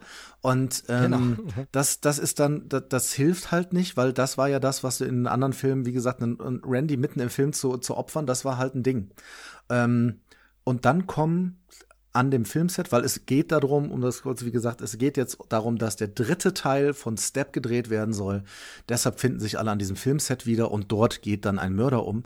Und vor allen Dingen die, die Schauspieler, die wiederum die Schauspieler spielen, äh, die sind mir äh, zu drüber. Und das macht mir keinen Spaß, die zuzugucken. Man kann da vor allen Dingen, kann man äh, Parker Posey nennen, die Jennifer Jolie spielt, also die Rolle der Gail. Und beim nochmaligen Sichten gestern, also die ist, die hat mich wirklich extrem genervt. Was, ja, also sie hat die, die Rolle gut gemacht, ne? Ja, sie, sie ist theoretisch äh, die könnte aus Scary Movie sein. Also das ist halt genau. halt so. Und, da, genau. und, und in Ansätzen gilt das auch äh, für eine Darstellerin, die ich eigentlich sehr schätze heutzutage und sehr gerne sehe. Emily Mortimer hm. ist hm. tatsächlich hm. genauso ja. überzogen. Sie spielt die Darstellerin, die quasi Sidney Prescott spielt in ja. der Step-Reihe und ähm, da natürlich so ein bisschen sie anhimmelt, äh, als dann Sidney, wie gesagt, wir gehen jetzt nicht genau auf die Story ein, um es ja. nicht zu lang zu machen, aber als dann Sidney irgendwann ihr gegenübersteht, ist sie richtig so wie, ja Mensch, ich will sie verkörpern und versuche das und so und ähm, das ist drüber und, und wie gesagt schon Comedy, obwohl die eigentlich heute ja was kann. Emily Mortimer sieht man gerne mal, irgendwie war zum Beispiel in Newsroom, ähm, da fand ich, fand ich sie sehr gut und ähm, ja, es ist halt, äh, also das alles aber weißt du, was mich vor allem noch stört, ist nämlich ein anderer Punkt. Wir haben das bei Teil 2 angesprochen, dass uns beiden so ein bisschen der Killer zu offensichtlich ist. Mhm. Zu sehr, mhm. das ist die jetzt. Wir wissen noch nicht, wer sie ist, aber die ist das ja. jetzt. Hat dann noch einen Handlanger. Scream 3 der ja auch davon handelt und davon redet, wie wenn etwas eine Trilogie schon immer ist und wieder ja. unsere Regeln und so, dann anspricht, dass sich plötzlich alles ändern kann, was wir zu glaubten von dem ersten mhm. Teil. Und das ist natürlich schön erkannt, weil das wirklich sehr oft in Trilogien so ist. Wobei man sagen muss, ist es. Denn meiner Meinung nach, das viel zitierte Star Wars-Beispiel, ohne jetzt Star Wars zu spoilen, aber die Offenbarung, die alles ändert aus Teil 1, die passiert schon in Teil 2. Mhm. Mhm. Die Richtig. spielt in Teil 3 eine Rolle, ja. aber die wird nicht, kommt nicht erst in Teil 3. Also das ist ein bisschen, hm, okay. Aber dieses, wir ändern nochmal die Vorgeschichte, ist zum einen natürlich so, das mag ich generell nicht, wenn man, äh, man nennt es heutzutage ein Redcon. Ja, also einfach die Continuity äh, nochmal umzuschreiben und zu sagen, die wird jetzt einfach verändert und plötzlich gab es zu den Ereignissen aus Teil 1 schon eine Vorgeschichte. Ich glaube, Saw macht das ähnlich schlecht ähm, dann in der Reihe, wo man dann plötzlich sagt, nee, Moment mal, aber wenn ich den Film von damals gucke, dann gab es das nicht und es gibt keinen Sinn, dass das nie erwähnt wird. Ja. Man kann ja bei manchen Filmen, wo es gut gelöst ist, sagen, das konnte ich als Zuschauer nur nicht sehen. Aber es gibt eindeutig Szenen, wo Figuren aus Teil 1 hätten äußern müssen, wenn hm. es die Geschehnisse aus Teil 3 wirklich gegeben hätte. Dann hätten Billy und Stu irgendwann mal sowas sagen müssen, aber dieser Typ hat doch zu uns gesagt. Machen sie aber nicht. Und das ist leider blöd. Und jetzt komme ich zu dem Punkt, und zwar in Teil 2, die Frau ein bisschen zu offensichtlich. Und in Teil 3 kommt es mir wirklich so vor. Das wird mhm. auch ein paar Mal thematisiert mit verschiedenen Versionen des Drehbuchs ja. im äh, Internet und so. Teil 3, 4 hat das auch noch, aber in Teil 3 fällt es zum ersten Mal richtig schlimm auf, ist so, auf den letzten zwei Seiten des Drehbuchs, sinnbildlich gesprochen, wird klar, wer der Killer ist. Und bis dahin ist der Film aber so geschrieben, dass jeder der Killer sein könnte. Und du einfach, je nachdem, wie du möchtest, auch nach einer Testvorführung oder irgendwas, plötzlich aus dem Hut zaubern könntest, dass mhm. jemand anders der Killer ist. Und der ganze Film würde trotzdem funktionieren. Wenn sie zum Beispiel, wir verraten es ja, wir spoilern, am Ende keinen Bruder hätte, sondern am Ende hätte sie eine Schwester und irgendjemand anders wäre plötzlich ihre Schwester. Würde genauso funktionieren. Wenn sie plötzlich da äh, irgendwie einen Stiefvater hätte oder irgendwen, man könnte irgendwen aus dem Hut zaubern, könnte mhm. irgendwen auflösen, es könnte der Produzent, cool übrigens, dass Lance Henriksen mitspielt, wollen wir jetzt aber nicht detailliert eingehen, aber cool natürlich auch wieder Cameos und alte Leute geholt, das ist das, was wir vorhin meinten, hier wird ein Lance Henriksen geholt, irgendwann ein anderes Franchise wird vielleicht Matthew Lillard mal holen in ja, so einer Rolle, ne, also, aber es könnte Lance Henriksen der Killer sein, es könnte äh, Agentin äh, irgendwie irgendwie eine, eine andere Polizistin die, der Killer sein, es könnte ein anderer Mitschüler sein. Nee, es ist dann der Regisseur, aber es ist nie im Film so, dass es wirklich darauf hinauslaufen muss. So, sondern es ist ein Film, der darauf geschrieben ist, dass du gar nicht mehr mitraten kannst. Ja. Sondern je, das war auch, ich glaube, bei irgendeinem der Teile war es ja auch Tagline oder im Trailer, jeder ist verdächtig. Gut und schön. Okay, das ist jetzt auch beim fünften Teil wieder, ähm, dass es so heißt. Das ist natürlich schön und gut. Aber ich persönlich möchte eigentlich gern, und das hat der erste Film total, den Film nochmal sehen mit dem Wissen, wer der Mörder ist. Und beim Film gucken, ah, ja, hier sieht man es jetzt, deshalb ist er der Mörder. Und nicht, es ergibt keinen Sinn. Und das ist hier leider so. In Scream 3 ist total beliebig, wer der Killer ist. Du könntest den gesamten Film so lassen, ohne eine Szene zu ändern mhm. und nur die Auflösungsszene ändern und es würde trotzdem genauso stimmig sein. Und das ist dann ein bisschen, bisschen faul und da sind wir nochmal, und dann Monolog wieder beendet, da sind wir nochmal bei dem Ding mit dem Stimmenverzerrer, mhm. der so unglaubwürdig ist, dass es den nicht gibt. Das ist nicht mal Zukunftstechnologie, wo man sagt, also heute fangen wir an, dass wir Algorithmen haben, die so langsam Stimmen imitieren können, dass du es nach, aber das war damals noch nicht mal Zukunftsmusik, sondern es war einfach ausgedacht. Ausgedachte Super Science Fiction. Ja. Und wenn du das brauchst, damit dein Film funktioniert, merkst du, dass du ein Problem hast. Scream 1 würde auch ohne den Stimmenverzerrer funktionieren. Dann müsste der halt seine Stimme verstellen oder er müsste halt irgendwie. Aber es würde gehen. Es würde gehen. So, ja. Scream 2 auch noch. Scream 3, da funktionieren ja Szenen nicht ohne den erfundenen Stimmenverzerrer. Und wenn du dieses Problem im Drehbuch schon hast, merkst du, dass du einfach ein Problem, du kannst nicht logisch zu der Auflösung des Killers kommen ohne dieses Zauberding. Und das zeigt, wie schlecht das Drehbuch ist und das zeigt dann wahrscheinlich auch, was man an Kevin Williamson hatte mit seinen stimmigen Drehbüchern. Das ist so. Deshalb ist es ja schade, dass es der eigentlich abschließende Teil gewesen wäre. Der, der Film hat ja auch noch andere ähm, Probleme und da, da können wir gleich bei der vier drüber reden, aber erstmal die vielen neuen Charaktere, die er einführen muss. Also bis auf einen sind die mir halt auch alle einfach egal. Also das, das muss man wirklich, was, was ich gut finde und wo ich wirklich, da weiß ich nämlich noch aus meiner Sicht, das war damals okay. Ich glaube, der könnte es sein. Ähm, Patrick Dempsey spielt mit als äh, Mark Kincaid, der mir unfassbar gut in dieser Rolle äh, gefallen hat. Da muss ich echt sagen, also äh, Hut ab, hat, hat er gut gemacht. Den fand ich auch gut geschrieben. Ja, ähm, stimme ich zu, stimme ich zu. Die, die ganzen anderen, ich fand es super schön, dass wir Carrie Fisher noch mal sehen als Bianca. Klar, es ist ein 5-Minuten-Cameo, aber jetzt auch nicht nur, sie läuft durch. Übrigens vorhin vergessen, um es noch kurz zu sagen, Matthew Lillard. Im zweiten Teil läuft er ganz kurz durchs Bild mit blondierten Haaren, also auf einer auf so einer Party, auf der Party von der von der Verbindung. Und das nur noch mal kurz, äh, weil ich das immer so lustig fand. Also wie gesagt, Carrie Fisher kurz dabei, auch finde ich mit einer guten Rolle, die hat auch gut zu ihr gepasst. Ähm, aber ansonsten waren da, also die Schauspieler waren mir fast alle egal. Hab jetzt aber gefunden, auch das finde ich so unfassbar lustig. Es gibt den, den Schauspieler, ich sag mal, den dunkelhäutigen Schauspieler, der Tyson Fox, äh, der nicht Randy, sondern die Rolle heißt anders spielen soll, aber im Endeffekt Randy ist und dafür äh, Diversif äh, Diversifizierung ähm, gehen soll. Das ist Dean Richmond. Und Dean Richmond habt ihr eventuell gesehen, finde ich ganz geil. Der hat fünf Jahre lang in der Cosby Show mitge äh, mitgespielt. Ist jetzt nicht unbe also da würde ich jetzt nicht sagen, guckt euch die noch mal an. Ist jetzt mit dem Wissen von heute ein bisschen schwierig. Aber, da, aber auch das Thema müssen wir gleich bei Scream sogar nochmal aufmachen. Ja. Aber ähm, das, das ist äh, dieser Kenny ne, gewesen, der Freund von Rudy in der Cosby Show. Richtig. Genau, ja, genau, weil der, der, der ist mir nämlich auch aufgefallen. Und das ist das Schöne, und deshalb kann man jetzt, ich will jetzt gerade, entschuldige fürs Unterbrechen, ich will jetzt gerade nur ein bisschen versöhnlich werden. Allein für solche Sachen lohnt sich natürlich das wieder angucken. Eben, ich wusste nicht ja. mehr, dass der Emily Mortimer mitspielt. Ich hatte mhm. vergessen, dass Lance, Lance Henriksen dabei ist ja. und auch das äh, Cameo von Carrie Fisher hatte ich komplett vergessen. Und für all diese Dinge lohnt sich das Ganze. Und das Meta-Ding funktioniert ja auch. Und wer, wie gesagt, Jay und Silent Bob-Fan ist, freut sich auch darüber. Mhm. Kommt natürlich dadurch zustande, dass zur selben Zeit gedreht wurde äh, Jay und Silent Bob Strike Back, selbe Set, selbe Produktionsfirma, also lässt man die da einfach mal durchlaufen. Ähm, alles gut, der hat seine Momente, der macht dieses Metaspiel, aber eben der Grund, der, der, das Meta-Ding ist okay, aber der Grund-Scream-Plot, der ist halt leider kacke und funktioniert halt nur durch Zauberei. Ähm, und das ist so ein bisschen, bisschen sehr, sehr schade. Ähm, wolltest du jetzt noch was sagen? Weil ansonsten komme ich noch zu dem unangenehmen äh, Thema.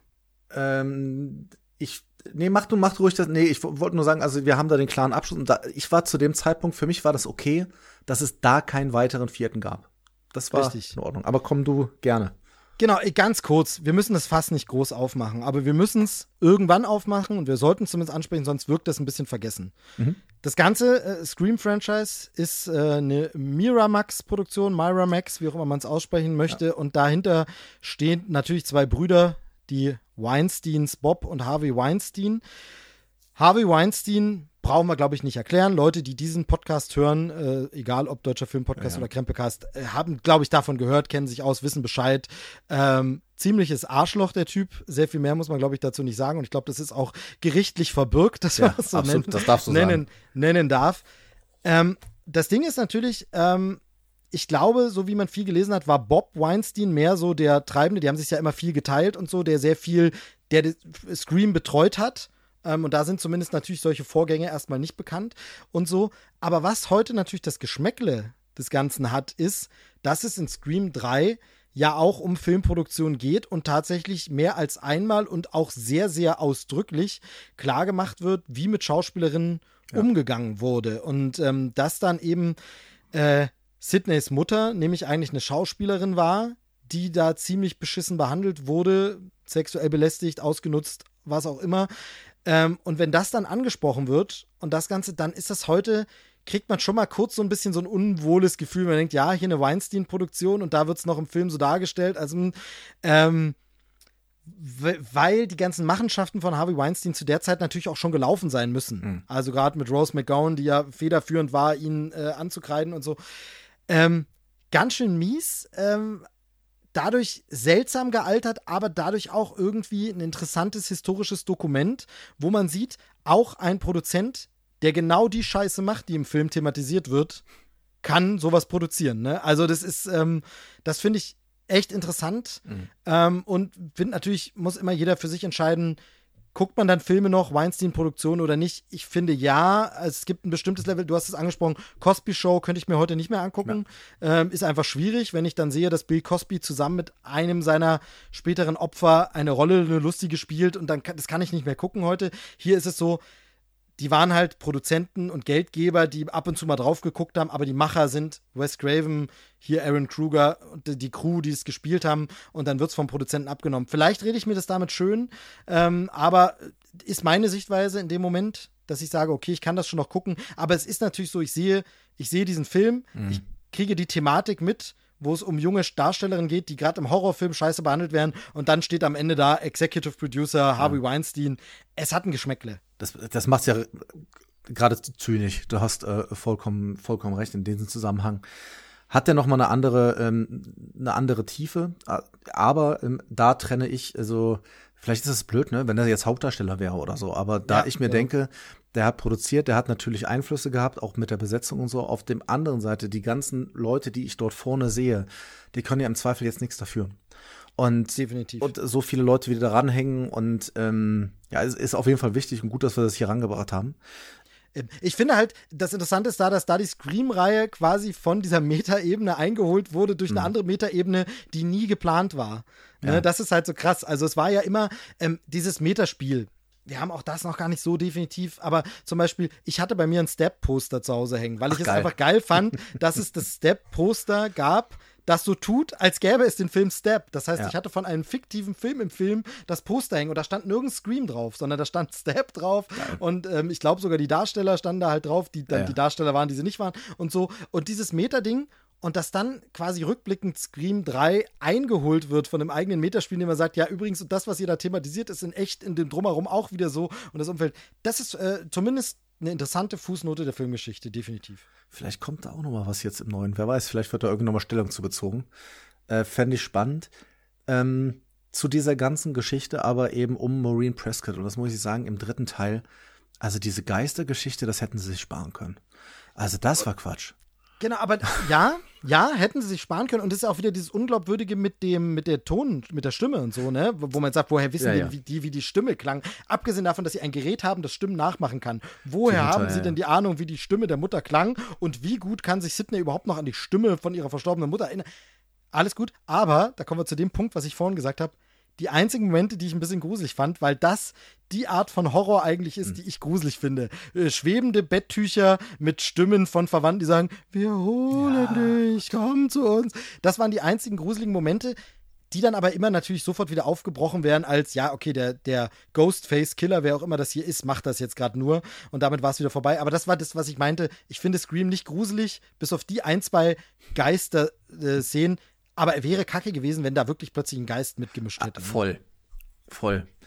Ähm, ich wäre mit Scream 3 fertig. und würde, würde, oder hast du noch was dazu? Wir, einen Punkt müssen wir auf jeden Fall ansprechen, Na nämlich den genialen Glücksgriff, wie man einen toten Darsteller und eine beliebte tote Figur plötzlich wieder zurückbringen kann. Ach so, ah, oh ja, natürlich. Entschuldigung. Ähm, du, du hast vollkommen recht. Damit wollte ich eigentlich enden.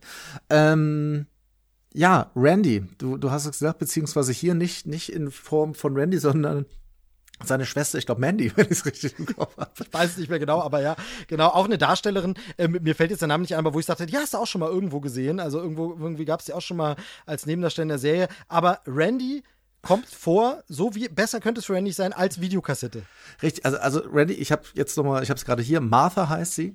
Ähm, er kommt als Videokassette zurück und das ist es, weil es haben sich so viele, es haben sich wirklich viele Leute beschwert, dass er im zweiten Teil gestorben ist. Äh, ich gehörte dazu und dann gab es halt die Chance zu sagen, wie können wir das denn irgendwie hinkriegen, dass er im dritten Teil nochmal dabei ist und uns halt einfach erklärt, was die Regeln sind. Und ähm, warum sie jetzt auf einmal auf diesem Set von äh, Step 3 steht, äh, ist es, es ist völlig egal. Sie schafft es, eine Videokassette zu zeigen, und zwar vor Dingen unseren alten äh, Haudegen, wo Randy erzählt direkt am Anfang, also wenn ihr das hier seht, schlechte Nachricht, ich bin tot. Andere schlechte Nachricht, es geht wieder los.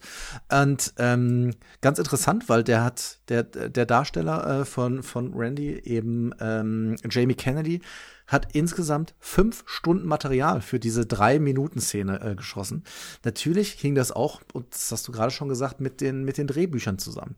Na, weil man ja nicht genau sagen konnte, okay, wir wollen jetzt nicht zeigen, wer ist der Mörder und dementsprechend auch nicht, wie geht's genau weiter. Und deshalb hat er sehr viel Material gemacht. Und ähm, ich weiß noch, dass ich mich damals, äh, als ich den im Kino gesehen ich habe mich so gefreut, den noch mal zu sehen. Ähm, hatte natürlich den Geschmack, gut, der ist jetzt, aber es hatte auch dieses, okay, das wird jetzt das Abschließende sein, denn nach, danach macht es keinen Sinn mehr, ihn noch mal wiederkommen zu lassen. Ähm, aber der Schauspieler, wie gesagt, der war damals so mein Held. Ähm, der hat sehr, sehr viele Sachen gerade sehr oft M gesagt. Der hat sehr, sehr viele Filme gespielt, die ich auch gerne mochte und wo er teilweise auch größere Rollen gespielt hat. Also direkt nach den beiden Scream, nach den ersten beiden, haben wir ihn zum Beispiel gesehen im Staatsfeind Nummer eins eher so, ein so ein Hacker mit dem Hintergrund, aber jetzt auch nicht nur zwei Minuten Screentime. Und das mochte ich eigentlich ganz gerne. Und dann hat er sich aber in so eine, ja, ist, ist so ein bisschen in diese, diese Richtung gerockt. Dann hat er bei Jay und Silent Bob halt mitgemacht. Der hat bei Harold und Kuma mitgemacht. Und dann ist das alles so ein bisschen, so ein bisschen weiter runtergegangen, auch in Hangover Games, also auch von so einem Spoof. Da muss man sagen, der hat es auch nicht so wirklich geschafft, ne? Total schade. Äh, und tatsächlich war der mir, das ist jetzt wirklich ein bisschen absurd, weil ich ja, also weil da andere Namen mitgespielt haben, aber der war einer der wenigen, die ich vor Scream schon kannte, weil Echt? der mir in einem meiner damaligen äh, Lieblingsfilme äh, aufgefallen ist, auch wenn es eine Nebenrolle war. Mhm. Aber tatsächlich äh, spielte er in Bess Luhrmanns Romeo und Juliet mit äh, in der Romeo und Julia Verfilmung von Bess Luhrmann, da war er mit dabei und da fand ich ihn wirklich beeindruckend, ähm, wie er da mitgespielt hat, ähm, als einer der, ich, ich krieg's jetzt auch nicht mehr zusammen, Montague Capulet, ne, irgendeiner aus dem Gefolge, ich glaube, ich glaube, es war ein äh, Cousin von, von Romeo oder so, aber er gehört jedenfalls zu den Mannen da äh, aus den Familien ähm, und spielt es aber sehr intensiv, diese Nebenrolle, eben wie dann, da, da gibt es eine Schießerei und Streit und alles und so. Und da ist der mir hängen geblieben, fand ich den cool und war so einer wie, oh Mensch, cool. Und dann kam der bei Scream wieder vor und ich habe so gedacht, ach geil, da ist der ja wieder. Ach mhm. Mensch, coole Sache, ist mit dabei. Deshalb tat mir der Tod dann auch sehr weh von ihm. Ähm, und noch mehr tat aber weh, genau wie du sagst, dass man ihn dann irgendwie gar nicht mehr gesehen hat. Also gerade so äh, Harold und Kuma habe ich nicht gesehen, deshalb ist er mir da nicht mal aufgefallen und äh, der ist irgendwie wie in der Versenkung verschwunden und das war schade bei ihm, weil ähm, da war Potenzial, vielleicht ein bisschen Typecast-Potenzial, also dass er immer dieselbe Richtung gemacht hätte, aber das muss ja nichts Schlechtes sein. Es gibt ja auch ja. Leute, die Typecast immer dieselbe Rolle spielen, aber in cool. Und von daher hm, hätte ich, ich den hätte ich schon gern noch öfter gesehen. Ja, aber wenn, wenn du dann, weißt du, wenn du dann 2015 und 2018 in Tremors 5 und Tremors 6 mitspielen musst, als jemand, der damals wirklich so ein Star war, dann weißt du schon, hm, der hat jetzt wohl einen Ad Astra, den habe ich aber noch nicht gesehen. Ich glaube aber, dass das keine große Rolle war, sonst hätte ich oh, das. Oh krass, ja, nee, dann, also ich habe Ad Astra gesehen und der ist mir nicht ja. irgendwie aufgefallen, präsent. Also kann die Rolle nicht groß gewesen sein. Ähm, oder ich habe es einfach schon wieder verdrängt. Aber ich glaube, das wäre mir sonst aufgefallen. Also auch hier, Hörer, bitte gern ja. korrigieren. Schreibt uns an ähm, ergänzt. Sowieso, ey, hätte ich Bock drauf auf äh, Scream. Lasst uns noch ein bisschen austauschen. Schreibt Unbedingt. uns äh, Instagram, Twitter und Co. Ihr kennt die Wege. Ähm, also, ich glaube, das wäre mir aufgefallen. Ich habe den nirgends nochmal wahrgenommen, muss ich sagen. Ja, le leider nicht. Aber er hat, das, habe ich jetzt in der Recherche gesehen, weil ich das ganz interessant finde, wo noch ein Buch geschrieben, was ich wahrscheinlich noch mal reinschauen werde. Und zwar heißt das Wannabe a Hollywood Experiment, da wo er seine ersten Jahre in Hollywood, wo er nicht erfolgreich war, schildert. Sowas finde ich immer ganz spannend, so diesen Ja, cool, Blick ja. dahinter die Ku- Kulissen. Aber das war Randy beziehungsweise eben äh, Jamie Kennedy. Und wenn wir schon von liebgewonnenen Charakteren reden, die eigentlich in etwas nicht mehr da sind, wo sie sein sollten. Zumindest, wenn ihr jetzt gerade beim deutschen Filmpodcast zuhört. Ähm, wir haben noch einen kleinen Gast da. Also so klein ist er gar nicht. Er ist ungefähr genauso groß wie ich. Aber der liebe Tobi hat uns einen Einspieler geschickt. Und Tobi wird euch auch etwas erzählen äh, zu dem, wie er Scream wahrgenommen hat. Ähm, aber da will ich überhaupt gar nicht zu weit vorgreifen. Und deshalb würde ich sagen, jetzt ist der Zeitpunkt, wo er hier herzlich willkommen in deinem eigenen Podcast äh, und euch viel Spaß mit Tobi. Hallo Steve, hallo Luke. Äh, schön, dass ich als Gasteinspieler dabei sein darf bei eurem großen Scream Special. Ich habe es leider nicht geschafft, keine Zeit. Ihr kennt das Problem, das alte Problem. Und vor allen Dingen Hörerinnen und Hörer des Deutschen Filmpodcasts werden dieses Problem nur allzu gut kennen. Trotzdem möchte ich euch teilhaben lassen an einer kleinen Anekdote zum Original Scream von 1996. Es begab sich zu der Zeit, dass ich den Film, ich glaube, da war ich dann gerade 18 und äh, durfte ihn auch offiziell gucken. Ähm, diesen Film zusammen mit meinem damaligen guten Freund äh, ja, im heimischen Wohnzimmer geguckt habe. Die Eltern waren ausgeflogen und wir dachten, komm, wir machen mal richtig gruseligen Horrorfilmabend. Das war aber kein Halloween, sondern außerhalb der Reihe. Einfach mal Scream gucken und äh, ja, ich war immer schon dem Horror sehr angetan. Ich war da fasziniert von, mehr fasziniert als ängstlich. Aber das traf nicht auf meinen Kumpel zu, der Horrorfilme eher damals nicht so mochte. Und wir machten den Film an, die Eröffnungsszene, wir erinnern uns alle. Ähm, Drew Barrymore steht in ihrer Küche, macht ein bisschen Popcorn und bekommt Telefonanrufe von Ghostface, äh, der sie dann in ein Spiel verwickelt.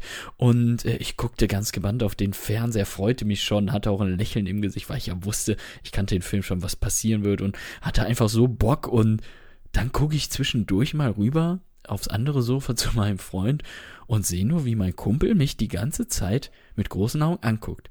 Und ich sag, hey, du sollst nicht mich angucken, wir machen hier einen Filmabend. Guck doch bitte Scream.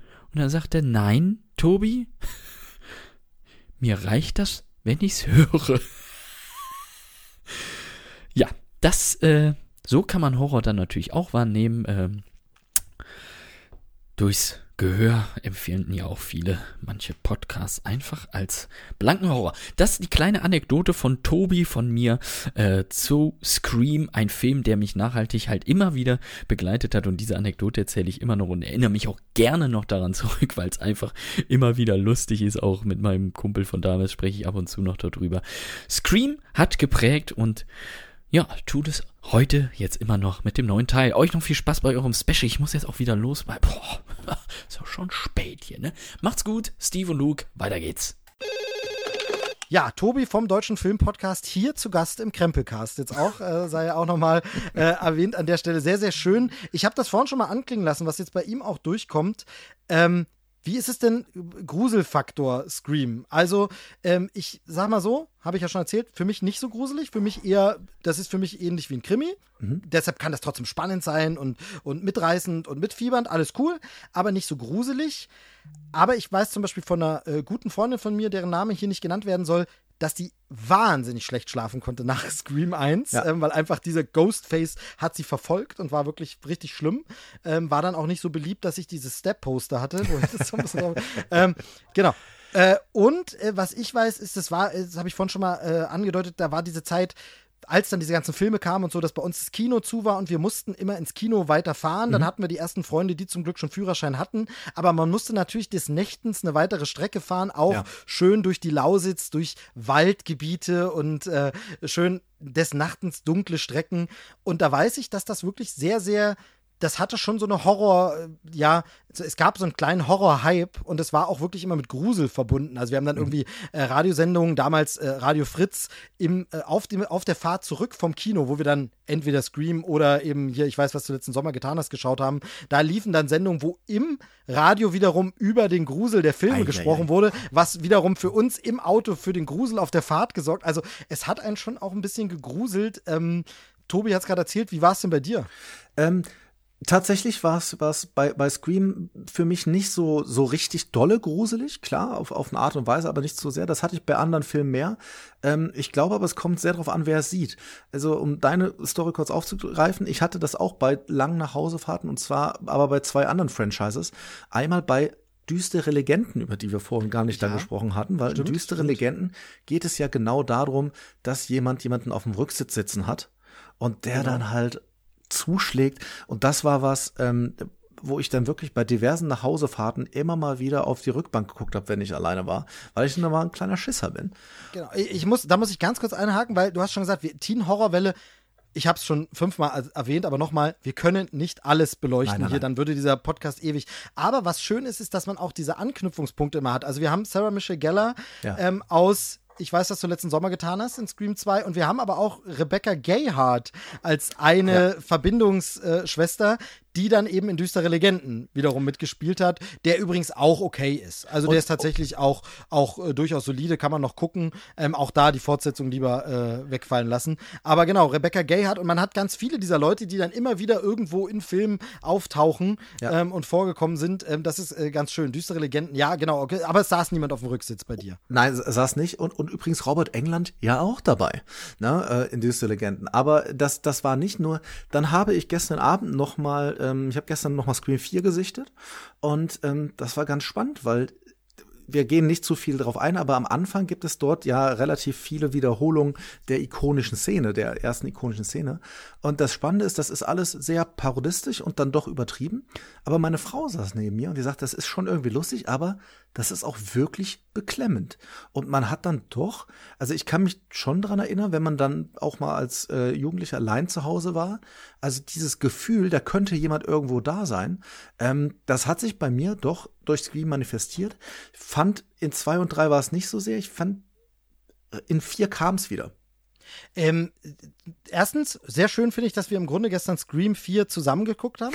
Ich sehr, sehr schön. Mit also, Abstand, äh, wie sich das gehört. Synchron zusammen, aber mit sehr großem Abstand. Ähm, wir sitzen nicht in einem Raum ähm, und sind örtlich ein bisschen getrennt, aber wir haben ihn quasi zusammengeguckt. Ich habe ihn gestern auch mal gesichtet. Äh, und weißt du, was mir da kam? Du bist, äh, du bist Hausbesitzer oder, oder Wohnungswohner? Ich bin seit einem halben Jahr Hausbesitzer. Genau. Und der Gedanke kam mir, weil ich mich auch mit dem, äh, so ein bisschen damit, wir spielen auch damit, hm, vielleicht Hausbesitz, momentan noch Mietwohnung, mehrere Parteien ja. im Haus, aber vielleicht irgendwie. Und das kam mir tatsächlich gestern auch bei Scream, ja. wo ich gedacht habe, okay, das ist natürlich aber einer der, also viele Vorteile, die ein Haus hat und Grundstück und eigenes und so, aber das einer der Nachteile ist, ja. natürlich, kein Nachbar und Ghostface äh, metzelt dich ungehört. Ja, wir, wir sind auch ein bisschen ländlich. Ja. genau, genau. Also das ist mir da zum ersten Mal bewusst geworden, dass das vielleicht so ein Nachteil war. Ähm, Habe ich mich aber, meine Frau hat mitgeschaut, nicht getraut anzusprechen, das Thema, weil ich wollte ihr den Hausgedanken natürlich nicht vermiesen. Also habe ich da gesagt, du weißt, das wird mir gerade bewusst, wenn man über Haus nachdenkt, bedeutet das auch, äh, dass es bis zum nächsten Nachbarn ist es ein Stück. Ähm, ja, okay, jedenfalls das. Und äh, ich kann das aber nachvollziehen, was deine Frau meinte. Äh, beklemmend, trotzdem parodistisch. Und auch da übrigens in diesen Anfangsszenen, die sich da mehrfach wiederholen bei Scream 4. Ja, Wir sind gleich bei dem Film. Ja, ähm, äh, aber da ist es dieses, auch da wieder bekannte Gesichter, die man dann öfter wieder später irgendwo gesehen hat oder die dann bekannter wurden. Ähm, sehr, sehr krass, was das Franchise wirklich an reinen Namen einfach aufgefahren hat, die damals teilweise noch keine Namen waren.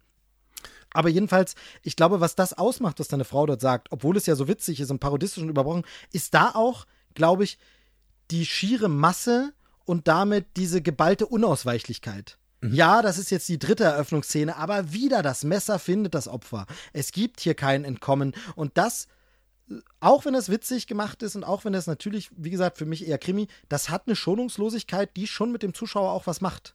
Durchaus. Also, wo ich ja. finde, durchaus ähm, äh, gerade dieses Redundante ist gerade auch die Stärke der Bedrohlichkeit. Ich glaube, das macht ja hier natürlich eben anders gemacht, aber das macht ja auch Michael Myers aus. Der kommt halt immer wieder.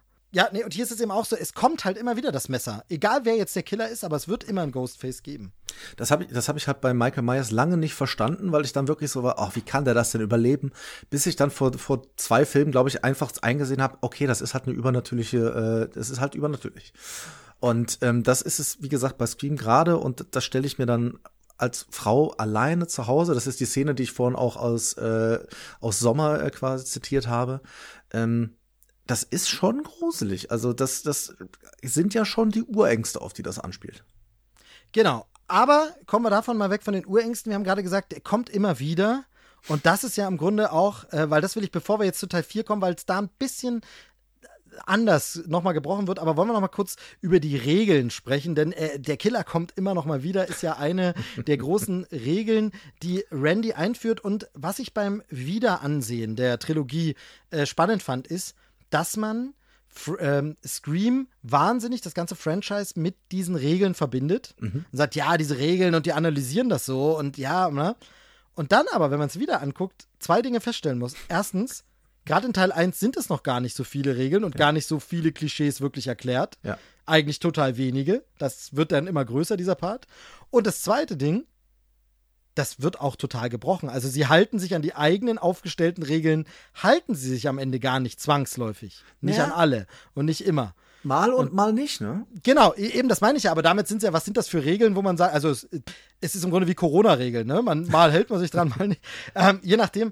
Ähm, aber wollen wir die Regeln noch mal ganz kurz äh, uns anschauen? Sehr gerne. Vielleicht haben wir ja auch darüber hinausgehende Regeln, die gar nicht in, in, im, im Regelwerk festgeschrieben sind. Genau, also in Teil 1 ist es natürlich, ähm, also wenn du Sex hast, wirst du sterben. Punkt Nummer 1 ist klar, da sieht's äh, für uns, glaube ich, ganz, sind wir safe? Absolut, mega safe. Genau. Podcast-Gesicht. Ähm, als, als Podcast-Gesichter und Nerds sind wir safe. ähm, dann äh, äh, Alkohol und Drogen und Exzess auch Todesurteil. Ja. Da sieht es bei mir schon schlechter aus. ja, sagen. also Drogen nicht, aber äh, Alkohol, das ähm, habe ich genau. schon mal ab und zu. Genau. Und dann ist tatsächlich die dritte Regel im Film, und dann, dann sind wir da nämlich schon durch im ersten Teil, das ist das, was ich meine, so viele genau. Regeln sind es gar nicht. Ja. Ähm, ich komme gleich wieder oder Hallo oder wer ist denn da, sind Todessätze. Einfach. Ne? Ja, wobei das, das finde ich im ersten Teil dann spannend gemacht, weil dann äh, Stu ja sagt, ich komme gleich wieder. Und, und, so wirklich wieder kommt er ja nicht, zumindest nicht in der Form, äh, wie wir ihn bis dato kennengelernt haben. Ja, und er stirbt. Und er stirbt. Am Ende. Also von daher, äh, er hat, also der, deshalb ist es das. Es ist nicht die Regel, aber sie ist es dann eben doch. Genau. Dann kommen wir zu Teil 2. Teil 2, ähm, obwohl da mit Sicherheit schon klar war, dass es eine Trilogie werden würde, behandelt der Film es so, als haben wir es hier mit einer klassischen Fortsetzung ja. zu tun, macht aber das Thema auch mehrfach auf, wo es darum geht, ja, eine Trilogie ist was anderes als eine Fortsetzung, klassische Fortsetzung. Welcher Teil ist so, habe ich vorhin schon gesagt, dass ich das teilweise ein bisschen plattes Name-Dropping fand. Aber auf jeden Fall äh, gibt es hier erstmal äh, höherer Bodycount, also mehr Tote, ähm, extremer. Die Todesszenen sind extremer, blutiger, Ist mehr so? Gore und so. Und dann kommt ein witziger Teil, dass er dann sagt, ähm, wenn das ein Franchise ein erfolgreich sein soll, dann darfst du niemals und dann wird er unterbrochen. Und im Film wird diese Regel nie gesagt. Das ist äh, super spannend. Jetzt ist es so, ich habe mich natürlich vorbereitet, wusste das auch nicht mehr alles aus dem Kopf. Es ist so, es gibt einen Trailer, in dem der Satz vollständig drin war. Ähm, genau, und da ist es so, never ever under any circumstances assume the killer is dead. Ah, also okay. das sagt er eigentlich, aber im Film sagt er das nicht. Mhm. Da ist es gar nicht drin. Das heißt, wer den Trailer nicht kennt und diesen Satz, da wurde nochmal umgeschnitten, ist ganz witzig, dass er da sogar nur zwei Regeln sagt und die dritte nicht mal mehr vollständig sagen kann. Und dann wird aber eben auch ähm, damit gebrochen und gespielt. Und dann kommen die Regeln des dritten Teils, wo es dann aber eben ganz klar gesagt wird, denn damals war es wirklich so, äh, wir sind im Jahr 2000 und es sah auch so aus, wir beenden das Franchise hier, das mhm. war's, wir machen den Teil noch, jetzt ist Schluss. Äh, theoretisch kann auch jeder sterben, ähm, passiert dann doch nicht. Kann man sich jetzt fragen, warum, ja. vielleicht Testvorführung, ich weiß es nicht so genau. Aber jedenfalls kommt hier der Punkt, Regel Nummer eins, der Killer wird jetzt übermenschlich, ja. hat übermenschliche ja. Kräfte und ist einfach im Grunde nicht mehr einfach zu töten. Du musst ihm Kopf abschlagen oder in die Luft fliegen oder einfrieren. Das wird im Film tatsächlich ein bisschen erfüllt durch schusssichere Weste. Ja. Dadurch ist er übermenschlich, aber auch nicht übermenschlich, da haben wir es dann. Dann, jeder kann sterben, inklusive Hauptdarstellerin. Das hast du vorhin schon angesprochen. Also auch Sid kann das passiert erstaunlicherweise nicht. Mhm. Da waren wir, glaube ich, alle ein bisschen verwundert, ja. ähm, dass das nicht passiert. Und dann kommt eben der Teil, wo sie dann schon sagen, das ist nicht einfach eine Fortsetzungsregel, sondern eben Trilogieregel. Die Vergangenheit kommt zurück, holt einen ein und das, was man dachte zu glauben über die Ereignisse, kommt noch mal aus einem anderen äh, Blickwinkel. Habe ich vorhin schon gesagt, finde ich, na, stimmt nicht so ganz, ähm, weil zum Beispiel in anderen Trilogien eigentlich dieser Reveal schon im zweiten Teil kommt. Und eigentlich schon Sachen anders, also weißt du, das so ein bisschen Ja. zurechtgebogen, ja. Es, ge- genau, das, das, das ist immer die Frage auch, wie, wann ist es gut und wann ist es nicht gut. Ich, ich finde sowas ja immer am besten, wenn, wenn halt wirklich es von Anfang an einen Plan gab. Na, also das ist ja, das, das, das, es ist keine Trilogie, aber das gilt ja auch, das gilt ja auch für, für alle anderen Fortsetzungen. Wie gut ist es, dass zum Beispiel, ähm, was alles in den ersten zwei, drei Büchern bei Harry Potter angelegt wird, was dann hinterher kommt. Wir müssen uns da nicht über, über Sachen streiten. Es gibt auch viele Fehler, aber da werden Sachen schon klein angelegt. Und das passiert tatsächlich in, in auch guten Serien von Anfang an. Ja, Guck äh, dir Ted Lasso an.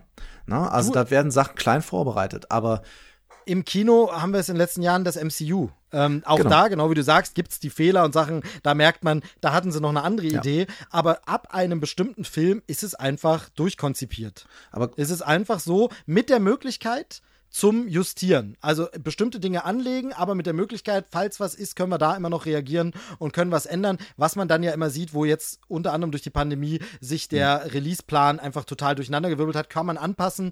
Aber der grobe Plan ist gezeichnet. Ähm, und das, äh, den Eindruck habe ich bei Scream dann eben schon auch, mit dem Unterschied, dass eben Teil 3 diesem Rechnung trägt, dass man plötzlich auch jemand anders als Killer aus dem Hut zaubern könnte. Und dass dann eben so ein bisschen das ja, also so ein bisschen wie davor konstruiert wirkt.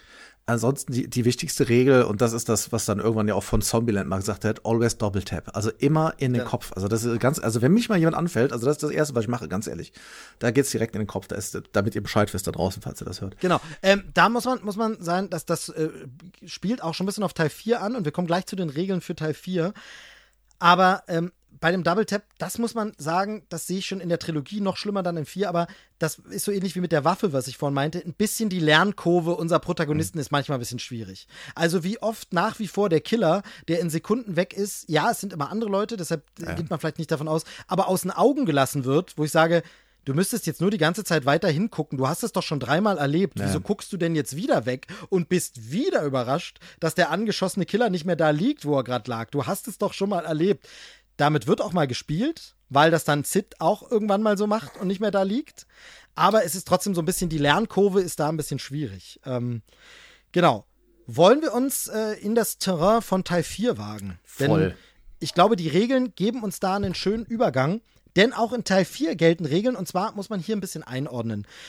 Das hatte ja ähm, Dominik am Anfang in seinem Abriss vor gefühlten acht Stunden. Ähm, wobei, nee, also das macht es jetzt so. Nee, ich, ich finde, es ist kurzweilig. Ich bin erschrocken, wenn ich auf die Zeit gucke und feststelle, wie lange wir hier schon wieder reden. Es macht großen, großen Spaß. Aber vor langer Zeit hatte äh, Dominik in seinem Abriss nochmal gesagt, dass dann ähm, das Genre ein bisschen ausgeblutet war wieder und man wieder irgendwie zu Ende war und jetzt musste es härter werden, anders waren. Wir hatten dann äh, Hostel, wir hatten dann Saw, wir Ja. hatten dann, ähm, es ging dann in eine ganz andere Richtung, viel härter, weniger Witz, wenn überhaupt noch irgendwelchen Witz, nicht mehr Slasher, ähm, viel, viel härter.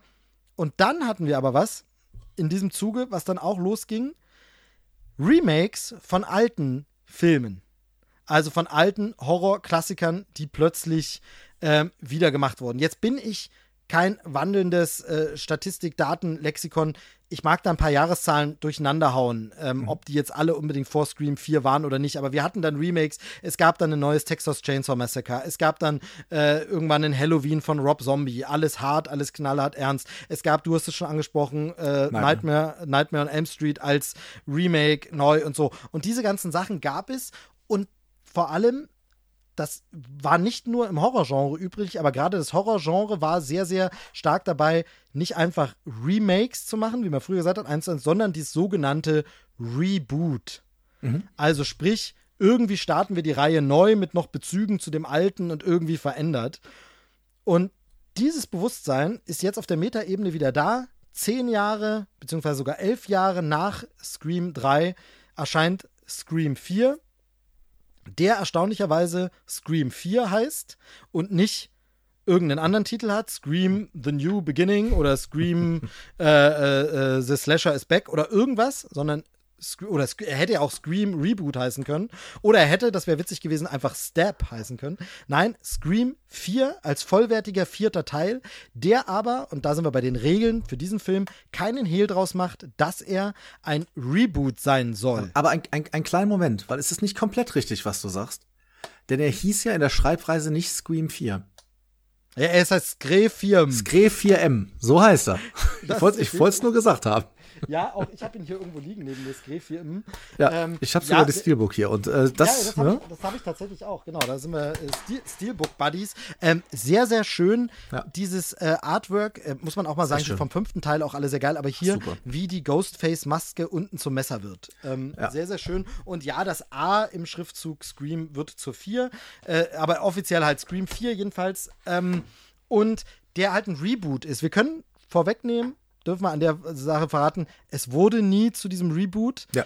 Der neue junge Cast, ähm, was natürlich auch ein bisschen Schuld oder Problem der Auflösung des Films ist, mhm. aber der neue Cast dieses Films hat nicht eine neue Reihe gestartet, denn das wäre normalerweise, glaube ich, Ansinnen gewesen. Den alten Cast zurückholen, neuen Cast einführen und mit den neuen weitermachen, dann brauchst du den alten Cast, brauchst du nicht mehr für die Zukunft und bist gerebootet.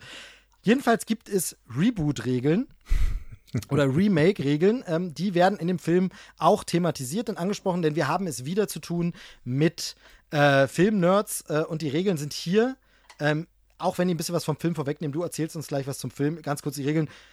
Ich dachte, Don't du erzählst uns was zu dem Film. Du, du, ich kann auch was zum Film erzählen, ich wie, wie du magst. Äh, genau. Don't fuck with the original. Mhm. Um, ähm, the death scenes have to be way more extreme. Also hier muss es sehr, sehr viel extremer sein. Das, das Unerwartete ist das neue Klischee. Das ist auch ja. wichtig, dass jetzt, also quasi, jetzt ist alles immer so überraschend, dass schon wieder vorhersehbar ist, dass es ja überraschend sein muss. Ähm, genau. Jungfrauen können jetzt sterben. Ja, gut. Dann äh, finde ich interessant, äh, neue Versionen müssen immer äh, Version 2.0 sein, also modern. Es muss moderne Technologie geben, die in den Plot auch eingearbeitet mhm. wird. Ähm, zum Beispiel könnte der Killer die Morde filmen. Ähm, dann braucht man so eine Eröffnungsszene. Gehört auch noch zu den Regeln. Die hatten wir am Anfang hier wieder drin. Das hast du gerade schon angesprochen. Ähm, aber sagen wir gleich nochmal. Und äh, dann um einen heutigen Horrorfilm zu überleben, äh, muss man im Grunde schwul sein. Und heutig meint in dem Fall 2011. Ja. Denn da ist Scream 4 rausgekommen und ähm, warst du eigentlich auch so erschrocken wie ich, dass das schon wieder zehn Jahre her ist? Voll.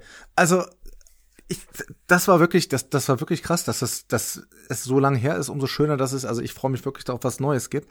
Aber ich habe, also den vierten Teil, ich fand den im ersten Moment okay, aber der ist für mich, das muss ich schon vorher sagen, der ist für mich total gewachsen. Ich mag den wirklich, also ich mag den deutlich lieber als den dritten Teil. Ähm, der ist, er hat trotzdem natürlich Probleme und du sagst gerade, es muss aktuelle Technik mit eingeflossen werden, eingenommen werden und ich finde immer, gerade wenn, wenn, das ist ja auch bei Literatur oder so so, wenn du etwas sehr, sehr Aktuelles mit aufnimmst, dann hat das automatisch äh, ein Verfallsdatum. Was ja, komplett. Es ist, es wäre genau der Kritikpunkt an Scream. Jetzt äh, greifst du schon vorweg, weil wir noch gar nicht gesagt haben, worum es geht, aber es wäre genau der Punkt, der auch mein, du machst einen Film, wie man so schön sagt, dated. Richtig. Einfach in dem Moment, wo du aktuelle Technik einbaust, die zu dem Zeitpunkt aktuell ist, bei der du aber noch gar nicht weißt, ob die in Zukunft noch Bestand haben wird. Ja. Und äh, ganz ehrlich, dieser ganze Streaming-Quatsch in Scream 4, den man übrigens auch Screaming hätte nennen können, wäre auch ganz witzig. ähm, Live-Screaming oder so. Ähm, der ganze Quatsch macht das Ganze sehr, sehr verortet in einer Zeit. Ja. Und das ist angesichts anderer Aspekte des Films, die heute unfassbar passend und zeitgemäß wirken, mhm. obwohl der Film schon zehn Jahre alt ist, sehr, sehr schade. Weil dieser ganze Streaming-Quatsch ist halt Mist. Und der ist halt wirklich so, der, ja, damals rannte einer mit einer Brille rum und hat das gefilmt, ganz ernst. Nee, das ist nie gekommen und das hat sich so nicht durchgesetzt. Da hat heute keiner mehr einen Bezug dazu. Ähm, das das ist schade. Das macht den, macht den ein bisschen kaputt. Aber wollen wir ganz kurz sagen, worum es geht? Jawohl. Also, zehn Jahre sind vergangen, auch, im, auch in der Innenfilmwelt sind zehn Jahre vergangen. Ähm, alle haben das hinter sich gelassen, alles ist gut. Ah, und äh, Sidney hat jetzt selber ein Buch geschrieben. Mhm. Ähm, wie hieß es? Out of the Dark out oder of Out Darkness. of Darkness? Out irgendwie sowas, genau. Ein Selbsthilfebuch quasi, wie sie mit dem ganzen, den traumatischen Ereignissen in diesen Dreifachmorden oder drei Mordserien, die sie erlebt hat, wie sie damit umgegangen ist. Ähm, und Äh, und kommt jetzt zu einer Lesung in ihre alte Heimatstadt, nach Woodsboro nämlich, ähm, wo inzwischen äh, Dewey und Gail Weathers, beziehungsweise äh, Gail Riley heißt Ja. er, glaube ich, mit Nachnamen, Ja. genau.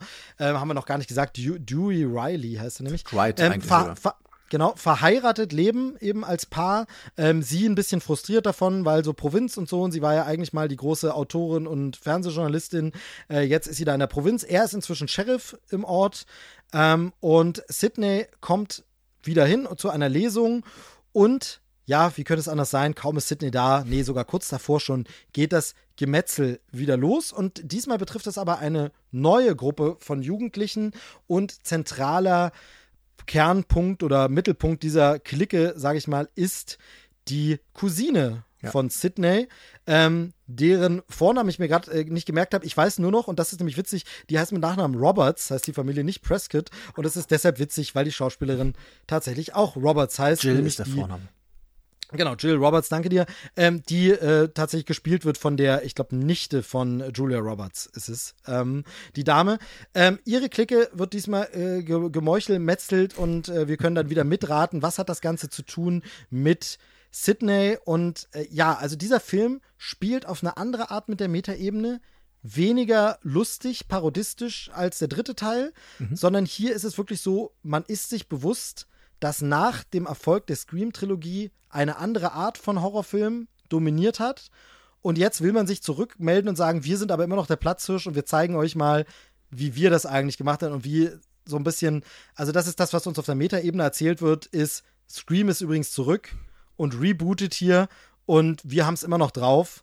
Ähm, und ich muss auch sagen, wie du schon gesagt hast, der funktioniert erstaunlich gut, mit Ausnahme dieser modernen Technik, die da drin ist. Das hätte man weglassen sollen. Und obwohl es Regie ist wieder Wes Craven, Drehbuch wieder Kevin Williamson. Also die beiden sind zurück. Nach dem dritten Teil hat man sich jetzt gesagt, war ja auch lange Zeit. Und wie gesagt, Kevin Williamson hat auch gar nicht mehr so viel gemacht.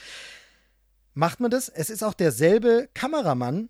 Und trotzdem hat man irgendwie den Look ein bisschen verändert. Es gibt äh, sehr oft sehr überbelichtete Szenen, so ein bisschen überstrahlten Look, der vielleicht ein bisschen an Webcams dieser Zeit erinnern soll oder so, der aber das Ganze dann so ein bisschen rausnimmt aus dem Franchise. Natürlich moderner dann dadurch aussieht und für neue Leute passt.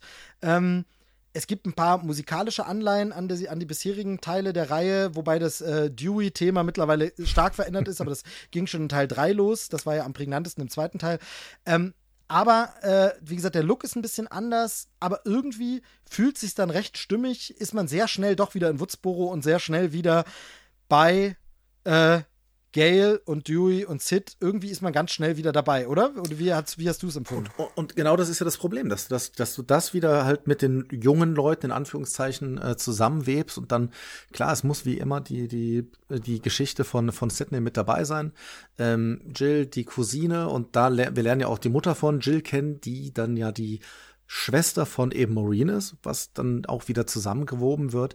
Ähm, ich finde aber auch, dass vor allem der, der neue junge Cast, von der Technik abgesehen, ich finde, die machen das ganz, ganz großartig dass die dir auch was bedeuten und dass du die auch nachvollziehbar findest. Du hast diese, diese starke, starken Frauenfiguren, die übrigens ja die gesa gesamte Filmserie durchziehen. Das ist was, was mir sehr, sehr gut.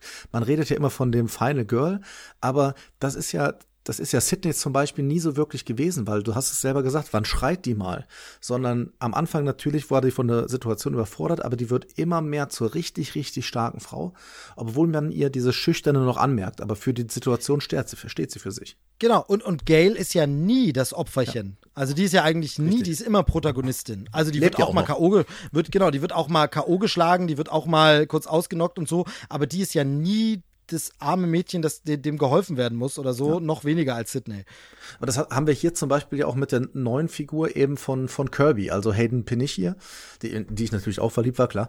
Und ähm, Du, äh, da muss ich, muss ich ganz kurz einhaken. Hayden Panettiere, ähm, damals in Heroes bekannt ach, geworden. rette die Cheerleaderin, rette die Welt, Genau, Steve. genau, dann äh, Schlagzeilen ein bisschen gemacht, weil sie, glaube ich, mit einem Klitschko zusammen war oder so, aber ähm, von irgendwie vom Radar verschwunden. Und was meiner Frau gestern beim Film aufgefallen ist, äh, war mir gar nicht mehr so bewusst.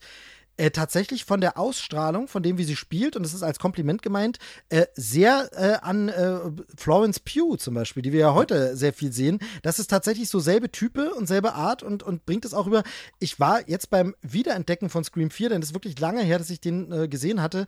Ähm, gerade von ihr, Emma Roberts macht es auch gut, aber mit Abstrichen, aber von Hayden Panettiere war ich total beeindruckt, wo ich sagen muss, wow, die hatte ich gar nicht als so gut in Erinnerung. Also richtig stark. Ich, ich mag die wirklich gern. Natürlich ähm, hat das so immer so einen Anschein, manchmal auch, wie sie die Rollen spielt, so dieses do doofe Blondchen quasi, ist es, ist es halt aber überhaupt nicht.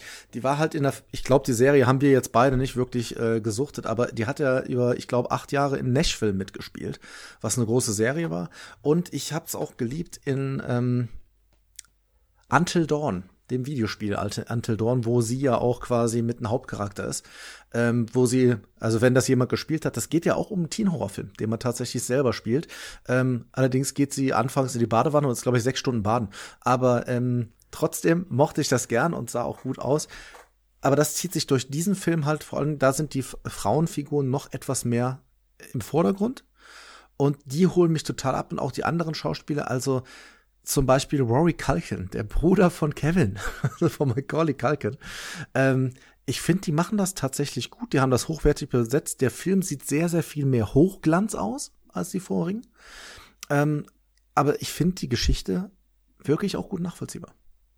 Sie ist vor allem gut geschrieben. Also Kevin Williamson zeigt hier nochmal, weil diesem Film das Kunststück gelingt. Das ist halt wirklich, wenn man sich das mal anguckt, der Film ist ja wirklich eine Fortsetzung und ein Remake. Ja. ja. Also tatsächlich gelingt ihm ja wirklich beides. Der Film ist Fortsetzung und Remake, weil bestimmte Stationen ähnlich abgearbeitet werden und geremaked werden. Und gleichzeitig aber eben trotzdem wird Sydneys Geschichte logisch weitererzählt. Wir müssen jetzt nicht detailliert alle Szenen erzählen, eben auch um Zeit zu sparen, aber da wir ja spoilern, können wir sagen, es ist natürlich ein bisschen fragwürdig, das wird jetzt auch für den fünften Teil interessant, will man jetzt, wie oft will man jetzt noch irgendwie Familienmitglieder ja. aus Sydneys erweiterten Familienkreis da reinbringen? Mhm. Das ist vielleicht so ein bisschen, hm, aber so hat man zumindest eine Verbindung und ich finde das nicht komplett unglaubwürdig, dass sie da eine Cousine hat in dem Ort noch. Ja, ja. Ähm, so, die jetzt vorher nicht erwähnt wurde, aber passt. So, ähm, das ist okay. Was ein Punkt ist, ist zum Beispiel hier wieder dieses, was ich schon mal angesprochen habe, wenn der Killer umgeht und also würde man sich dann treffen und wirklich immer noch sagen, ja, unsere beste Freundin ist im Nachbarhaus gerade aufgeschlitzt worden, ah, lass uns mal einen Horrorfilm gucken. Hm, ja. Das ist natürlich so ein bisschen, mh, hm, da reizt das ein bisschen aus äh, und so muss man sagen. Ähm, aber ansonsten sind es gute Charaktere, eine gute Weiterentwicklung und vor allem ein zeitgemäßes Statement. Jetzt habe ich das vorhin gesagt mit dem, und du ja auch schon, mit den technischen Mitteln, die, ah, das ist nicht so geil, äh, muss man leider ein bisschen kritisieren. Aber was interessant ist, ist ja, dass wirklich dieses Thema, das bei Scream schon immer vorkam, aber hier noch stärker durch das inzwischen aufgekommene Internet und äh, ähm, Facebook und Twitter, von Instagram ist da jetzt noch keine Rede, aber Facebook und Twitter werden namentlich zum Beispiel sogar genannt ähm, und Streaming auch ein bisschen dass das ja eine wahnsinnig zeitgemäße Aussage mit diesen 15 Minuten Ruhm. Ja. Oder ja, ja in dem Fall sogar anders, anders als Cotton Weary, der seine 15 Minuten Ruhm haben wollte, hier darum geht, berühmt zu werden und bekannt zu werden durch, ohne irgendwas geleistet zu haben, nur weil man irgendwo dabei war und das im Internet zu sehen war. Und das fand ich, und da ist wieder dieses Überraschende, dass das schon zehn Jahre her ist, ein wahnsinnig zeitgemäßen Aspekt, der heute immer noch funktioniert. Also wo man wirklich sagen muss, ist ja krass, das könnte auch von heute sein. Ähm, das wären dann halt jetzt Instagrammer, so ähm, Nerd-Instagrammer wären das, die dort über Horrorfilme reden und dann äh, würde das genauso funktionieren. Ähm, oder die Podcaster darüber. Oder Podcaster, genau. Wahrscheinlich wären, tatsächlich wären es wahrscheinlich sogar Podcaster, du hast recht. Ähm, weil da das mit dem Nerdigen noch ein bisschen mehr verbreitet ist als auf Instagram, das stimmt. Ja es ist wieder so ein bisschen, wenn Filme genamedroppt werden und angespielt werden, Saw 4 wird zum Beispiel erwähnt, wird mal drüber geredet und so, dann und andere Reboots und Remakes und das Ganze, dann ist es manchmal ein bisschen platt, aber da sind wir wieder bei dem, es muss ja auch jeden Zuschauer abholen, der nicht tief in der Filmgeschichte drin ist. Ähm, funktioniert aber. Ähm, ich finde den, find den gut, finde den stark und erstaunlicherweise trotz dieser Eröffnung mit Step 6, der eigentlich der Anfang von Step 7 ja. ist, der eigentlich, was ist es eigentlich, weniger, weniger äh, selbstparodistisch, sondern tatsächlich auch das noch ein Kunstgriff. Fortsetzung, Remake und ernsthaftere Auseinandersetzung mit dem Thema. Ähm, bis zur Konsequenz, wer denn dann, und das ist neu fürs Franchise, Spoiler, Spoiler, Killerin am mhm. Ende ist. Auch das neu und neuer Weg und ja, überraschend weiß ich nicht. Man kann es ein bisschen erahnen, aber was Neues. Ja, fand ich auch. Und ähm, also man hatte wirklich den Eindruck, das war das Gute. Der hat in den ersten zehn Minuten hat er den Humor und die Parodie hat er abgehakt. Das war dann da. Metaebene da. Und jetzt machen wir aber einen Film. Und ähm, genau deshalb hat er, hat er mir wirklich gut gefallen. Und äh, ja, in Anführungszeichen fast ein bisschen schade, dass es dann damals nicht so wirklich äh, da, da weiterging. Auf der anderen Seite weißt du nicht, wofür es gut ist. Und ähm, ja, würde, würde sagen, ähm, aber in, in Scream 4 sehen wir halt auch noch mal jemanden wieder. Ähm, du hast es gesagt, mittlerweile verheiratet. Und zwar äh, den guten Dewey, David Arquette. Und wenn ich das richtig im Kopf habe, willst du mir unbedingt noch was dazu erzählen. Genau, wir wollen auch auf ihn noch kurz eingehen, natürlich in dem Ganzen. Ähm, ist ja nicht so, dass wir hier einen Plan haben Nein. im Ganzen, sondern wir sprechen ja frei von der Leber weg. Nein, das machen wir natürlich schon, aber wir haben uns ein bisschen vorher einen Leitfaden gehabt und man kann nicht ähm, Randy und Sidney und Gail ansprechen und nicht über Dewey reden, denn Dewey macht tatsächlich ja auch vielleicht sogar, naja, eigentlich keine große, aber doch die größte Entwicklung durch. Er ist am Ende Sheriff tatsächlich in seiner äh, Heimatstadt. Ähm, von dem etwas bröseligen Dewey muss man tatsächlich sagen, wenn man Scream 1 sieht, da ist man dann auch immer ein bisschen schnell in der Parodie. Dazu kommen wir gleich noch. Äh, Dewey, ne? Also ähm, äh, äh, irgendwie äh, wenn es dann eher, eher Detective Doofy ist. Ähm, aber wie gesagt, kommen wir gleich drauf. Äh, David Arquette, der wieder dabei ist, wie gesagt, hier jetzt schon geschieden von, äh, von Courtney Cox, aber beide treten zusammen noch auf. Und David Arquette ist tatsächlich auch so jemand, wo ich sagen muss, es ist ungewöhnlich, dass der so wenig gemacht hat. Also, weil er kommt erstens natürlich aus einer Schauspielerfamilie, am bekanntesten sicherlich seine Schwester Patricia Arquette, ähm, aber auch äh, Louis Arquette äh, hat ja, hat ja einen äh, Gastauftritt äh, in der Scream-Reihe einmal als äh, Polizist oder Sheriff. Ähm, ist der Vater äh, zu sehen. Und ich finde, er macht das hier gut, kann natürlich immer nur irgendwie eine Bandbreite zeigen oder nur eine Seite zeigen, nicht die Bandbreite zeigen, sondern genau eben nur eine Seite zeigen. Und ich hätte den gern mal in anderen Rollen noch größer gesehen und mehr, weil ich äh, irgendwie habe ich immer das Gefühl, ich glaube, da steckt mehr drin. Und das merkt man in den Momenten, wenn er mal, also Gail macht sich über ihn lustig und dann ist er plötzlich mal persönlich getroffen davon. Dann, dann bricht er immer aus dieser, ich bin der bisschen deppsche Polizist raus. Ähm, oder wenn er dann plötzlich fürsorglich für Sydney ist, dann sieht man ein bisschen, ey, der kann auch noch eine andere Seite zeigen. Ähm, und da hätte ich super gern viel, viel mehr gesehen. Aber tatsächlich hat er wirklich, wie gesagt, nicht viel gemacht. Äh, Jahrgang 71 und was irgendwie richtig für mich gar nicht, also das finde ich ja so wirklich absurd. Der ist ja statt, äh, also neben der Schauspielerei dann irgendwann zu so einem äh, Wrestler geworden und hat tatsächlich in der WCW äh, irgendwie mal den World Heavyweight Champion Titel gewonnen, was wohl auch viel belächelt wurde und so. Und da gibt es auch eine Doku drüber, aber der ist plötzlich dann Wrestler geworden statt Schauspieler. Und das ist alles super absurd, da kann man sich mal ein bisschen einlesen. Ähm, von irgendwie Detective Dewey, Doofy, Depschi zu dem harten Wrestler ähm, absurd. Ähm, und es gibt eine, gibt eine schöne Dokumentation ähm, von und mit ihm, You Cannot Kill David Arquette, ähm, wo er da seinen Werdegang ein bisschen beleuchtet. Aber wollen wir jetzt den Rahmen nicht sprengen. Aber jedenfalls ähm, immer seltsam, ähm, dass man ihn eigentlich, äh, also wirklich nur so in, in Nebenrollen gesehen hat. Nochmal in äh, Ungeküsst, neben Drew Barrymore war er nochmal zu sehen. Er war an dem einen Muppets-Film. Ansonsten äh, Rack Attack, falls du dich an Ja, den noch ja, erinnerst, äh, mit, den, mit den Riesenspinnen, sowas. Aber, also so wirklich, kam ein paar Seriensachen noch, aber dann komisch. Irgendwie, äh, wie sich da die Karriere entwickelt hat, ähm, nicht so richtig nachvollziehbar. Ähm, wäre mal interessant, das zu beleuchten. Ja, definitiv. Ich, also ich fand ihn auch als Schauspieler immer gut, aber ich glaube, dass diese dann doch etwas trottelige Rolle, gerade aus dem ersten Film, vielleicht dann auch nicht geholfen hat, ähm, das, das, das weiterzubilden. Aber auch er, hast du gesagt, eine sehr schöne Entwicklung, zumindest innerhalb des Franchises. Wer weiß, wie es jetzt weitergeht. Ähm, aber äh, das hat ja nicht nur dafür gesorgt, dass wir, dass wir also Schauspieler gesehen haben, sondern ähm, die ganzen Scream-Teile haben ja auch noch anders auf die Popkultur eingewirkt. Also neben dem absolut ikonischen Design vom, äh, von Ghostface, was wir natürlich alle kennen, und dem, was die Schauspieler so gemacht haben, oder halt, dass sie quasi ein komplettes Genre wiederbelebt haben, haben sie auch für ein anderes Genre viel getan. Und das sind die sogenannten Spoof-Movies. Und da haben wir, das ist ja wirklich eine Zeit gewesen, so die ersten Spoof-Movies, das ist schon etwas länger, äh, länger her. Wir haben das früher immer die Verarschen genannt. Ja? Genau, ja, genau. also ich als, als kleiner Stöpke, äh, wenn man sich eine Verarsche angeguckt hat, und da gab's ja, da gab's ja äh, mannigfaltige, ne? Also ähm, ob das jetzt irgendwie, ich weiß gar nicht mehr, wie, wie die alle. Nackte, nackte Kanone. Als allererstes, ver ja. Verrückte, verrückte Reise in einem verrückten Flugzeug oder so. Ich komme da immer mit den äh, Adjektiven durcheinander. Ähm, äh, Hotshots. Natürlich, das äh, ganz federführend und so. Ähm, da gab es richtig gute Filme. Da waren äh, vorne mit dabei immer äh, Zucker, Abrahams Zucker, Ja. das Dreigestirn, äh, die diese Filme geschrieben haben. Und dann sind die aber irgendwann einfach mal weg gewesen, diese Parodien. Und man hat diese Parodien eigentlich nur noch in kleinen Elementen gesehen. Saturday Night Live gab es Ja. bei uns jetzt nicht so wirklich zu sehen. Aber woran ich mich noch erinnere, ist zum Beispiel immer viel MTV Movie Awards. Da gab es dann als Einspieler mal etwas, was das so parodiert hat und so. Aber so richtig gab es das nicht. Und dann ist im Grunde bei den Verarschefilmen, wir haben es tatsächlich auch immer so genannt, Ja. ist dasselbe mit, was mit Scream im Horrorgenre, im Slasher-Horrorgenre mit Scream passiert ist, ist mit der Scream-Parodie im Grunde im Parodien-Genre genau das gleiche passiert, wenn man so will. Richtig, die Parodie der Parodie ist, äh, war damals halt Scary Movie. Und das war halt ein, ein Riesending. Also der war von 2000 und ähm, damals von den Wayans-Brüdern geschrieben, ähm, beziehungsweise äh, Regie geführt, die haben auch mitgespielt. Es gab ja da, äh, es gab ja da diverse.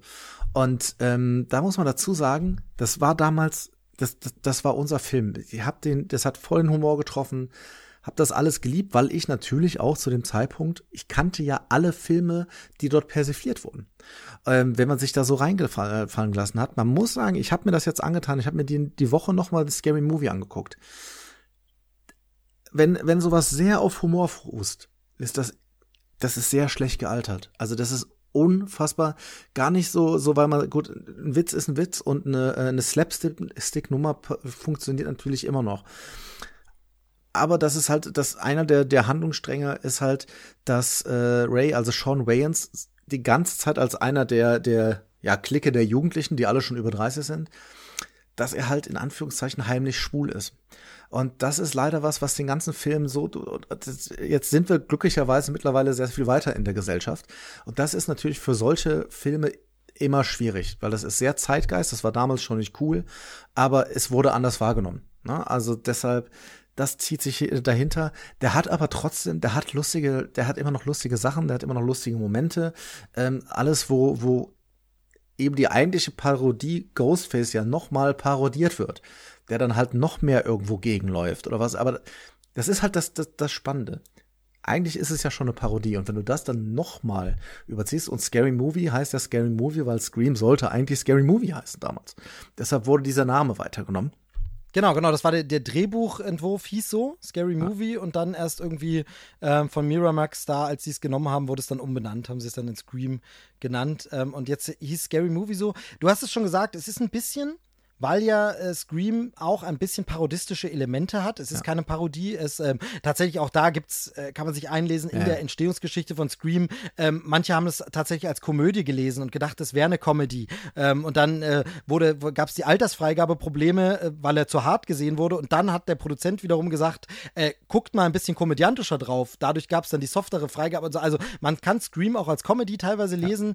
Ähm, ich sehe den immer so ein bisschen wie, wie, wie so Actionfilme aus der Zeit, so wie Last Boy Scout oder ähm, Beverly Hills Cop, wo man sagt, die sind lustig, aber wenn es ernst wird, wird es auch voll ernst. Also die Figuren sind auch in Gefahr und es wird auch ernst geschossen und so ist es hier auch. Es gibt lustige Sprüche, aber es ist schon der Killer ernst und bedrohlich. Jedenfalls die Parodie der Parodie und da ist es natürlich in den schlimmsten Momenten so, wie ich erinnere mich noch daran, dass in den 90ern äh, irgendwann oder frühen 2000ern das Mad Magazine die Simpsons parodiert hat, wo man dann gesagt hat, ja, aber die Simpsons sind ja eine Parodie, das zu parodieren ist schwierig. Das gelingt am Anfang Scary Movie der Reihe noch sehr, sehr gut, ähm, weil sie das wirklich, wie du schon sagst, überspitzen und noch eins draufsetzen und noch eins draufsetzen in den Momenten. Später muss man sagen, und das ist das, was ich vorhin meinte, so wie es diesen Markt befruchtet hat, dass plötzlich mit Scary Movie diese Parodiefilme wieder da waren und es ganz viele gab. Es gibt fünf Fortsetzungen von Scary Movie. Ähm, auf Scary Movie folgten dann andere Filme, die nach demselben Schema benannt wurden. Fantastic Movie, Epic Movie, Not Another Date Teen Movie, Movie. ja, ja. Ähm, alles so eine Sachen.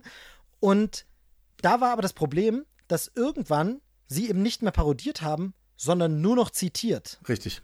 Also das heißt, du hattest dann, jetzt breche ich ihn natürlich ein bisschen aus dem, aus dem Horror-Ding raus, aber zum Beispiel kam dann in so einem Film Jack Sparrow vor, weil der dann popkulturell beliebt Ja. war und Jack Sparrow ist ein überdrehter Pirat. Und in der Parodieversion, ich weiß nicht, ob das einer der Scary Movie-Teile dann war, Teil 4, oder ob es dann schon Epic Movie war.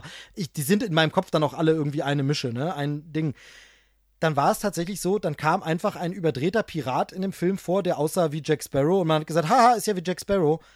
aber er hat dann nichts Überzogenes gemacht. Hm. Weil der Gag der Parodie bestand ja immer darin, dass der Killer genau das macht wie in einem Film, wie Scream zum Beispiel sagt, was ist dein Lieblingshorrorfilm? Und dann kommt die unerwartete Antwort oder das Gespräch entwickelt sich in eine ganz andere Richtung. Plötzlich ist es ganz anders, das Gespräch. Zum Beispiel der Ghostface-Killer, der dann kifft und plötzlich sieht die Maske anders aus, ne? Ja, ja, weil ja, sie so ja. ein bisschen bekifft aussieht. Sowas, wo man sagt, okay, das bricht damit. Aber in dem Moment, wo es dann zur reinen Zitate-Nummer wird, dann ist es halt blöd. Und das hat leider Scary Movie dann dieses Schicksal ereilt und wurde dann richtig schlecht. Du hast schon gesagt, politisch inkorrekt waren noch einige Sachen am Anfang. Aber die ersten ein, zwei Teile sind schon noch okay oder haben zumindest ein paar starke Szenen. Ähm, ein Teil, ich glaube Teil drei oder vier, wurde dann tatsächlich auch von Zucker, äh, einem der Zuckerleute, äh, wieder als Regie übernommen und so. Aber sie haben halt irgendwann dann einfach nur noch zitiert, genannt und wussten dann auch nicht mehr, was sie noch machen sollen. Ähm, und da muss man sagen, da ist es dann besser so, man hört wie bei Scream mit der Trilogie auf und sagt so, das war's zu dem Thema und macht nicht noch Teil 5 und 6 und irgendwas. Ähm, aber es war schwierig. Also war wirklich, es hat Freude gemacht für den Moment, aber dann Scary Movie, also über Teil 3 braucht man da wirklich nicht mehr weiter gucken. Na, ja und nein. Das, das Spannende ist, dass, also gerade für den vierten Teil, das hört sich total doof an, aber gerade der vierte Teil hat dann halt noch mal gemacht. Ähm, der wurde dann halt von Zucker gemacht und da waren dann halt auch, ist, ab dem dritten Teil war ja auch Charlie Sheen quasi so so die Hauptfigur des Ganzen neben Anna Faris. Aber da war dann zum Beispiel auch noch auch in einer längeren Rolle Leslie Nielsen mit dabei. Und das war dann schon noch mal irgendwie okay. Das ist jetzt ganz anders geworden. Es hat halt überhaupt nichts mehr mit Scary Movie zu tun gehabt. Aber ähm, es ist zumindest eine interessante Reihe gewesen. Jetzt haben wir auch, die, wie gesagt, die anderen Sachen ja schon mit abgehakt. Ähm, aber da sieht man diese, diese, diese Bedeutung, die Scream halt für die gesamte äh, Popkultur halt hatte, was dort halt alles noch ähm, rausgekommen ist. Ja, ja, und ähm, die Bedeutung, finde ich, wird für mich zum Beispiel, und da jetzt nochmal beim Zurückschauen auf 1, 2, 3, als ich es jetzt nochmal geguckt habe und 4, muss ich wirklich sagen, das Scream-Franchise gibt mir auch einfach total das Gefühl aus meiner Jugend zurück, Ja. muss man sagen. Also es ist, das haben wenig andere Filme. Ähm, man hat Filme aus der Kindheit, die einen daran erinnern und so. Jugend gibt es bei mir so ein paar Filme. The Faculty, interessanterweise auch Oh ja. Kevin Williamson, gehört für mich dazu. Definitiv und noch ein paar andere Sachen, aber hier Scream, und das war mir gar nicht mehr so bewusst, weil ich sie jetzt lange nicht geguckt habe, äh, immer, wie gesagt, einen Platz im Herzen gehabt, aber nicht mehr, jetzt sie nochmal zu gucken, war es wirklich so wie, ja krass, das war, das waren schon wichtige, prägende Filme für einen. Aber so wichtig und prägend das auch für die Popkultur war, muss ich sagen, hat mich das Franchise dann Interesse halber komplett verloren. Und dann muss ich zum Beispiel sagen, dass ich die TV-Serie zu Scream gar nicht mehr geschaut habe. Also ich habe bis heute nicht reingeschaut und kann da wirklich, also aus unerfindlichen Gründen war irgendwie da kein Reiz mehr, ey, das willst du jetzt mal sehen oder so. Und auch anders als bei, ich weiß, was du letzten Sommer getan hast, wo ich jetzt sage, okay, da sah der Trailer auch blöd aus und der zweite Ja, Teil war ja, eh schon doof, war es so, es war kein Interesse mehr da. Äh, darum freue ich mich, wenn du mir jetzt vielleicht ein bisschen was dazu sagst, ähm, denn du hast sie dir angeguckt. Ja, ich, ich hatte mir die damals schon angeguckt und ich hab, ich kann ein bisschen überhaupt nicht verstehen, warum die so, so, so bei so wenigen irgendwie auf dem, auf dem Schirm ist. Die ist zu sehen ähm, auf Netflix und ähm, also es ist eine Serie, die, die hat 2015 angefangen. Es gibt drei Staffeln. Ich sag direkt, die dritte könnt ihr weglassen. Die braucht kein Mensch. Die hat auch nichts mehr mit dem davor zu tun. Die ist auch nicht auf Netflix zu haben. Aber Staffel 1 und 2 sind da. Und es ist halt exakt das, was Scream ist, in Form einer Serie. Ich glaube, mit jeweils irgendwie zehn Folgen, sowas um den Dreh rum. Ähm, und es spielt, es hat ja, also, also die, die, der, der Ton ist sehr Scream, aber es gibt zum Beispiel jetzt nicht Ghostface. Die Maske sieht anders aus.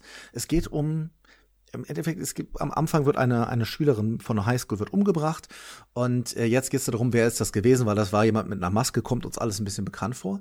Und diese Serie schafft es dann, dass wir wieder, wir sind in einer Clique an der Highschool, aber vielleicht auch nicht Leute, die sich von Anfang an alle gut verstehen, denn wenn man eine Serie hat, hat man mehr Zeit, um Leute zusammenzuführen, ein bisschen Hintergrundgeschichte. Es gibt da so ein bisschen das Goth-Mädchen, was für sich ist. Es gibt natürlich die, die Cheerleaderin, alles, was man so kennt. Ähm, aber die ist zum Beispiel auch, die ist unfassbar gut bewertet. Also die erste Staffel und auch die zweite, die sind richtig, richtig gut gemacht. Man hat die ganze Zeit auch dieses Spiel, sich zu fragen, wer ist denn jetzt der Mörder oder äh, die Mörderin? Und man kann dort mitraten. Und es ist, was die Serie unfassbar gut schafft, für mich, ist eben den Technikbezug. Wir hatten vorhin drauf, drüber gesprochen. Da geht's jetzt mehr drum, auch Handys mit einzubeziehen und wie das Ganze eingewoben wird dort. Ähm, man trifft sich sehr, sehr oft im Café, so wie es damals war, Starbucks und was so weiter. Und die Leute haben natürlich mittlerweile immer ihr Handy in der Hand. Und das wird dort aber, weil Handy ist für mich was anderes. Ähm, da sind wir ehrlich, da hat sich in den letzten sieben Jahren jetzt nicht ausschließlich super viel mit der Technik getan. Das ist halt noch das Gleiche. In Sachen Kamera, Streaming ist es was anderes. Ja, ne, vor allem ist es etabliert halt. Ja. Also man muss ja sagen, in dem, als Scream 4 das mit diesem Streaming aufgemacht hat, war das ja noch gar nicht absehbar. Da hatte noch gar nicht jeder diese Bandbreite, da war das noch gar nicht, also da war überhaupt nicht absehbar, ob sich das durchsetzen würde. Ja. Während, wenn du jetzt eine Serie, du hast gesagt Scream 2015 äh, ja, oder so die 15, Serie, 15. da waren ja, da waren ja Handys längst etabliert und nicht aus dem Alltag wegzudenken, das haben wir jetzt nur lang genug. Das heißt, jetzt erwarte ich, dass diese Technik vorkommt. Da ist es nicht so das Gefühl, was ja in den Regeln des äh, Reboots so ein bisschen angesprochen wurden, ähm, dass man das Gefühl hat, man bietet sich an einer neuen technischen Entwicklung mit dem Pokern. Ich rate mal, das wird der heiße Scheiß, aber wenn ich Pech habe, wird es gar kein heißer Scheiß und niemand kräht mehr danach. Also jetzt ein Handy einzubauen, finde ich total logisch, konsequent und unproblematisch. Genau, und so wird es auch genommen. Also es wäre ja auch komisch, das dann für, für die Dauer einer ganzen Serie quasi zu verschweigen, dass es nur mal Handys gibt.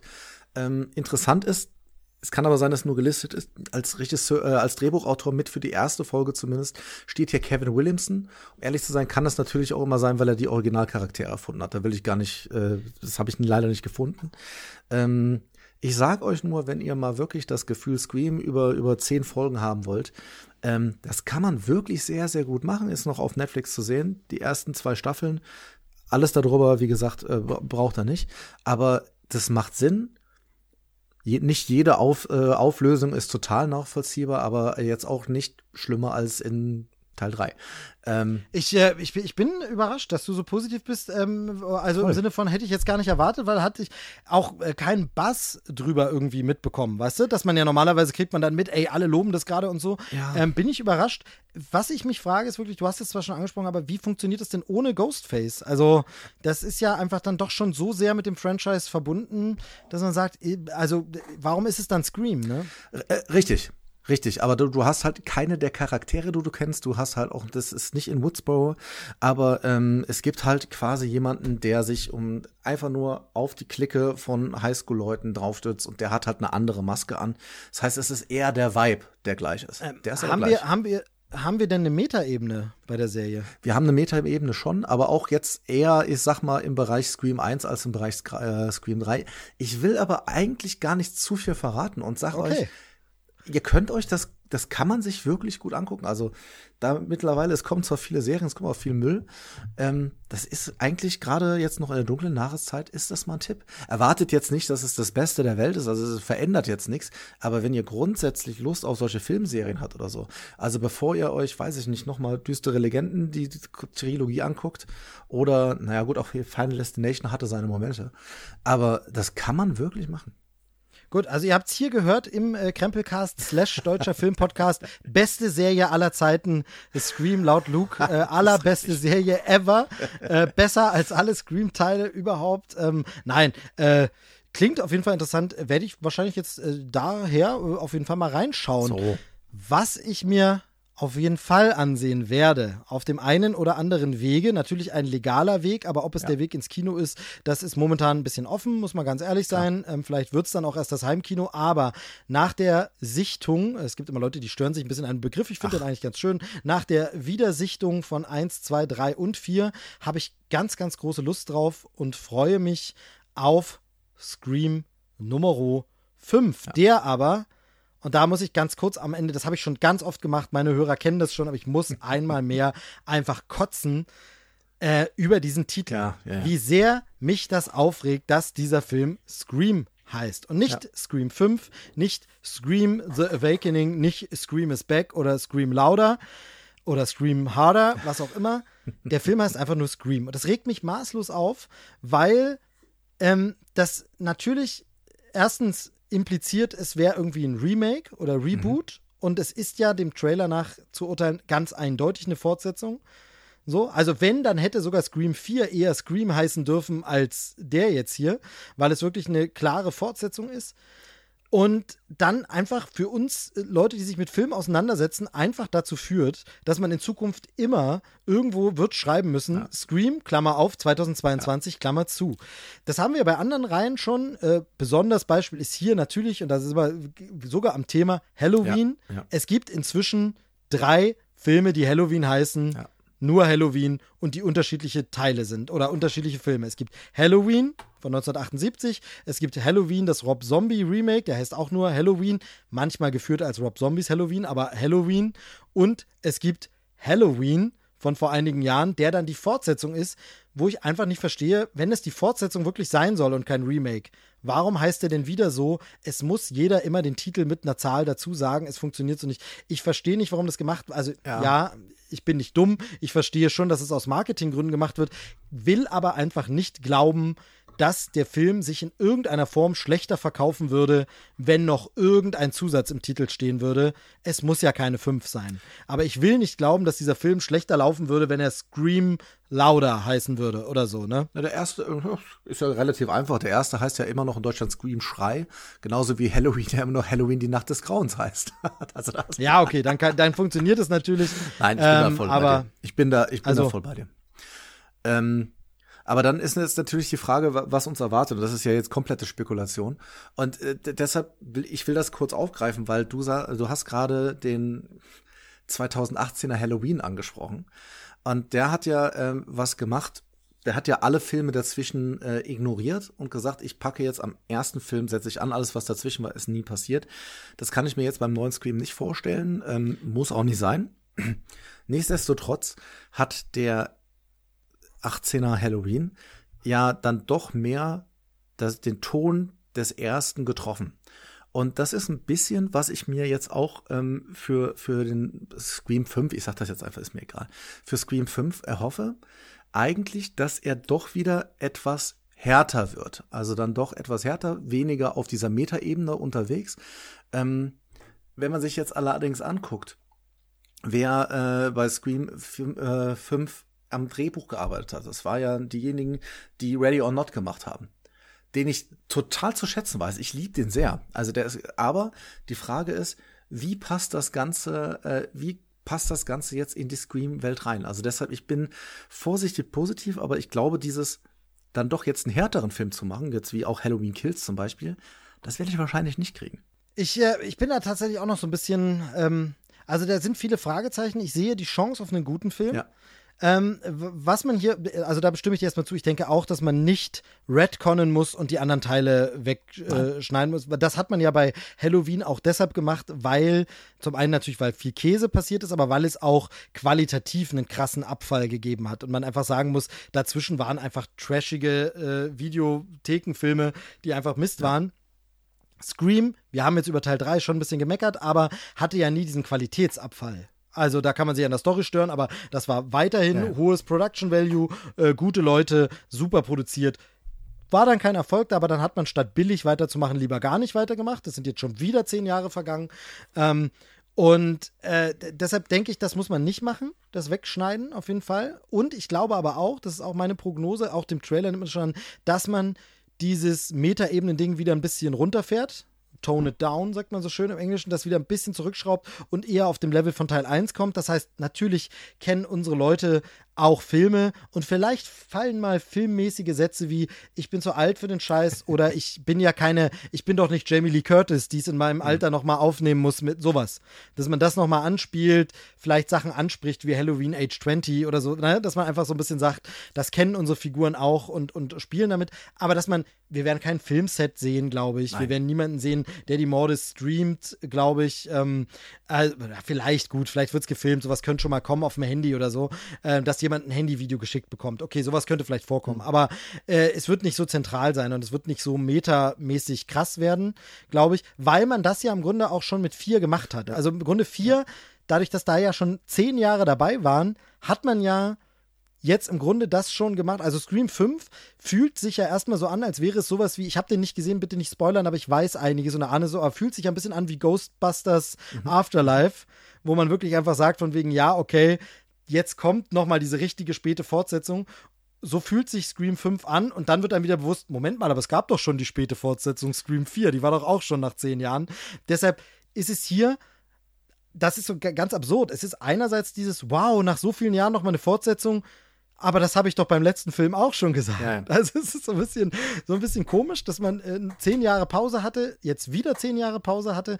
Deshalb lässt es sich aber wahnsinnig schwer einordnen, auch was das Thema Abgesang angeht. Und ähm, Auflösung und wer ist es dann? Macht man jetzt mal einen Bruch? ich sag mal, naheliegende Brüche wären ja sowas wie plötzlich ist Sydney die Mörderin, weil sie durchgeknallt ist oder so. Aber das wäre auch fast schon ein bisschen der Scream-Reihe unwürdig, wo man ja. sagt, nee, dann hätte das sie nicht durch so viele Filme durchbringen müssen, wenn sie jetzt plötzlich eine Böse ist oder sowas, ne? Also, ich rede gerade sehr viel rum, ohne irgendwas konkret zu sagen, aber das ist genau das Gefühl, was ich bei Scream 5 beim Trailer momentan habe. Wiedersehen mit alten Charakteren, mhm. auf die ich mich freue minus der Abstriche, wo ich sage, dass der eine oder die andere vielleicht nicht so toll gealtert ist in Würde, wie man es sich gewünscht hätte. Aber Wiedersehen mit alten Charakteren, aber super offen. Es sieht ja zum Teil auch so aus, als wenn man dasselbe macht wie in Teil 4. Mhm. Sprich, eine neue junge Clique und die Leute, wo ich sage, okay, das habt ihr aber beim letzten Mal schon gemacht. Ich bin sehr gespannt, mhm. was ihr jetzt anders macht. Also es ist sehr, sehr spannend. Nach dem Wiedersehen des Franchise habe ich aber Bock. Aber die eigentliche entscheidende Frage ist doch, Steve. Wer stirbt? Was würdest du, was würdest du machen? Würdest du von dem, also keine Ahnung, wer, wer so am Rande noch auftaucht, kann ja auch sein, dass aus dem, auch, auch im vierten Teil noch mal jemand kommt. Aber im Endeffekt sind es ja, sind's ja unsere drei, ne? die immer noch da sind. Gail, äh, Dewey und Sid. Würdest du jemanden umbringen und wenn ja, wen? Und wenn, wenn ja, wie viele? Das Problem ist natürlich, dass ich mittlerweile versaut bin. ähm, Im Sinne von, durch das zu viele Beschäftigen mit Filmen und äh, Filmproduktion und allen solchen Sachen, weiß man, dass da ja nicht nur dramaturgische Notwendigkeiten mhm. und künstlerische Belange eine Rolle spielen, sondern es viel auch immer geht um, wer hatte noch mal Bock, wer will denn noch mal, wer braucht denn das Franchise ja. als Karriere-Kickstarter zurückzukommen, wer will raus, Wer, also äh, zum Beispiel in Star Wars, es ist jetzt ein Spoiler für die neue Trilogie, kurze Vorsicht, aber man wusste, dass Harrison Ford keinen Bock mehr hat. Ach, den habe ich noch gar nicht gesehen. Was soll das denn jetzt? ähm, er hat da nie ein Geheimnis draus gemacht. Ähm, er hat gesagt, er hat keinen Bock mehr. Mhm. Ähm, und dann gab es am Ende aber doch nochmal eine große Überraschung. Mhm. Aber er hat gesagt, er hat keinen Bock mehr. Ähm, da war das klar. Und ich muss zugeben, deshalb weiß ich, dass nicht nur normale Belange des Drehbuchautors hier eine Rolle spielen. Aber gleichzeitig habe ich mich hier nicht belesen bisher. Ich, ich habe nicht. keine Hintergrundberichte zu Scream 5 gelesen, keine Interviews bisher gesehen mit Courtney Cox oder irgendwas, dass ich weiß, will sie nochmal, um ihre Karriere wieder in Fahrt zu bringen, dabei bleiben. Nichts mit Neve Campbell, macht sie das nur, ja, als hm. Erinnerung an Wes habe ich nochmal mitgemacht, aber sonst eigentlich nicht. Ich weiß nichts dergleichen. Ich auch nicht. Deshalb weiß ich es nicht. Gehe da also blind rein, kann es also nicht sagen. Das will ich nur als Disclaimer, damit die Hörer sich nicht wundern, der ist ja blöd. Hat doch, David Arquette hat doch gesagt, dass er will, ich dass seine nicht. Figur stirbt. Ich habe da das auch nichts, also um das auch genau. schon mal zu sagen, davon, nichts gesehen. Davon, genau, davon abgesehen, sieht mir der Trailer ja so aus, als wenn sich Gail und Dewey getrennt haben. Die wieder zusammenzubringen wäre schwierig. Deshalb würde ich sagen, einer von den beiden stirbt, vielleicht sogar um den anderen zu retten. Mhm um da diese Liebe nochmal zu untermauern. Aber es ist nun mal, die Ehe ist gescheitert ähm, und derjenige stirbt, aber der eine rettet sich, rettet den, den anderen oder die andere. Das könnte ich mir vorstellen. Und das wäre dann auch so High Stakes, wo man sagt, einer von unserem beliebten Trio mhm. stirbt. Ähm, vorzugsweise, um bei den taffen Frauen zu bleiben, ist es Dewey. Mhm. Der stirbt, meinetwegen, um sich zu opfern, wo dann Gail nochmal erkennt, Mensch, der war schon echt ein guter oder so. Ähm, ich fände es nicht so gut, Sydney sterben zu lassen, weil das so ein bisschen dann immer, natürlich hat man die anderen Teile dann immer noch, aber das macht so ein bisschen für mich dann immer alles kaputt. Wozu den ganzen Kampf? Dann hätte sie auch in Teil 2 sterben können. Mhm. Also wozu überleben, wenn sie am Ende nicht überlebt? So. Das, also das mal mein Shot ins Blaue ist, sterben entweder Gail oder Dewey könnten sterben, ähm, wahrscheinlich Dewey und alle anderen kommen durch. Und vom neuen Cast äh, bin ich mal gespannt. Ich habe mich mit dem neuen Cast so gut wie gar nicht auseinandergesetzt und äh, will das auch nicht weiter tun. Der Trailer ist bei mir, glaube ich, auch schon vier Monate her, dass ich ihn gesehen habe. Damit ich so, weil ich hatte damals das Gefühl, boah, der hat ganz schön viel gezeigt. Und deshalb habe ich mir jetzt nicht noch mal angeguckt. Ähm, ich würde es mal auch komplett ins Blaue rein, weil versucht alles zu vermeiden. Ich würde tatsächlich in einer der ersten oder, also vielleicht nicht als allererste, weil das wäre zu, zu billow, aber ich würde relativ schnell am Anfang ähm, die Casey Becker-Geschichte wieder aufgreifen und quasi das gleiche Spiel machen, auch wenn sie sich dann jahrelang nicht gesehen hat. Ich würde äh, Gail in die Position bringen, dass sie mit dem Killer telefoniert und Dewey als Einsatz nach draußen stellen und dann Dewey sterben lassen. Das würde ich tun. Ich würde aber am Ende, am Ende auch Sidney sterben lassen, allerdings in einer Opferung, die sie sich selber dann opfert, damit die Neuen und auch Gail überlegen und dass dann Gail die einzige Überlebende am Ende wäre. So würde ich es machen. Nicht schlecht. Wir werden sehen, äh, wer recht hat von uns. Ähm, Absolut. Ich habe das Gefühl, wir haben gerade mal zehn Minuten geredet über das Franchise. Sind schon zehn. Und ähm, ja, vielleicht sind es auch schon elf.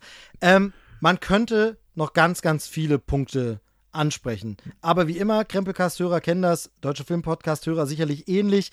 Äh, Sage ich immer, es geht ein bisschen darum, in Erinnerung zu schwelgen, ein bisschen Liebe für das Franchise rauszulassen, ein bisschen zu sagen, ey, wir feiern das jetzt mal ab. Ja. Aber es geht nicht darum, eine wissenschaftliche Hausarbeit, Doktorarbeit, äh, was auch immer abzuliefern, die jeden Aspekt ins Kleinste beleuchtet. Es ging darum, dass ihr hoffentlich während dieses Podcasts ab und zu mal reingebrüllt habt, nein, aber das ist doch so, oder gesagt habt, ich will aber das dazu sagen, oh Mensch, da finde ich aber, ach, jetzt haben sie das nicht angesprochen, oh, ja, sehe ich genauso.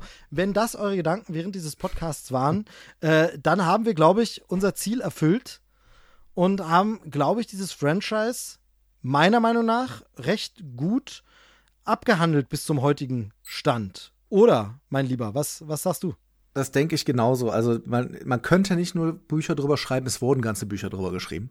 Und äh, natürlich könnte man das noch so viel ausführen. Und ich hatte letztens den, den spannenden Moment. Ähm, ich habe ja zusammen mit Marco aus neulich in der Bar, ich habe ja den Nachfolger von dir gemacht, mit ihm eine lange Weihnachtsepisode gemacht, in der wir, ich habe nachgezählt, über Sehr 32 schöne Folge. Schöne Folge übrigens, ja. Über 32 Filme gesprochen haben. Und ähm, es meldet sich danach jemand bei mir und sagte, ah, wie kann das denn sein, dass ihr exakt über den nicht gesprochen habt? Und das wird auch hier heute vorkommen. Wenn, wenn wir vorhin gesprochen haben über die, auch so über die anderen Filme. Ja, wir haben jetzt nicht lange über Final Destination, könnte man machen, oder über Anatomie aus Deutschland. Alles, alles da. Man könnte über viel mehr Leute reden. Aber ähm, ich gucke auf die Uhr. Es hat auch man will es ja doch kurzweilig machen, man will einfach nur Liebe zeigen. Und die Liebe haben wir beide. Und ich hoffe, ihr auch. Lasst uns gerne, gerne Kommentare da. Da freuen wir uns extrem drauf. Und ich kann schon mal sagen, natürlich werden, äh, also wir haben jetzt noch nichts zu Teil 5. Äh, Tobi und ich werden den mindestens besprechen, wenn wir ihn dann äh, sehen. Äh, du ja mit Sicherheit auch, Steve.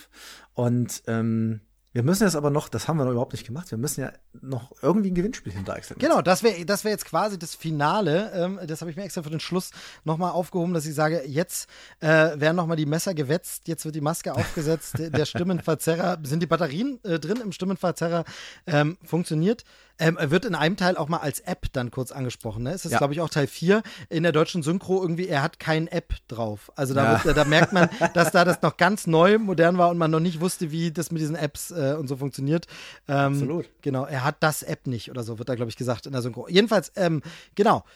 Ich würde sagen, ähm, es kann nur eine Frage geben für das Gewinnspiel. Mhm. Und diese Frage lautet: Was ist dein Lieblingshorrorfilm?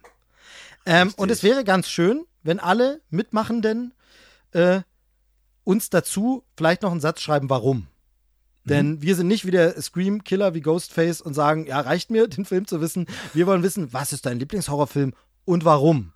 Und ähm, dann würde ich sagen, äh, schreibt uns eine kleine E-Mail an äh, für, für Deutscher Filmpodcast, Adresse vielleicht am besten? Redaktion at deutscherfilmpodcast.de. Genau, ich würde sagen, äh, trotz äh, Veröffentlichung bei Krempelcast und Filmpodcast machen wir es da. Dann müssen wir nicht alles noch wild durcheinander schmeißen. Schreibt dorthin einfach, ähm, was ist euer Lieblingshorrorfilm und warum? Und dann, es gibt keine richtige Antwort, es gibt auch keine falsche Antwort sondern es wird dann einfach per Zufall ausgelost, Rechtsweg ist ausgeschlossen, Details etc. online. Aber äh, so machen wir es und dann gibt es die Gewinnpakete mit den Filmen, mit Kinobesuch, mit Poster, mit Tasse. Blu-ray, UHD, alles dabei, richtig, richtig schön. Und dann könnt ihr Scream äh, herrlich zelebrieren und äh, vielleicht sagen, Mensch, nach diesem Podcast habe ich Bock, die Filme auch nochmal zu gucken. Das würde uns zumindest freuen. Das das werden wir natürlich alles nochmal in die Show Notes packen, wie das geht und auch bei Insta. Die Frage ist nur ein bisschen, und das haben wir natürlich clever vorher abgestimmt, indem wir es nicht abgestimmt haben.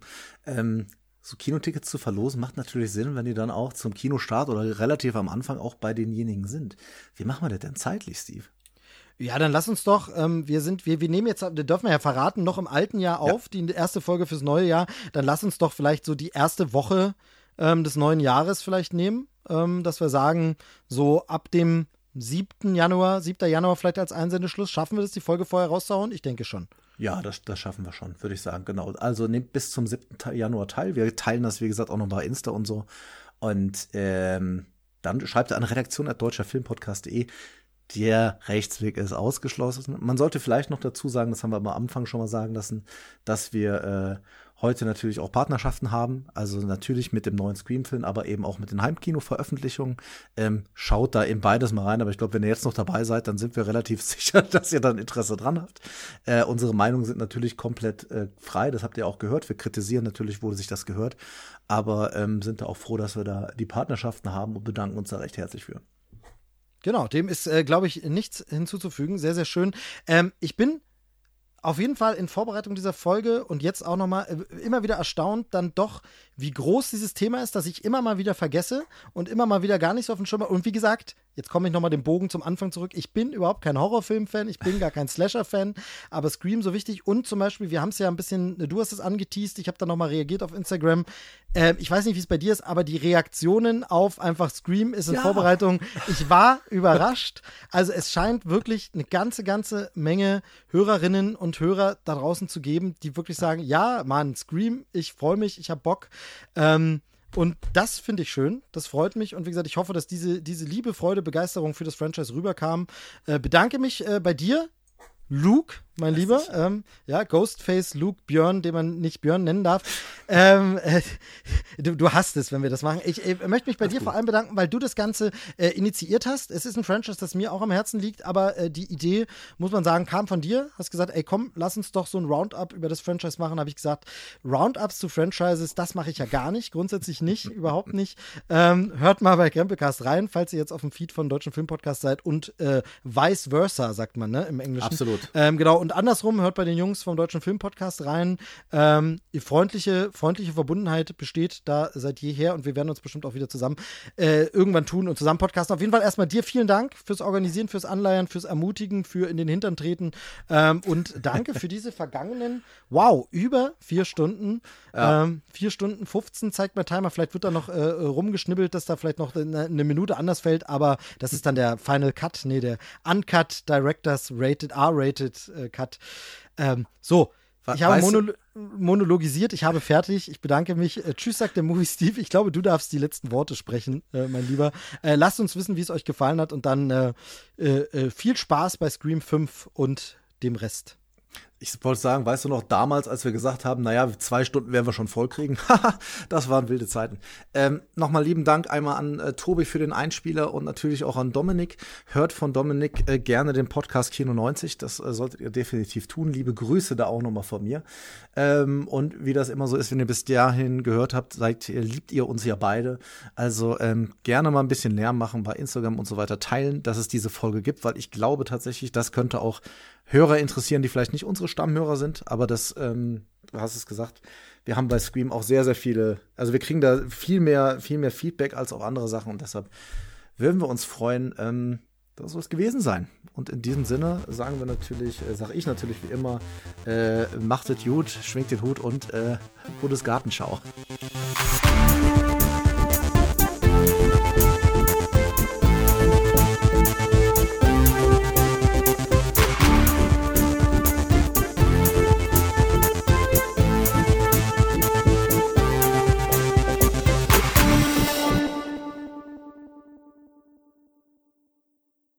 Was? Bundesgartenschau? Was ist Bundesgartenschau. Das? Ist das neu? Ist das neu? Das ist weil, das neue San Francisco. Ach so, weil, weil, weil äh, macht es gut, schwingt den Hut, kenne ich ja mittlerweile, aber ähm, Bundesgartenschau ist äh, schon grenzwertig. Äh, Würde ich meine Beteiligung an diesem Podcast vielleicht doch nochmal zurückziehen.